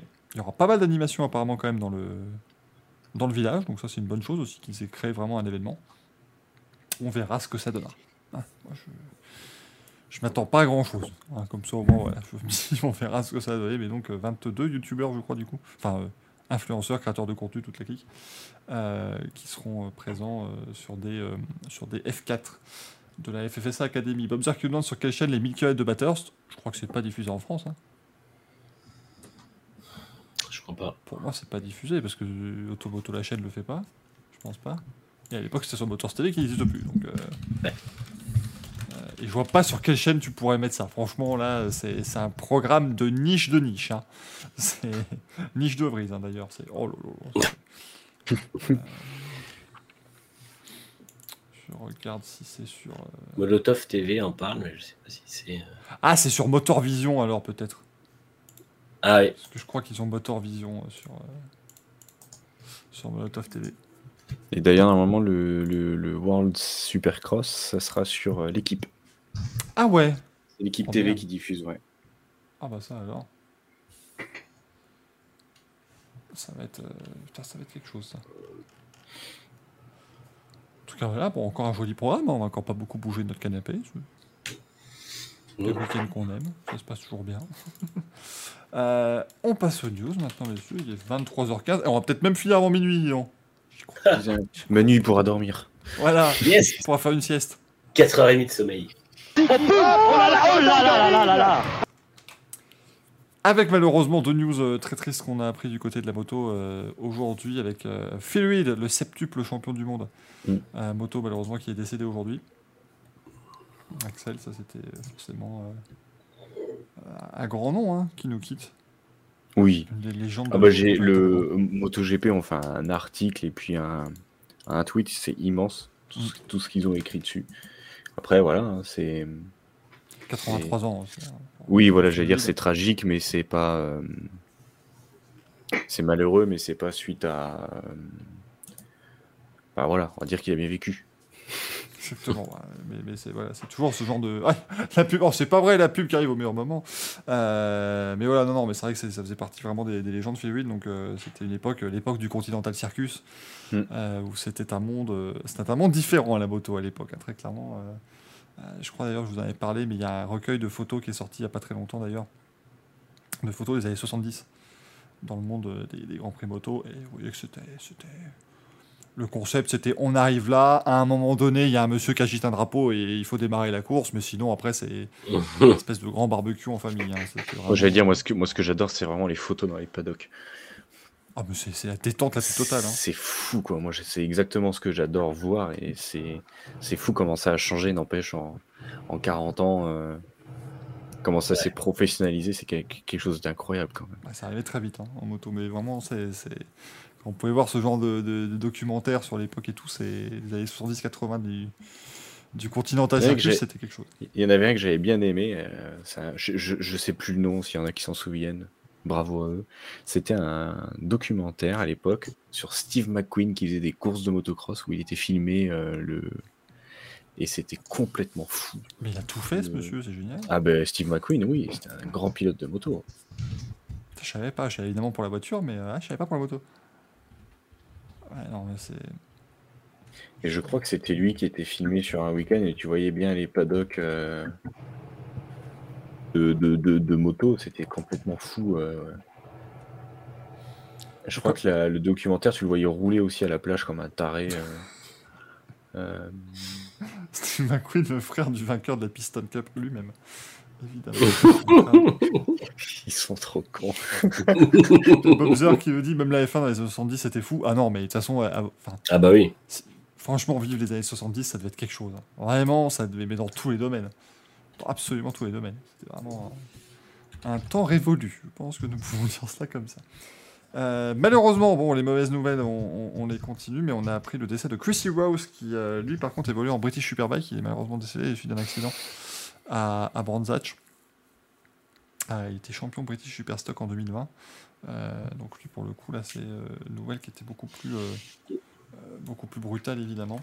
Et euh, toutes nos pensées pour sa famille, à celle de Phil Reed aussi, bien entendu. Mais là, vraiment, c'était...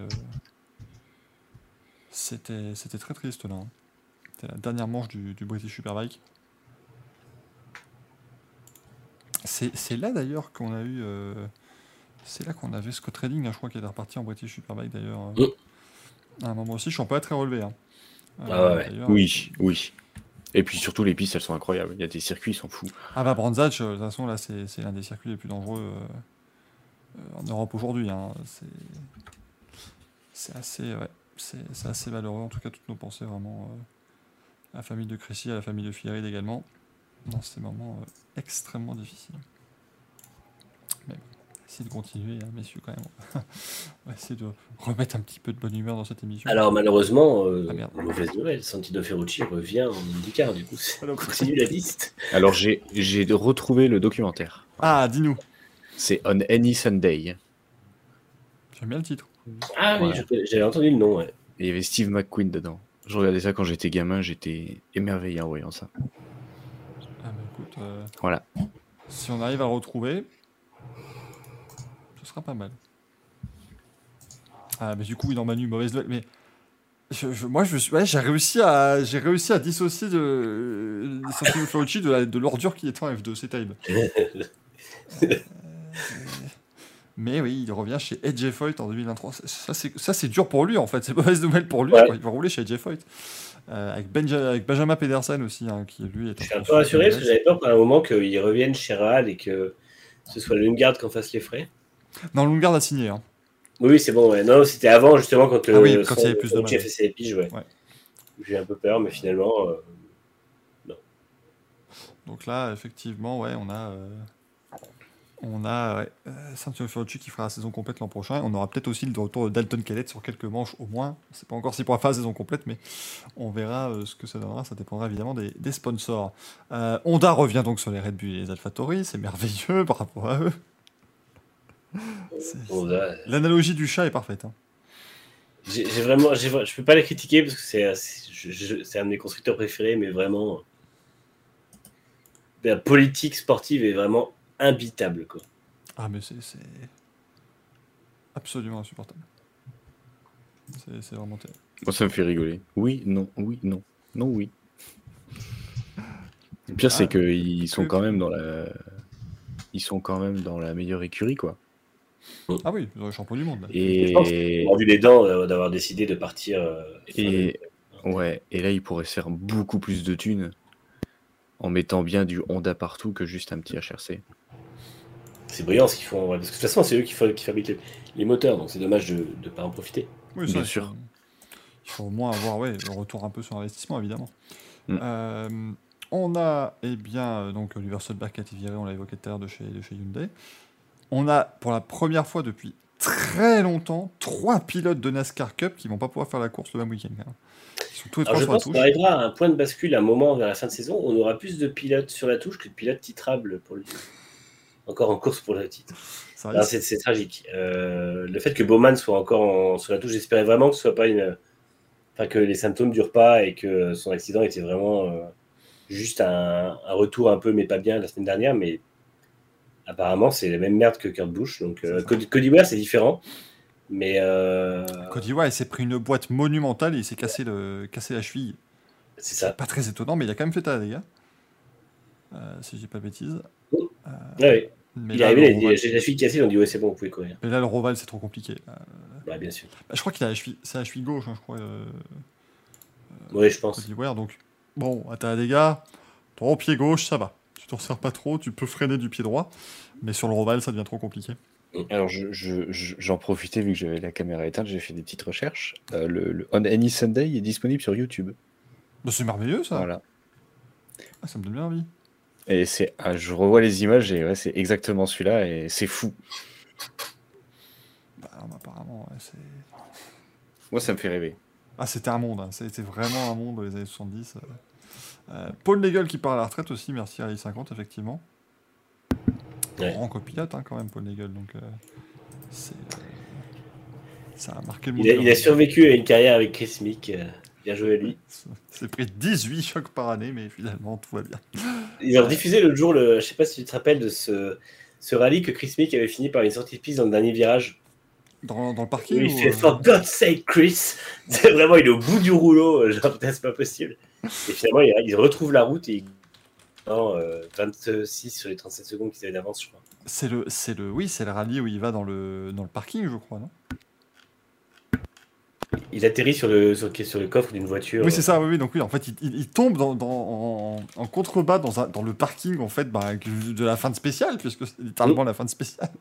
Et après, il tourne entre les voitures pour là, trouver la il fait un slalom pour repartir. C'était, c'était une merveille. C'était au Mexique en 2017, voilà. La musique de Benny, elle est très bien sur cette séquence. C'était absolument incroyable, franchement, mais. c'est- Je l'ai vécu en direct sur l'équipe TV, ça. Oui, moi aussi. Euh, parce qu'à Power Stage, j'ai diffusé le dimanche soir, mais j'ai envie de dire, mais quel abruti et, et- et Paul Nagel l'a un peu dit, du coup, à ce moment-là. Et Paul Nagel avait quitté de Chris Mick le jour où ils ont euh, ratatiné la C3, euh, où le toit était à hauteur du, du tableau de bord. Bah, C'était comme avec euh, l'ancien pi- copiette de, de François Duval, qui a quitté le jour où François Duval a enroulé une Xara autour d'un arbre. Il a dit, c'est bon, là. Écoute, François, je. François, je t'aime beaucoup, mais enfin là, nous sommes littéralement dans le même baquet maintenant, vu que t'as tout. tu nous as enroulé autour, donc euh, je pense que c'est trop, là. Ça ne passe pas. Euh, et puis deux petites infos euh, formuleux qu'on a eues. Donc euh, Sébastien Bohémy qui va aller chez Envision l'an prochain, c'est pas con hein, finalement comme move. Je suis surpris qu'il arrive à le faire en fait, parce que, que Envision aille le chercher alors que c'était vraiment pas la joie chez Nissan ces dernières saisons. Mm. C'est un, bon move pour lui. Et je pense que euh, beaucoup ont compris que la Nissan de, de l'année dernière était vraiment ne- nulle part. Oui, c'était une charrette aussi.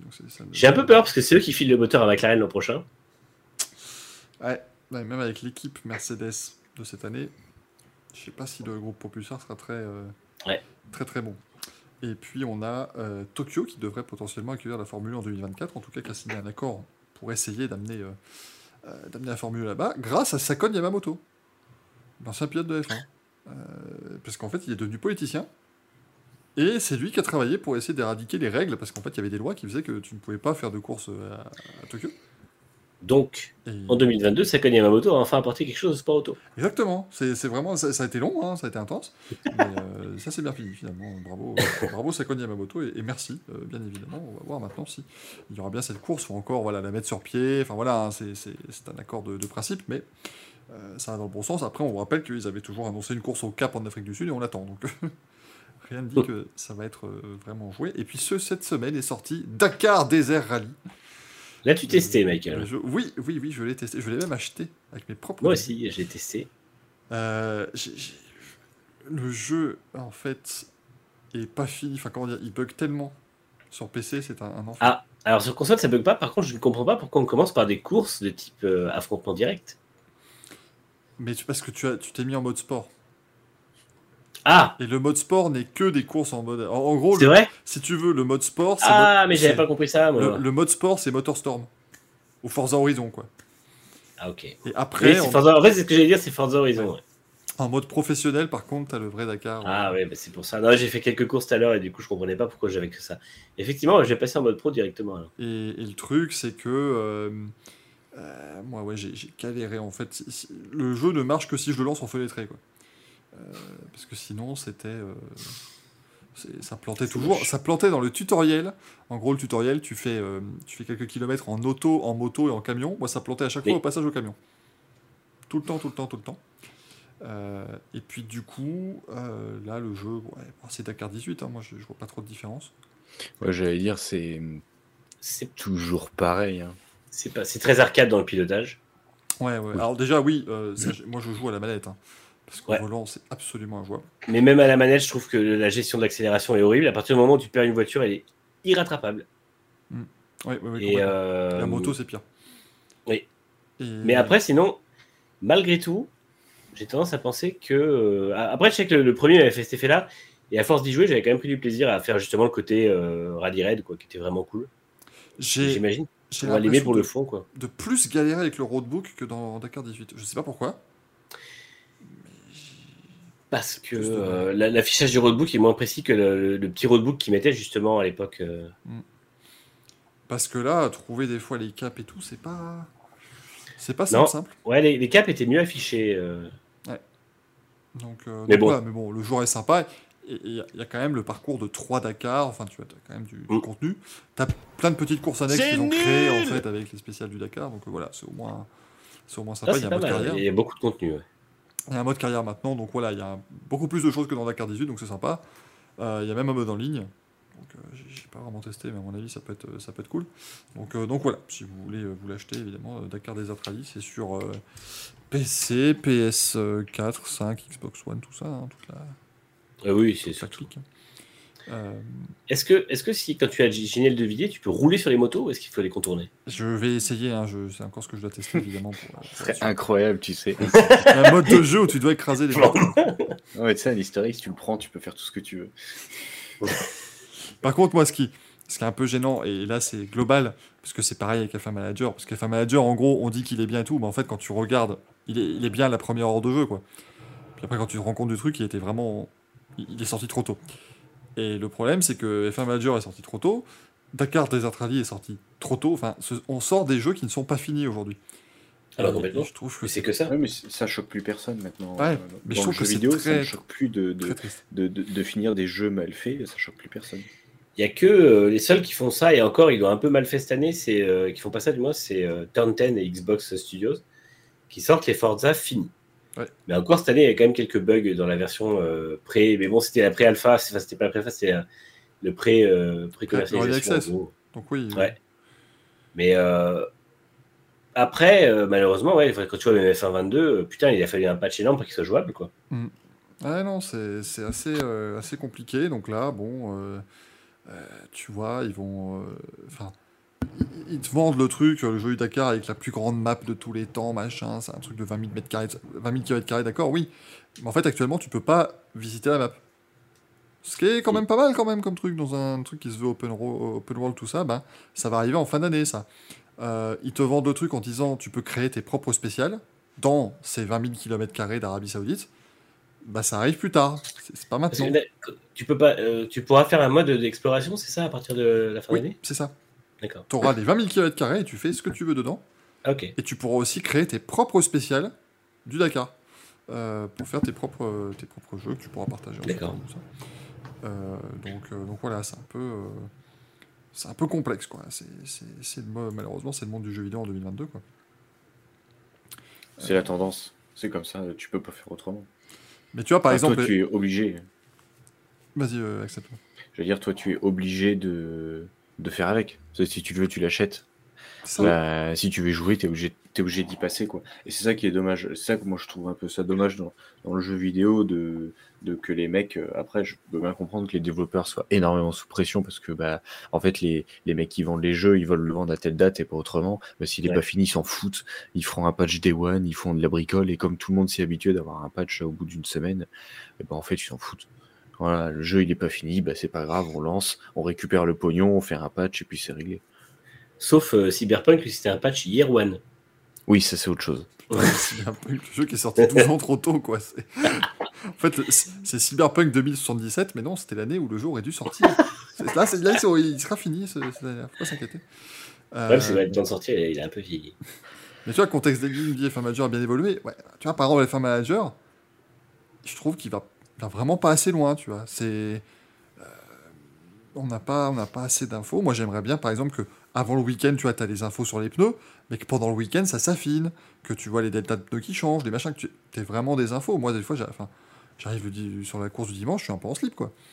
Euh, Mm. Et j'ai pas spécialement envie de me taper les trois séances d'essai libre à tout faire. Enfin, euh, Non. Tu, tu fais trois heures ton week-end, quoi. C'est- On a une vie à côté, en fait. C'est pas possible. Donc, euh, donc là, la, la carrière de Zach Burn n'avance pas trop, j'en suis navré. Il n'y a pas besoin de dire sinon tu achètes pas la sortie. Ouais, mais tu vois, c'est comme tout. Par exemple, imaginons, ce serait. Je trouve quand même que les Codemasters, ça va encore. Tu vois, le- les jeux de Codemasters sont. Enfin, moi, j'ai jamais eu tous les 45 milliards de bugs que les, dont les gens se plaignent. hein, Je sais pas, je sais pas pourquoi. ah, on est loin de ce qu'ils faisaient à l'époque quand ils sont sortis euh, de 2011, je crois, de mémoire.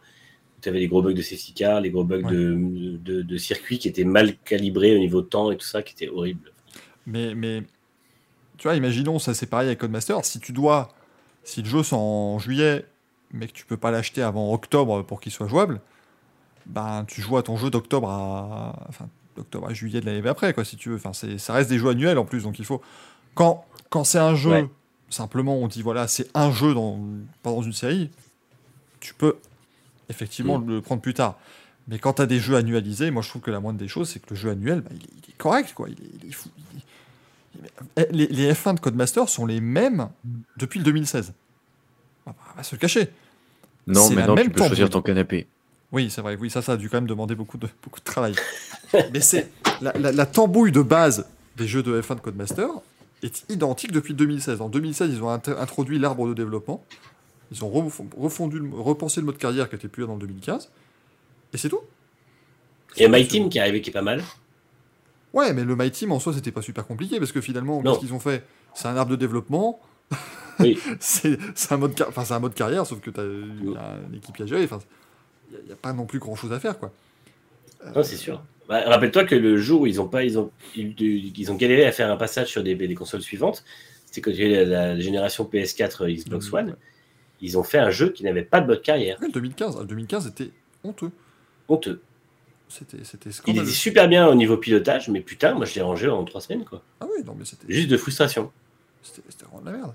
Euh, et puis 2016 est arrivé, je me suis pris une claque, j'ai vraiment trouvé top. Mais euh, aujourd'hui, les jeux sont. C'est la même chose, mais sauf qu'ils ils deviennent de plus en plus injouables, je trouve, au volant d'année en année. C'est-à-dire que là, maintenant, moi Oui. je suis désolé, mais devoir attendre 5 secondes après le virage pour pouvoir accélérer, ça me gonfle. Les gens vont toujours me dire que je suis un, un rageux juste parce que j'y arrive pas. Non, c'est un pilotage qui n'est strictement pas réaliste. Et en fait, plus on avance, plus on va vers un truc qui n'est pas réaliste. Et euh, en fait, quand tu as ça au volant, dis-toi qu'à la manette, c'est injouable du coup. Mais oui, il y a la manette sans les aides, c'est pas possible. Enfin, c'est c'est absolument pas possible. Mais, mais là, aujourd'hui, je suis désolé, mais les mecs, ils sont. Enfin, comment, quand tu joues à F1 2021, tu peux te dire, eh, pour l'an prochain, si on veut se rapprocher vraiment, tu vois, de, de- du pilotage d'une Formule 1, ce qu'on va faire, c'est enlever du grip euh, au pneu arrière. Mais putain, mais c'est. c'est Les voitures, ce sont des canapés dans la vraie vie. Je suis désolé, c'est on, on- on- on exagère le trait évidemment, mais elles sont, elles sont posées les VF1 dans la vraie vie. Bah, le truc, c'est qu'une F1, C'est c'est posé et c'est une motricité de 1000 chevaux sur le train arrière avec les moteurs les plus souples du monde.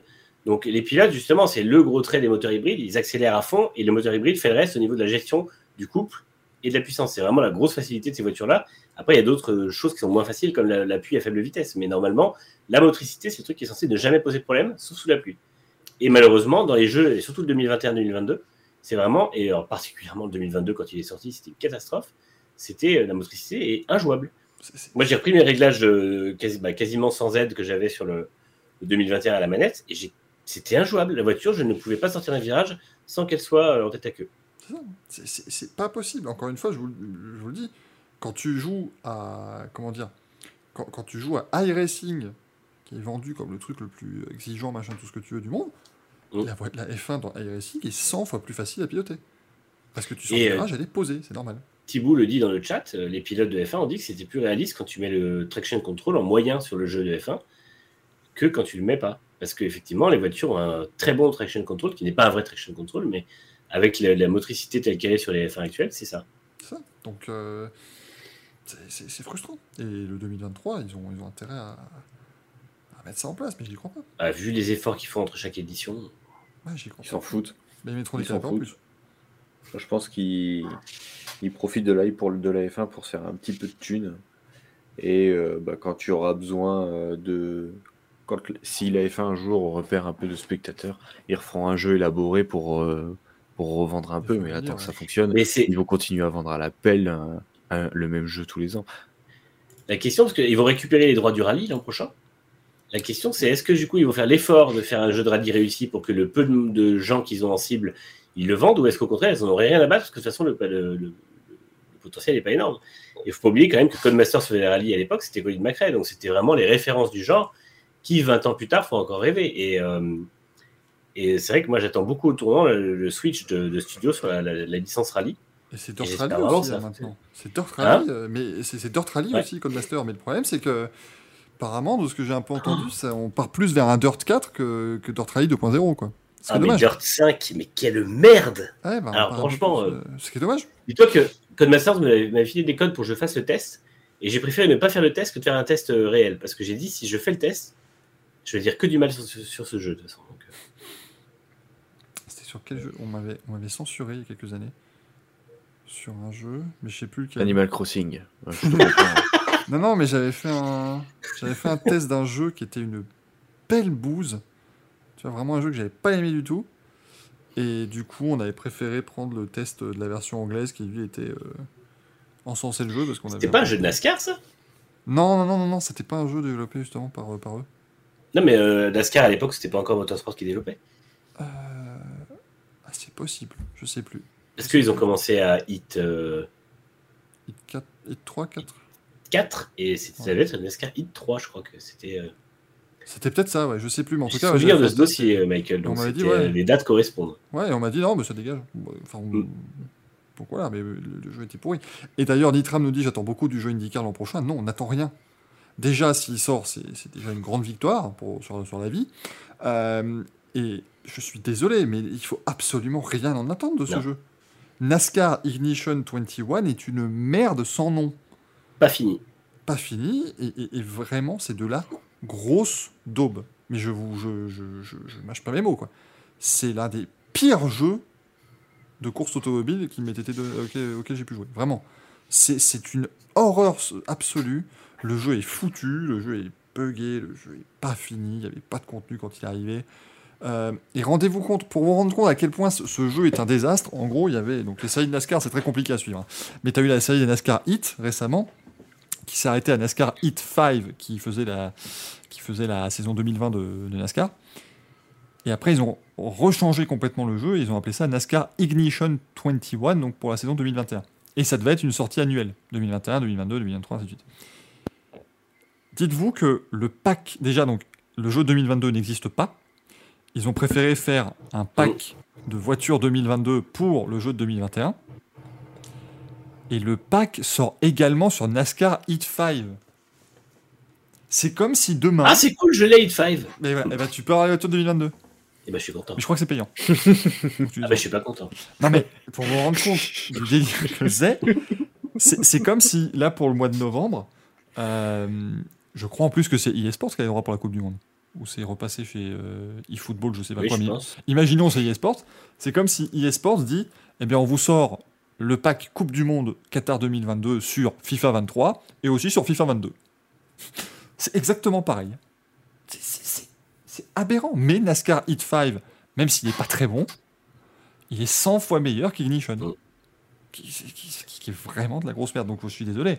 Euh, Ah, déjà, il faut que Motorsport Games tienne jusqu'en 2023 pour pouvoir sortir les jeux euh, IndyCar et, et WEC. Parce qu'il y a le jeu du WEC aussi qui sort l'an prochain, normalement. Ça, ça va être, ça va être sympa aussi, ça. Euh, avec toutes les voitures, tous les circuits, tout ça, mais. De toute façon, collectionner des licences comme ça, généralement, déjà, ça part mal. Donc. Moi, je suis désolé, alors que c'est vraiment pas compliqué. Tu fais juste Air Factor 2, tu te bats pour qu'il soit plus, euh, plus lisible, on va dire, pour le grand public, parce que pour l'instant, c'est toujours un peu une usine à gaz en termes de, de- d'interface. Tu fais en sorte qu'il soit plus lisible et tu sors juste des packs à la pelle dessus, quoi. Enfin, Air Factor 2, c'est une merveille. Et le problème, c'est marché console. Il n'y a pas de marché console pour Air Factor 2, c'est dommage. Ouais, mais tu, tu peux faire un portage. Assetto Corsa le fait très bien avec Competition. C'est vrai.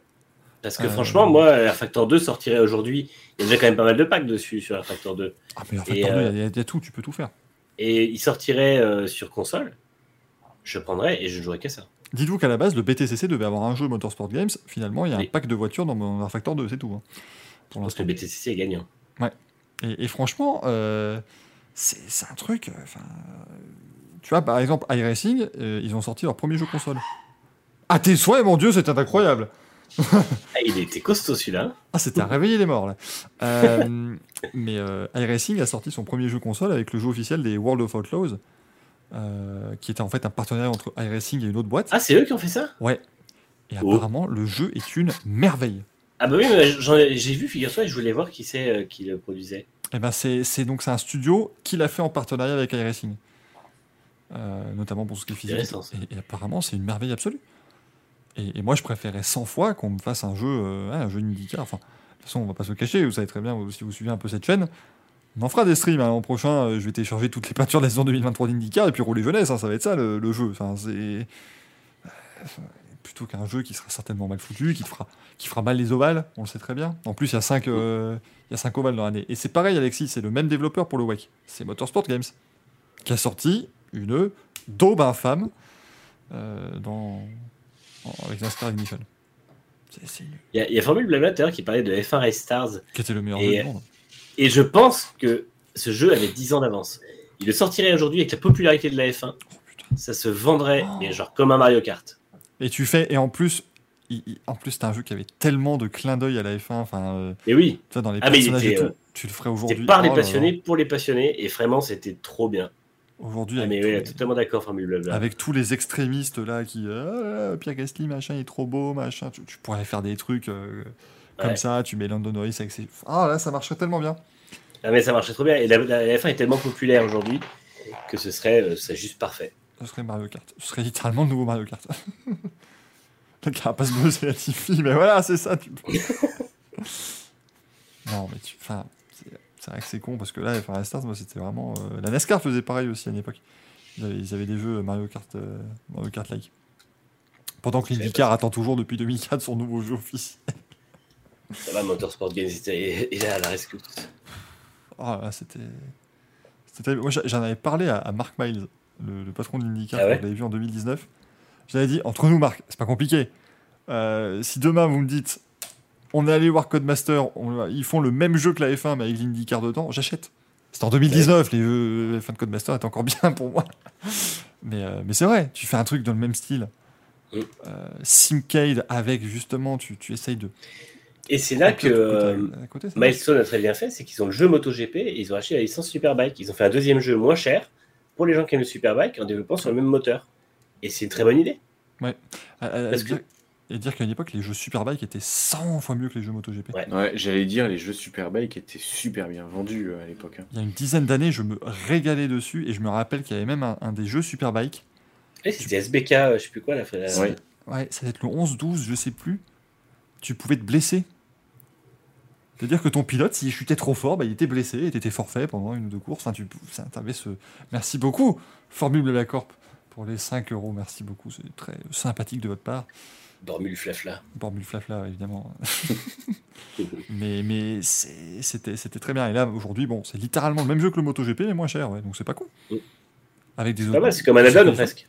C'est ça, avec des circuits différents. Enfin, un standalone plutôt, parce que tu peux le voir si c'est pas MotoGP. Donc c'est plutôt chouette. Et Formule 1 vous dit l'an prochain, j'organise un championnat de 6 courses sur F1 Race Stars. Ce sera pendant les sprints. Ceci est une invitation officielle. Bien, sachez que. Alors moi, je serais pas dispo pendant les sprints, mais par contre, s'il y a un championnat Race Star- F1 Race Stars qui se fait, je suis prêt à, à racheter du matériel pour y jouer. Ouais, sachez que notre euh, fine équipe peut répondre par l'affirmative à cette invitation officielle. Même si j'ai été euh, honteusement privé du titre lors de la précédente soirée F1 Stars, mais ça c'est un autre débat. non, mais c'est vrai qu'en plus, F1 Stars il coûte genre 5 euros. hein, c'est même plus. c'est- C'est ça. C'est c'est très facile, hein, donc. Euh... euh, Nitra me dit le jeu MotoGP qui est super bien, en plus il y a Baltus. On devrait compter par soirée combien de fois le mot Nitram s'associe au mot Balthus dans le chat. parce que Ah, mais ça fait beaucoup. hein. mais Balthus, c'est pas le. C'est c'est des petits chocolats, savez, les, petits, les, petits, les petites barres. C'est un peu comme des Twix, mais au, mais au, aux céréales, non C'est pas ça Ah non, c'est des balistos, pardon. c'est. Pardonnez-moi, je me suis trompé. Bye, Ballisto. Le seul problème du jeu, c'est que tu peux pas jouer en réseau si t'es pas en Oh, bon, oui, mais c'était en 2012 aussi, hein, le Wi-Fi ça n'existait pas. On trouvera une solution. Mais euh, ouais, le, jeu de MotoGP est génial et je n'y joue jamais. Il est bien le dernier? Ouais, enfin, je le trouve. Enfin, je les trouve Alors, toujours ah oui, d'ailleurs, j'ai téléchargé le dernier parce qu'il est sur le sur je sais plus quel truc euh, Game Pass. Et euh, le problème, c'est que tu peux pas. euh, parce que moi, à la manette, j'avais euh, pas dissocié frein avant, frein arrière, c'est trop chiant. Mhm.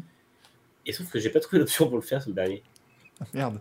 Ah, moi, et je du coup, je ne freine que du frein avant et ça ne freine pas. je suis devenu un professionnel de frein avant, frein arrière. Mais ouais, le feeling est cool et non, c'est un bon jeu, franchement. C'est c'est des jeux sympas et tu peux, tu peux vraiment t'amuser. Le seul souci, là pour moi, c'est quand même un gros bug, euh, c'est qu'en gros, tu dois te mettre. Par exemple, l'IA, je dis des chiffres un peu au pif, mais qui sont pas très loin de la réalité. Tu dois par exemple te mettre à 105% en qualif et à 82 en course pour faire le même résultat. Mm. Parce qu'en qualif, en fait, c'est le l'IA qui, enfin, c'est le- les temps sont générés, donc ils sont très très très lents en qualif. Euh, par contre, tu te prends des mines pas possibles en course. Ou l'inverse, je sais plus trop. Enfin, Non, c'est ça. Ouais, je je me rappelle pense que c'est pas mal de pôles, mais alors par contre, en course. euh, ouais. Et, et c'est vraiment, euh, ouais, non, Et c'est vrai que le- Mais une fois que tu sais ça, euh, tu le gères quoi. quand tu fais une carrière euh, Moto 3 euh, jusqu'au Moto GP, c'est ultra gratifiant. Mais j'arrive, ouais, j'arrive pas. à- Enfin, je sais pas, c'est, c'est très. euh, Je joue moins, mais je joue beaucoup à racing encore. Tu vois, moi, je suis resté, je suis l'homme d'un jeu. C'est terrible. Je joue très mal d'ailleurs, mais je, je joue beaucoup ça. Rocket League F1, ça existe. Oui, il y, a des- il y a des F1 dans Rocket League. Mm. Et des NASCAR aussi. Mais là, on sort un Il y a une F1, il y a une McLaren livrée Miami dans Rocket League. Oui, tout le monde croyait d'ailleurs que ça allait être la livrée euh, Absolument. des McLaren à Miami. Merveilleux, mais non, ça n'a pas été le cas. Quelle horreur. Team Grand Turismo. Ah, Marie-Jean Balek, là, euh, tu sais, je fais la, la phrase où tu sens le truc super gratifiant. Ah là, Marie-Jean Balek, euh, Grand Turismo, je trouve que c'est de la merde. non, Ah, le 7, moi j'ai vraiment beaucoup aimé. ah, je trouve que. ah, après, j'ai- j'ai j'y ai pas joué depuis le 6, si je dis pas de bêtises, Ouais. euh, voire même le 5, mais je trouve que vraiment, Gran Turismo, c'est un gâchis. Enfin, les, les premiers étaient cool parce que tu avais vraiment cet, espèce, cet esprit de- de- d'évolution, tu, te fais- tu sais, tu devais tuner ta voiture. J'aimais bien cette partie-là, mais ensuite, quand tu pars vraiment du principe, on fait un simulateur de sport auto, non. Pour moi, Gran Turismo ne doit pas être un simulateur de sport automobile parce qu'il est très mauvais. Euh, en termes de DIA et tout ça. Euh, moi, je suis Ouais, désolé. l'IA est à chier. Par contre, le pilotage, ils ont vraiment fait des efforts. Le, le- le- le ressenti et le gameplay, ils ont vraiment Ça, fait des bien. efforts dessus. Et euh, tu as vraiment des ressentis hyper euh, précis sur les voitures. Moi, je sais que j'ai beaucoup roulé cool. et vraiment, tu as des différences énormes. euh, Et LMP1, ça va vraiment très très vite d'ailleurs. Mais tu vois, le, le truc, ouais, c'est. Moi, je.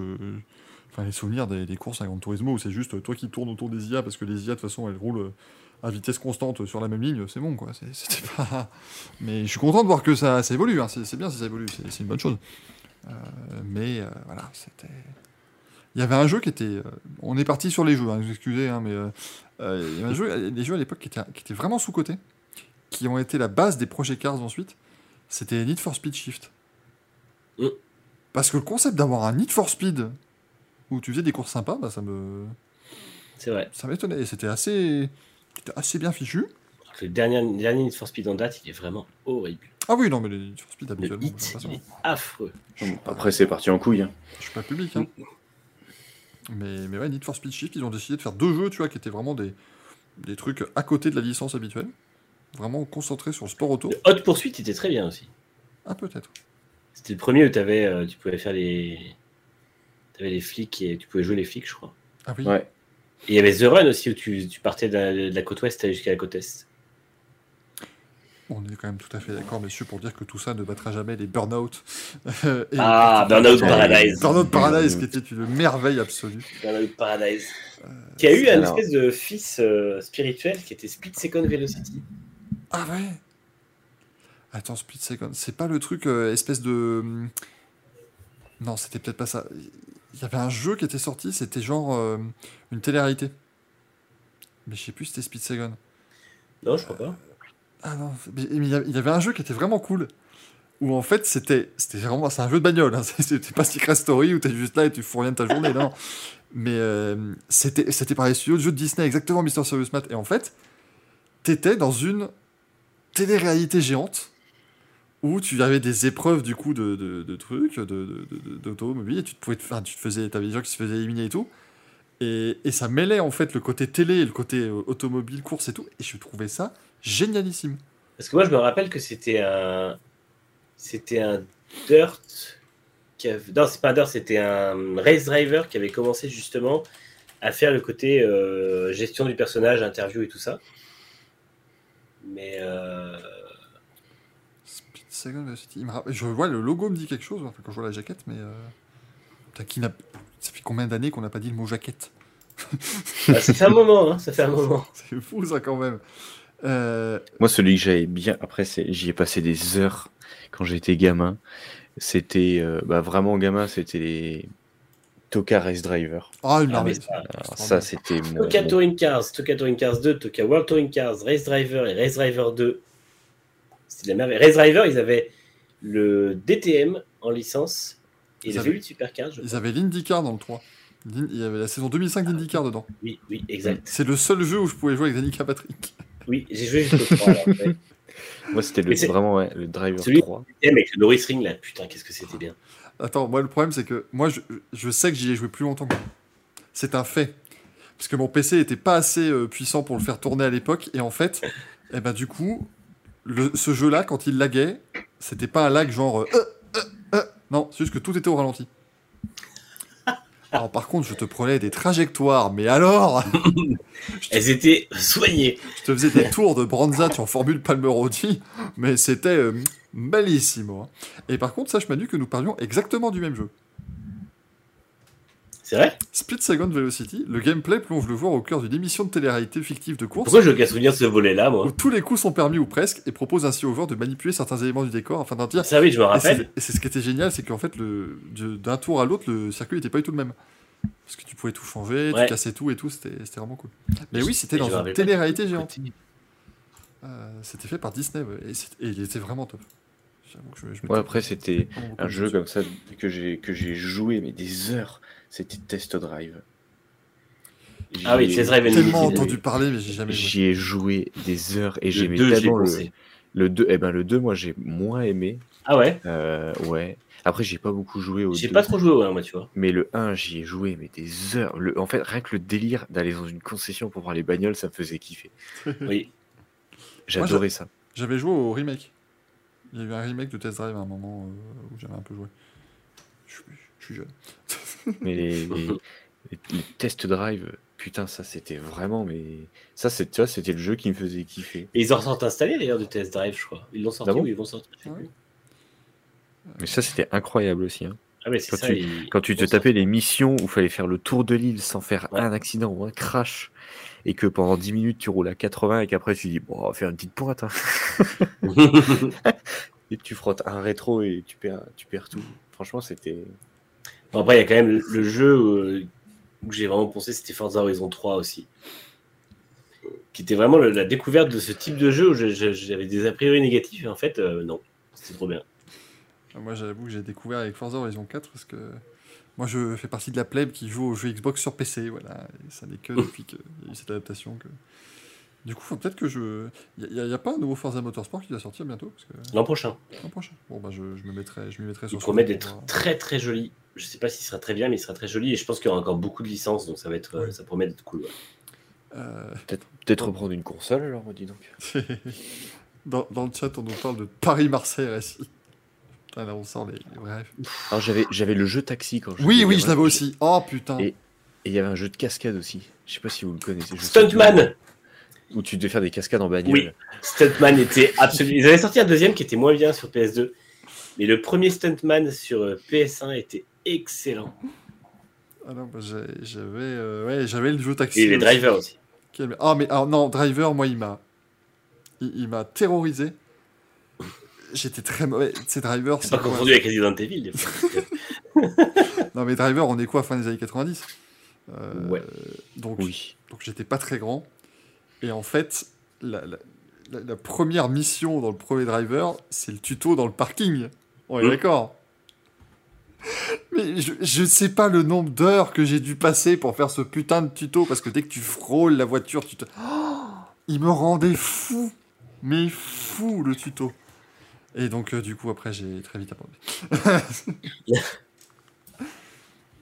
Ça devenait... Putain, moi j'ai joué, voilà, on part dans du délire. euh, Un jeu quand j'étais gamin, ah putain, le Beetle Crazy Cup sur PC. Ah, là, j'ai pas là. euh, Alors là, c'était des courses de coccinelle. pour sauter la Fun Cup. C'était. Ah ouais, bah c'était ça. Et, et tu, tu roulais avec des, des coccinelles, mais tu, tu faisais ça sur de la piste, sur de la terre. Enfin, il y avait plein de bagnoles, c'était n'importe quoi. Le Beetle Crazy Cup sur PC. Ça, c'était un sacré moment aussi. hein. On nous met euh, dans le chat, t'avais euh, euh, 50 qui dit il y avait aussi les jeux dans les paquets de céréales. Dans un paquet de céréales, j'ai eu un jeu qui s'appelait Castrol Honda Superbike World Champions. Oh. Je l'ai je l'ai eu celui-là, donc j'ai eu en ma possession. Il était tellement top. J'ai Ouais. passé tellement d'heures dessus. Alors, c'est pas ils ils ont pas fait chier. hein. Il y avait deux motos lic- sous, lic- sous licence, les deux Castrol Honda. Tout, tout le reste, il y avait que dalle. Mais par contre, bah, c'était vraiment bien. Mm, mm. En plus, c'était l'époque euh, Colin Edwards et, euh, et je sais plus qui là chez Castrol. Ouais, ouais, Mm. c'était. Est-ce que c'était Troy Bayliss Je sais plus. Attends. Non, c'était avant, c'était Aaron. euh, Aaron Slight. Ah, de oui, mémoire.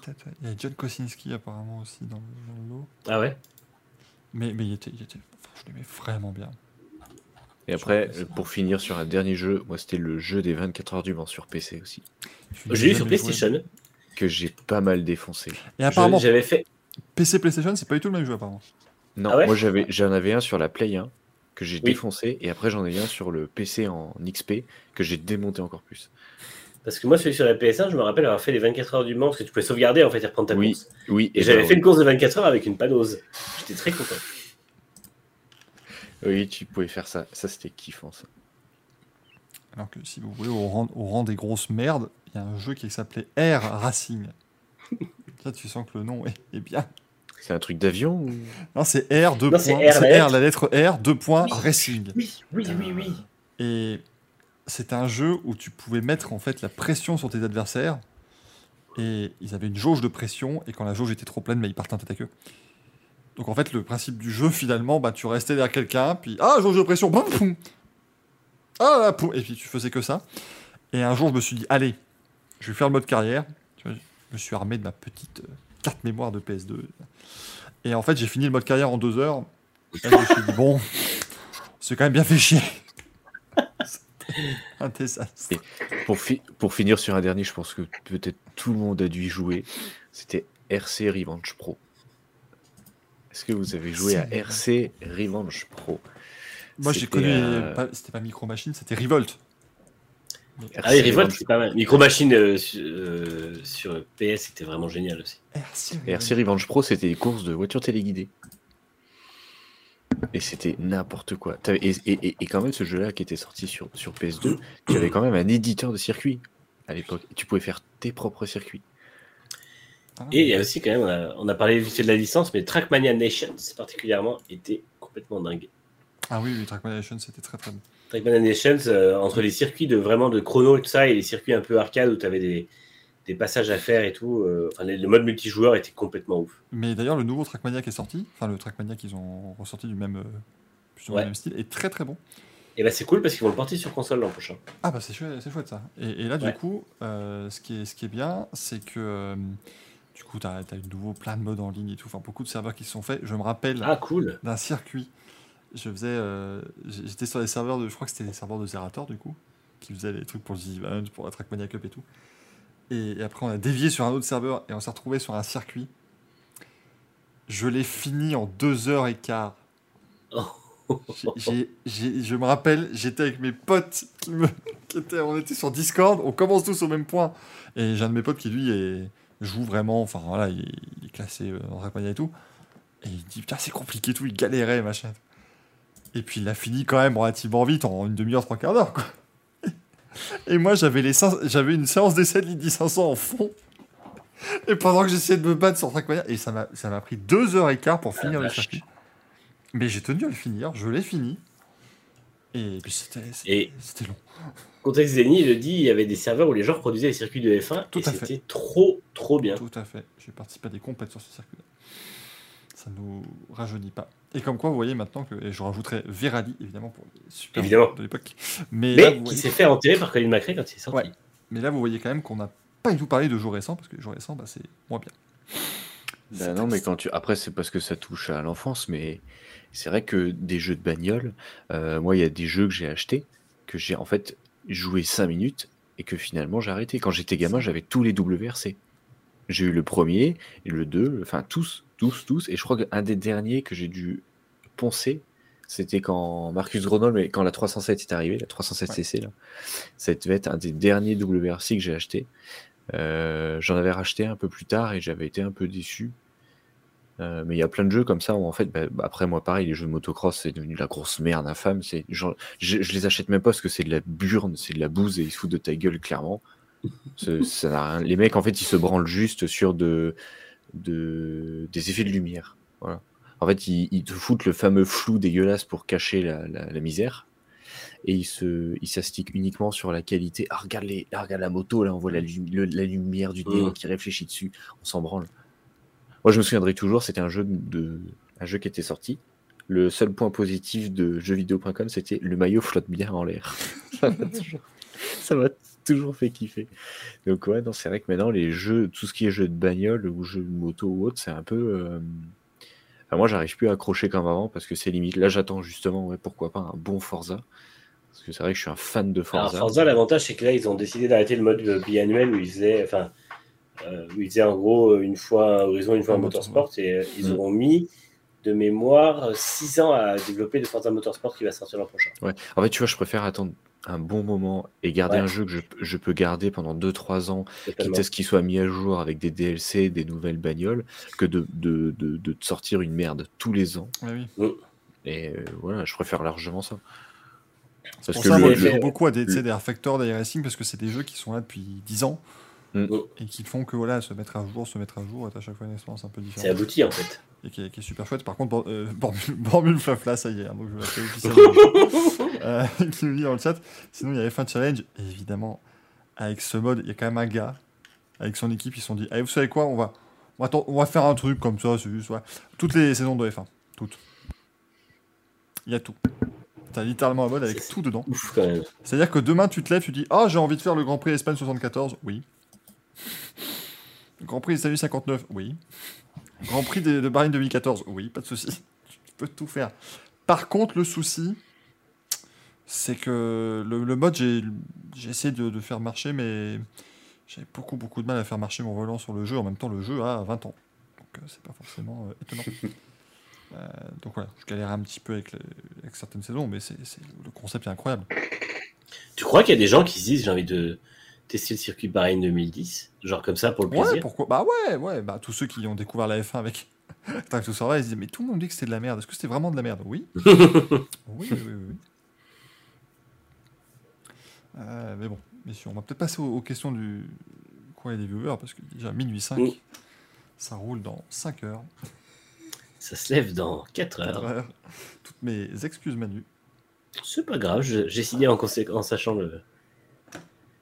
Après, regarde, Gaël a signé 12 contrats, donc finalement, il s'en sort très bien. Il peut, il où il veut quand il veut. Euh, courrier des viewers, le jingle, il est euh, par ici, c'est parti. Oh, quelle masse d'armes Puis ce serait vraiment dommage de louper le courrier des viewers, vu certaines des questions qui nous ont été adressées cette semaine. Euh, on commence par euh, nous excuser d'avance, hein, parce que certains contenus peuvent choquer, bien évidemment. On commence par Fulien Gébron. Euh, qui nous dit pourquoi votre intervenant Emmanuel Touzo est-il condescendant? Et pourquoi déteste-t-il mon ami célèbre au pied d'automobile Jacques Villeneuve? Ah là là là là, ça dérape. En même temps, Manu, quelle idée d'être condescendant aussi. Je t'ai toujours dit que ça ne t'amènerait à rien. Communiste, oui. Condescendant, non. Ah ouais, communiste, je revendique, communiste, je revendique. Ça commence pareil, mais ça n'est pas la même chose. Euh, on a le service client Jackie Michel. Putain. Bonjour à vous, M Forest. Nous avons eu le plaisir d'avoir votre- reçu votre inscription sur votre site la semaine dernière. Je me rappelle que j'ai donné mon adresse mail sur euh, le live de la semaine dernière et ça s'est bien fini cette affaire. Cependant, vous n'avez pas terminé votre inscription, petit coquin. Pour te convaincre, pourquoi on passe du mouvement au tutoiement? Qu'est-ce que c'est que cette affaire? Pour te convaincre, nous avons rajouté notre dernière vidéo où une japonaise se fait éclater par huit potes italiens. En Thaïlande, en plus, rendez-vous compte. Pour profiter de, ces- pour profiter de l'ensemble de nos vidéos et pour y arriver, n'attends pas un instant et inscris-toi. Nos amis Tiat et Kiwi, le service qui mange Jackie Michel. C'est insupportable. Insupportable. Elmo Marcoute, qui lui euh, Oh putain. un pseudo excellent, mais une question pertinente. Vu que la FIA rendra son verdict sur le budget lundi et que Max peut donc être champion dès ce dimanche, ne risquons-nous pas de voir un jugement qui fera en sorte qu'il reste champion comme ce fut le cas pour Sergio Perez à Singapour avec sa victoire? Oui. Si. Tout à fait. Justement. C'est ce qui nous fait peur. C'est pour ça. Ils ont dû trouver un accord, euh, je- on en parlait tout à l'heure, mais un accord secret à la con en disant écoute, s'il est champion du monde, on- tout le monde ferme sa gueule, euh, on dit plus rien, mais je pense que ça va. Si c'est vraiment ce cas-là, ça va gueuler. Et je pense que ça va, ça va péter et ça va être de. Ça, on, va, tout faire péter, ça va péter. Mais euh, je pense que ça serait pire que mieux. C'est-à-dire que, de, mon point de vue, je vois très bien certains pilotes peut-être partir en disant c'est bon, j'en ai plein le cul, je me casse. Et je, je, je suis persuadé qu'il y aura une plus grosse fracture encore entre les supporters, parce qu'on voit déjà euh, des choses aberrantes entre les pros Verstappen, pro Hamilton ou pro, pro Red Bull, pro Mercedes, etc. Ce qu'on peut voir dans les tribunes, en vrai, brûler des casquettes, faire des conneries, etc. Si ça c'est vraiment le cas pour ça, ça va être encore pire. Et ça va vraiment me, me, me faire mal à mon petit cœur. Mais de, de, enfin, comme je disais tout à l'heure, pour moi, limite, c'est, je suis un grand supporter de foot, je suis un grand fan de foot, mais là, maintenant, on a des ultras dans la Formule 1, quoi. Oui. Et ça devient n'importe quoi. Amen. Donc, Je suis un peu euh, inquiet ouais, de- des conséquences que ça va avoir et de l'ampleur que ça va prendre. Oui, voilà, c'est surtout ça. Quand on voit déjà, pour une vidéo de canal, euh, où, on- où- où ça balance des temps chrono, ce que ça fait, j'ai pas envie de savoir pour de la tricherie. Ah, mais J'avoue, même au-delà de ça, au-delà des. Enfin, moi, c'est vraiment les conséquences sur la F1 elle-même. En fait, j'ai peur que. Ça, ça pourrait être un truc qui va vraiment euh, créer des tensions et, et rendre une mauvaise image du sport au point que. euh, au point que. faudrait pas que ça casse la dynamique de la F1, en fait, tout simplement. Ce qui est un risque, très clairement. Ouais, mais on sera nouveau entre nous. Et oui, les vrais, c'est sûr. Non, moi je me barre avec. Je me débarrasser. voilà. je me barrais avec les drive to surveille, moi. Je, je pars. Est-ce qu'on pourrait les appeler les drive to survivalistes, du coup? On a la Moumoute Delmout qui nous demande. Par contre, vous a vraiment, euh, vous a vraiment donné des, des idées. Euh, Est-ce que vous vous intéressez à l'histoire du sport automobile dans les années 80 Non. La question terrible, évidemment. De fou.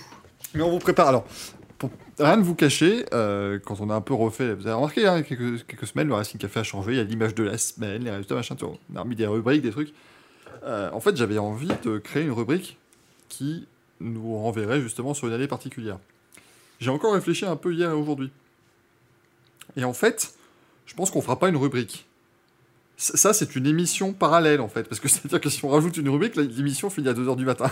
Bah, c'est ça. Je pense que ça, c'est des émissions qu'on peut faire, tu vois, le samedi, quand il n'y a pas de Grand Prix ou quoi, quand il n'y a pas FMG et Fever, on peut venir, voilà, ça peut, ça peut être vraiment des trucs très sympas, euh, où on peut, euh, comme ça, euh, venir vous, vous raconter euh, le sport auto du passé, parce qu'on dit beaucoup de conneries, certes, mais on pourrait vous surprendre avec notre connaissance. si c'est un samedi soir, on peut même inviter Bormule Flafla, puisque lui est oui. un grand euh, amateur de ces années-là aussi. Tout à fait, non, non, mais avec grand plaisir, et on passera un grand moment quand, euh, évidemment, parce que l'idée, ce serait de faire une année euh, par émission, mais sur tous les sports mécaniques, et donc, quand on évoquera la saison 1992 euh, en catégorie 500 cm3 de moto, ça va être très plaisant de voir Bormule Flafla, justement, qui va parler de ces moments-là. et- on aimerait vraiment.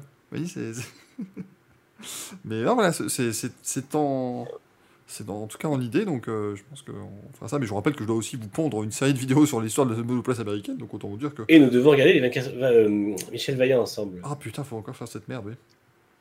Enfin, le mec, je sens que c'est une invitation piégée. Mais non. Pas du tout. L'âge de guerre est enterré. D'ailleurs, vous voyez, je- j'en profite, oui, nous sommes tout à fait. Mais j'en profite pour lancer quand même ça, une, invitation comme ça, la cantonade. La haï cantonade, tout le monde. C'est juste pour savoir, euh, Formule Blabla, est-ce qu'il y a une émission de prévue le 15 octobre? C'est un samedi, évidemment, sinon je ne poserai pas la question. Parce que s'il n'y a pas d'émission prévue de votre côté le 15 octobre, nous, on va, on, on vous le dit déjà, réservez la date dans vos agendas. Genre vraiment. Mm. Genre, vous êtes vraiment pas prêt pour le bordel qui s'annonce. Euh, rien de prévu. Eh ben, Ah, c'est bah, formidable. Et nous pourrons prévoir des, des intervenants en plus, si vous voulez. Mais vraiment, voilà. Donc, on peut vous le dire avec grand plaisir. Le 15 octobre, le soir, on sait pas quand, venez sur Twitch. Ce, ce sera bien. Enfin, ça devrait être pas mal. Il y aura peut-être beaucoup de problèmes techniques. L'avantage, c'est qu'on peut dire que ce sera à la même heure que d'habitude, parce que les émissions durent de 20h30 à minuit et demi, donc on sait que ce sera dans ce Il y aura forcément à un moment donné le même endroit que d'habitude. C'est Mais ça. il y aura, du, il y aura, du, il y aura du, du très très lourd. On vous en dit pas plus, bien évidemment, mais euh, j'ai- j'ai vu passer la question dans le chat de, du- du- à quand le retour de Rupteur. Jusque-là, normalement, c'est bon, c'est prévu pour cette, euh, cette émission spéciale. Vous pourrez euh, dire que vous l'avez vécu, celle-là. Incroyable Incroyable, tout à fait, Minusant. Très très bonne utilisation des points de chaîne, j'aime beaucoup. Effectivement. Euh, Valentin Rouge qui nous demande vraie question pour mettre le bordel si Bagnaia se retrouve derrière Morbidelli, est-ce que les de verre 46 auront des consignes? Oui. Parce que les pilotes VR46 sont avant tout des copains. Parce Oui. que ça fait 15 ans, 20 ans qu'ils font de la moto ensemble. Mais Morbidelli irait foutre la merde à ce point-là avec Quartararo Non, mais c'est juste te- De toute façon, ça n'arrivera jamais. Oui, oui, oui. C'est- juste que dans tous les cas, euh, Morbidelli ne se fera pas, euh, ne, ne forcera pas la main. On va dire que si ça arrive où Morbidelli est devant, c'est que Bagnaia soit a fait une mauvaise qualif, soit a fait une erreur, a pris large ou quoi, et que tout le peloton lui est passé devant, et que si euh, euh, au moment du panotage, lui dit que par exemple Bagnaia est une seconde derrière toi, quand il va l'entendre arriver, il va peut-être pas forcément euh, bloquer la main. De toute façon, il a rien à jouer au championnat, et ça m'étonnerait qu'il joue le jeu d'Yamaha, et il va peut-être plus jouer le jeu de son copain, personnellement. Étant donné les pilules qu'il prend par Quartararo, je pense qu'il est un peu, à part se couper les cheveux, c'est le seul truc qu'il a fait cette année, donc euh, bon. Et ce, qui, et ce qui est bien, euh, Axel, c'est que tu as très C'est bien, honteux tu as très bien, pour ceux qui ne connaissent pas justement F1 Manager, on en parlait, bah voilà. c'est- Globalement, c'est ça. hein, c'est- tu sors large et tu te fais passer par l'ensemble du peloton, c'est globalement ce qui se passe là-dedans. Donc ça peut arriver à Pecco Bagnaia, euh, sachez, c'est important. Euh, Thomas de Nagoya, ou plutôt du sud de la France, qui nous dit Est-ce que Ducat tire vers le bas Johan Zarco Non. Allez, Non, mais c'était Ducat, Ducat tire, Ducat tire. mais j'ai compris. Mais si on Oui, C'est nul. sérieusement, Axel. Réponds sérieusement. Mais Donc, non, comme tu euh, dis, enfin, je pense que sans Ducati, il serait. De, de toute Je façon, sais pas où il serait. je, je- après c'est, je ne suis, je- oui, je suis chauvin, oui, je suis un fan de Zarco. Je pense que Ducati ne serait peut-être même pas à ce niveau-là euh, sans Zarco. Oui, les deux se. Parce que Zarco a développé la 2023, euh, la 2022. C'est ni Miller ni Bagnaia, alors que c'est quand même les deux pilotes qui sont le plus avancés au championnat. C'est Zarco qui leur fait la bécane.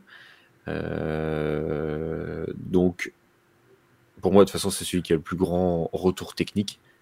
Et euh, il a réussi à. hum, Il a fait ce qu'il pouvait avec une KTM que pour moi, il a réussi à développer. Au moment où il est parti, ça a été le bordel. Euh, Enfin, l'année d'après, ça a été bon. Et après, ça a été le bordel. Euh, là, je suis sûr que c'est lui qui est en tête de file pour développer euh, la 2023. Et que du coup, euh, Ducati a vraiment besoin de lui pour le développement pas de et pour avoir un, un bon mec chez Pramac. Voilà. Enfin, je, je vois mal, je vois mal Ducati virer Zarco comme ça. Exactement. Je suis assez d'accord. C'est autant qu'ATM aime bien virer les, aime bien virer les, les, les, les pilotes. On voit maintenant Grésini qui a pris Marquez pour l'argent, mais euh, pour moi Zarco c'est pas un pilote euh, payant pur. Donc euh, pour moi il ramène pas beaucoup d'argent Zarco. Non, il y a une vraie synergie en fait. Il Ouais, c'est fonctionne bien dans l'équipe, il fonctionne bien en constructeur. Ouais, Mm. il fait du Il est travail. team quoi. player, il est pas mauvais, il marque des points, il, il a un, un retour technique qui est beau. Je veux dire, c'est c'est un pilote, c'est pas le plus cher du plateau, je pense. Donc, euh, Non il doit pas être très cher en plus. Donc clairement, de toute façon, euh, pour moi, Zarco, enfin, je suis pas surpris de le voir euh, faire une vraie seconde carrière chez Pramac, quoi. Pardon, hein, Bah vous- non. dans le chat, vous sortez des masterclass, les frérots. Le breton 18 qui nous dit Barry et Tus sont sur un circuit qui gagne. Barry, car Barry Baltus. Le contexte d'Annie qui dit Banana Split. C'était ça, c'était ça la semaine dernière. C'était le t-shirt avec la tête de Francesco Bagnaia sur une banane, sur un banana split. C'est un Oui. banana split, du coup. Ça, ça peut être. Ça, Axel, Oh. Grand Prix de France Moto 2023. Banaya Split. On aura des t-shirts Banaya Split. Oh putain, oui. Ah oui, il y a déjà plus de billets. Ah merde, oh non. Oh, on on y arrivera. La CO, c'est Alors, potes. Faites-vous inviter en tant qu'influenceur Bah oui, on... eh, quand, quand le Racing Café fera 500 viewers tous les, toutes les semaines, ça ira quand même. on- Ce sera bon. Ça Racing. Café au guidon et hop, c'est parti. D'ailleurs, vous êtes encore très nombreux. Merci d'être aussi nombreux, vraiment. Oui. Tous au bout de Jello. Oui, bah au bout de Jello, oui, on n'aura pas de mal à trouver des billets. Je le confirme. Et enfin, un dernier Sauf si message Rossi fait une wildcard, sinon. ouais. d'une personne qui n'a pas mis de, de pseudo, qui dit Bonsoir, pardon, bonsoir les refs. J'avais une idée de générique pour Carlos qui ne causerait aucun problème avec les ayants droit. L'annonce de la mort de Carlos par France Bleu. Parce que ça, si vous n'avez pas la ref, Ah c'est putain, même- c'était un truc méga gênant ça, c'est non comme le jour où ils disaient on apprend le décès de- du chanteur euh, Carlos, euh, qui est euh, donc décédé aujourd'hui. On lui souhaite un bon. Un bon, un bon voyage Parce que l'autre voulait souhaiter un bon rétablissement à un mort, quand même. Ce qui est, ce qui est- ce qui est- ce qui est bien, hein, c'est gentil. Donc euh, on, on pourrait effectivement mettre ça, mais je vous avoue que le big bisou coquin, là, c'était formidable. Ouais, c'était c'était ouais, c'était déjà chaud quoi. D'ailleurs, vous voyez, il n'y a pas eu de. Il n'y a pas eu de Carlos, mais je vais quand même vous mettre le générique parce que ça, ça, ça mérite. Quoi. Je veux dire, minuit 18, vous avez, le droit de, vous avez le droit de finir une émission avec ce, ce générique. Je regarde juste si c'est bien le bon. Oui, c'est ça. Donc voilà, finissez l'émission avec ça. Big bisous. Big bisous. Coquin. Et puis comme ça, il y aura un petit peu de Gaël quand même dans cette émission, ce qui est, ce qui est bien important. Et puis nous, on va se quitter là parce que nous, on va pas se lancer dans un Carlos, un Rosé, un Louis, un Juan Manuel, un tout ce que vous voulez maintenant. C'est c'est un peu tard. Hein, puisque Gaël, puisque Gaël. C'est dans une nuit, je pense, ça peut être Voilà, bien. Manu va se lancer hein, dans cette nuit euh, qui va être courte, hein, bien évidemment. euh. C'est pas grave. J'ai du café, tout ira bien. Eh ben, écoute. Donc si le résumé est médiocre sur, euh, médiocre sur la scène, de- de- Si s'il est court ou médiocre, tu vois, je me suis endormi dessus. Mais sinon, notre café, évidemment. ah, ça va, ah, ça va être terrible, ça, c'est- ouais, ça, ça doit être, enfin, ça doit être fou quand même, de, parce que c'est sur nos miniatures que, que tu as derrière toi. C'est- Absolument. C'est gentil de les garder, mais ce sont nos C'est du peuple. Merci beaucoup Manu, merci Axel, ce fut euh, encore une fois très plaisant d'être avec vous ce Bah soir. oui, hein, merci à tous. Merci le chat, vous avez été extraordinaire et vous avez été très nombreux. Merci beaucoup euh, de votre fidélité sans cesse renouvelée. Pour le... Non, non, faut que je termine en Gaëtan Vigneron. Merci euh, beaucoup bah, pour votre légendaire fidélité. Merci à tout le monde à Bruxelles, bien évidemment. Et puis on se retrouve euh, la semaine prochaine. À bientôt, au revoir.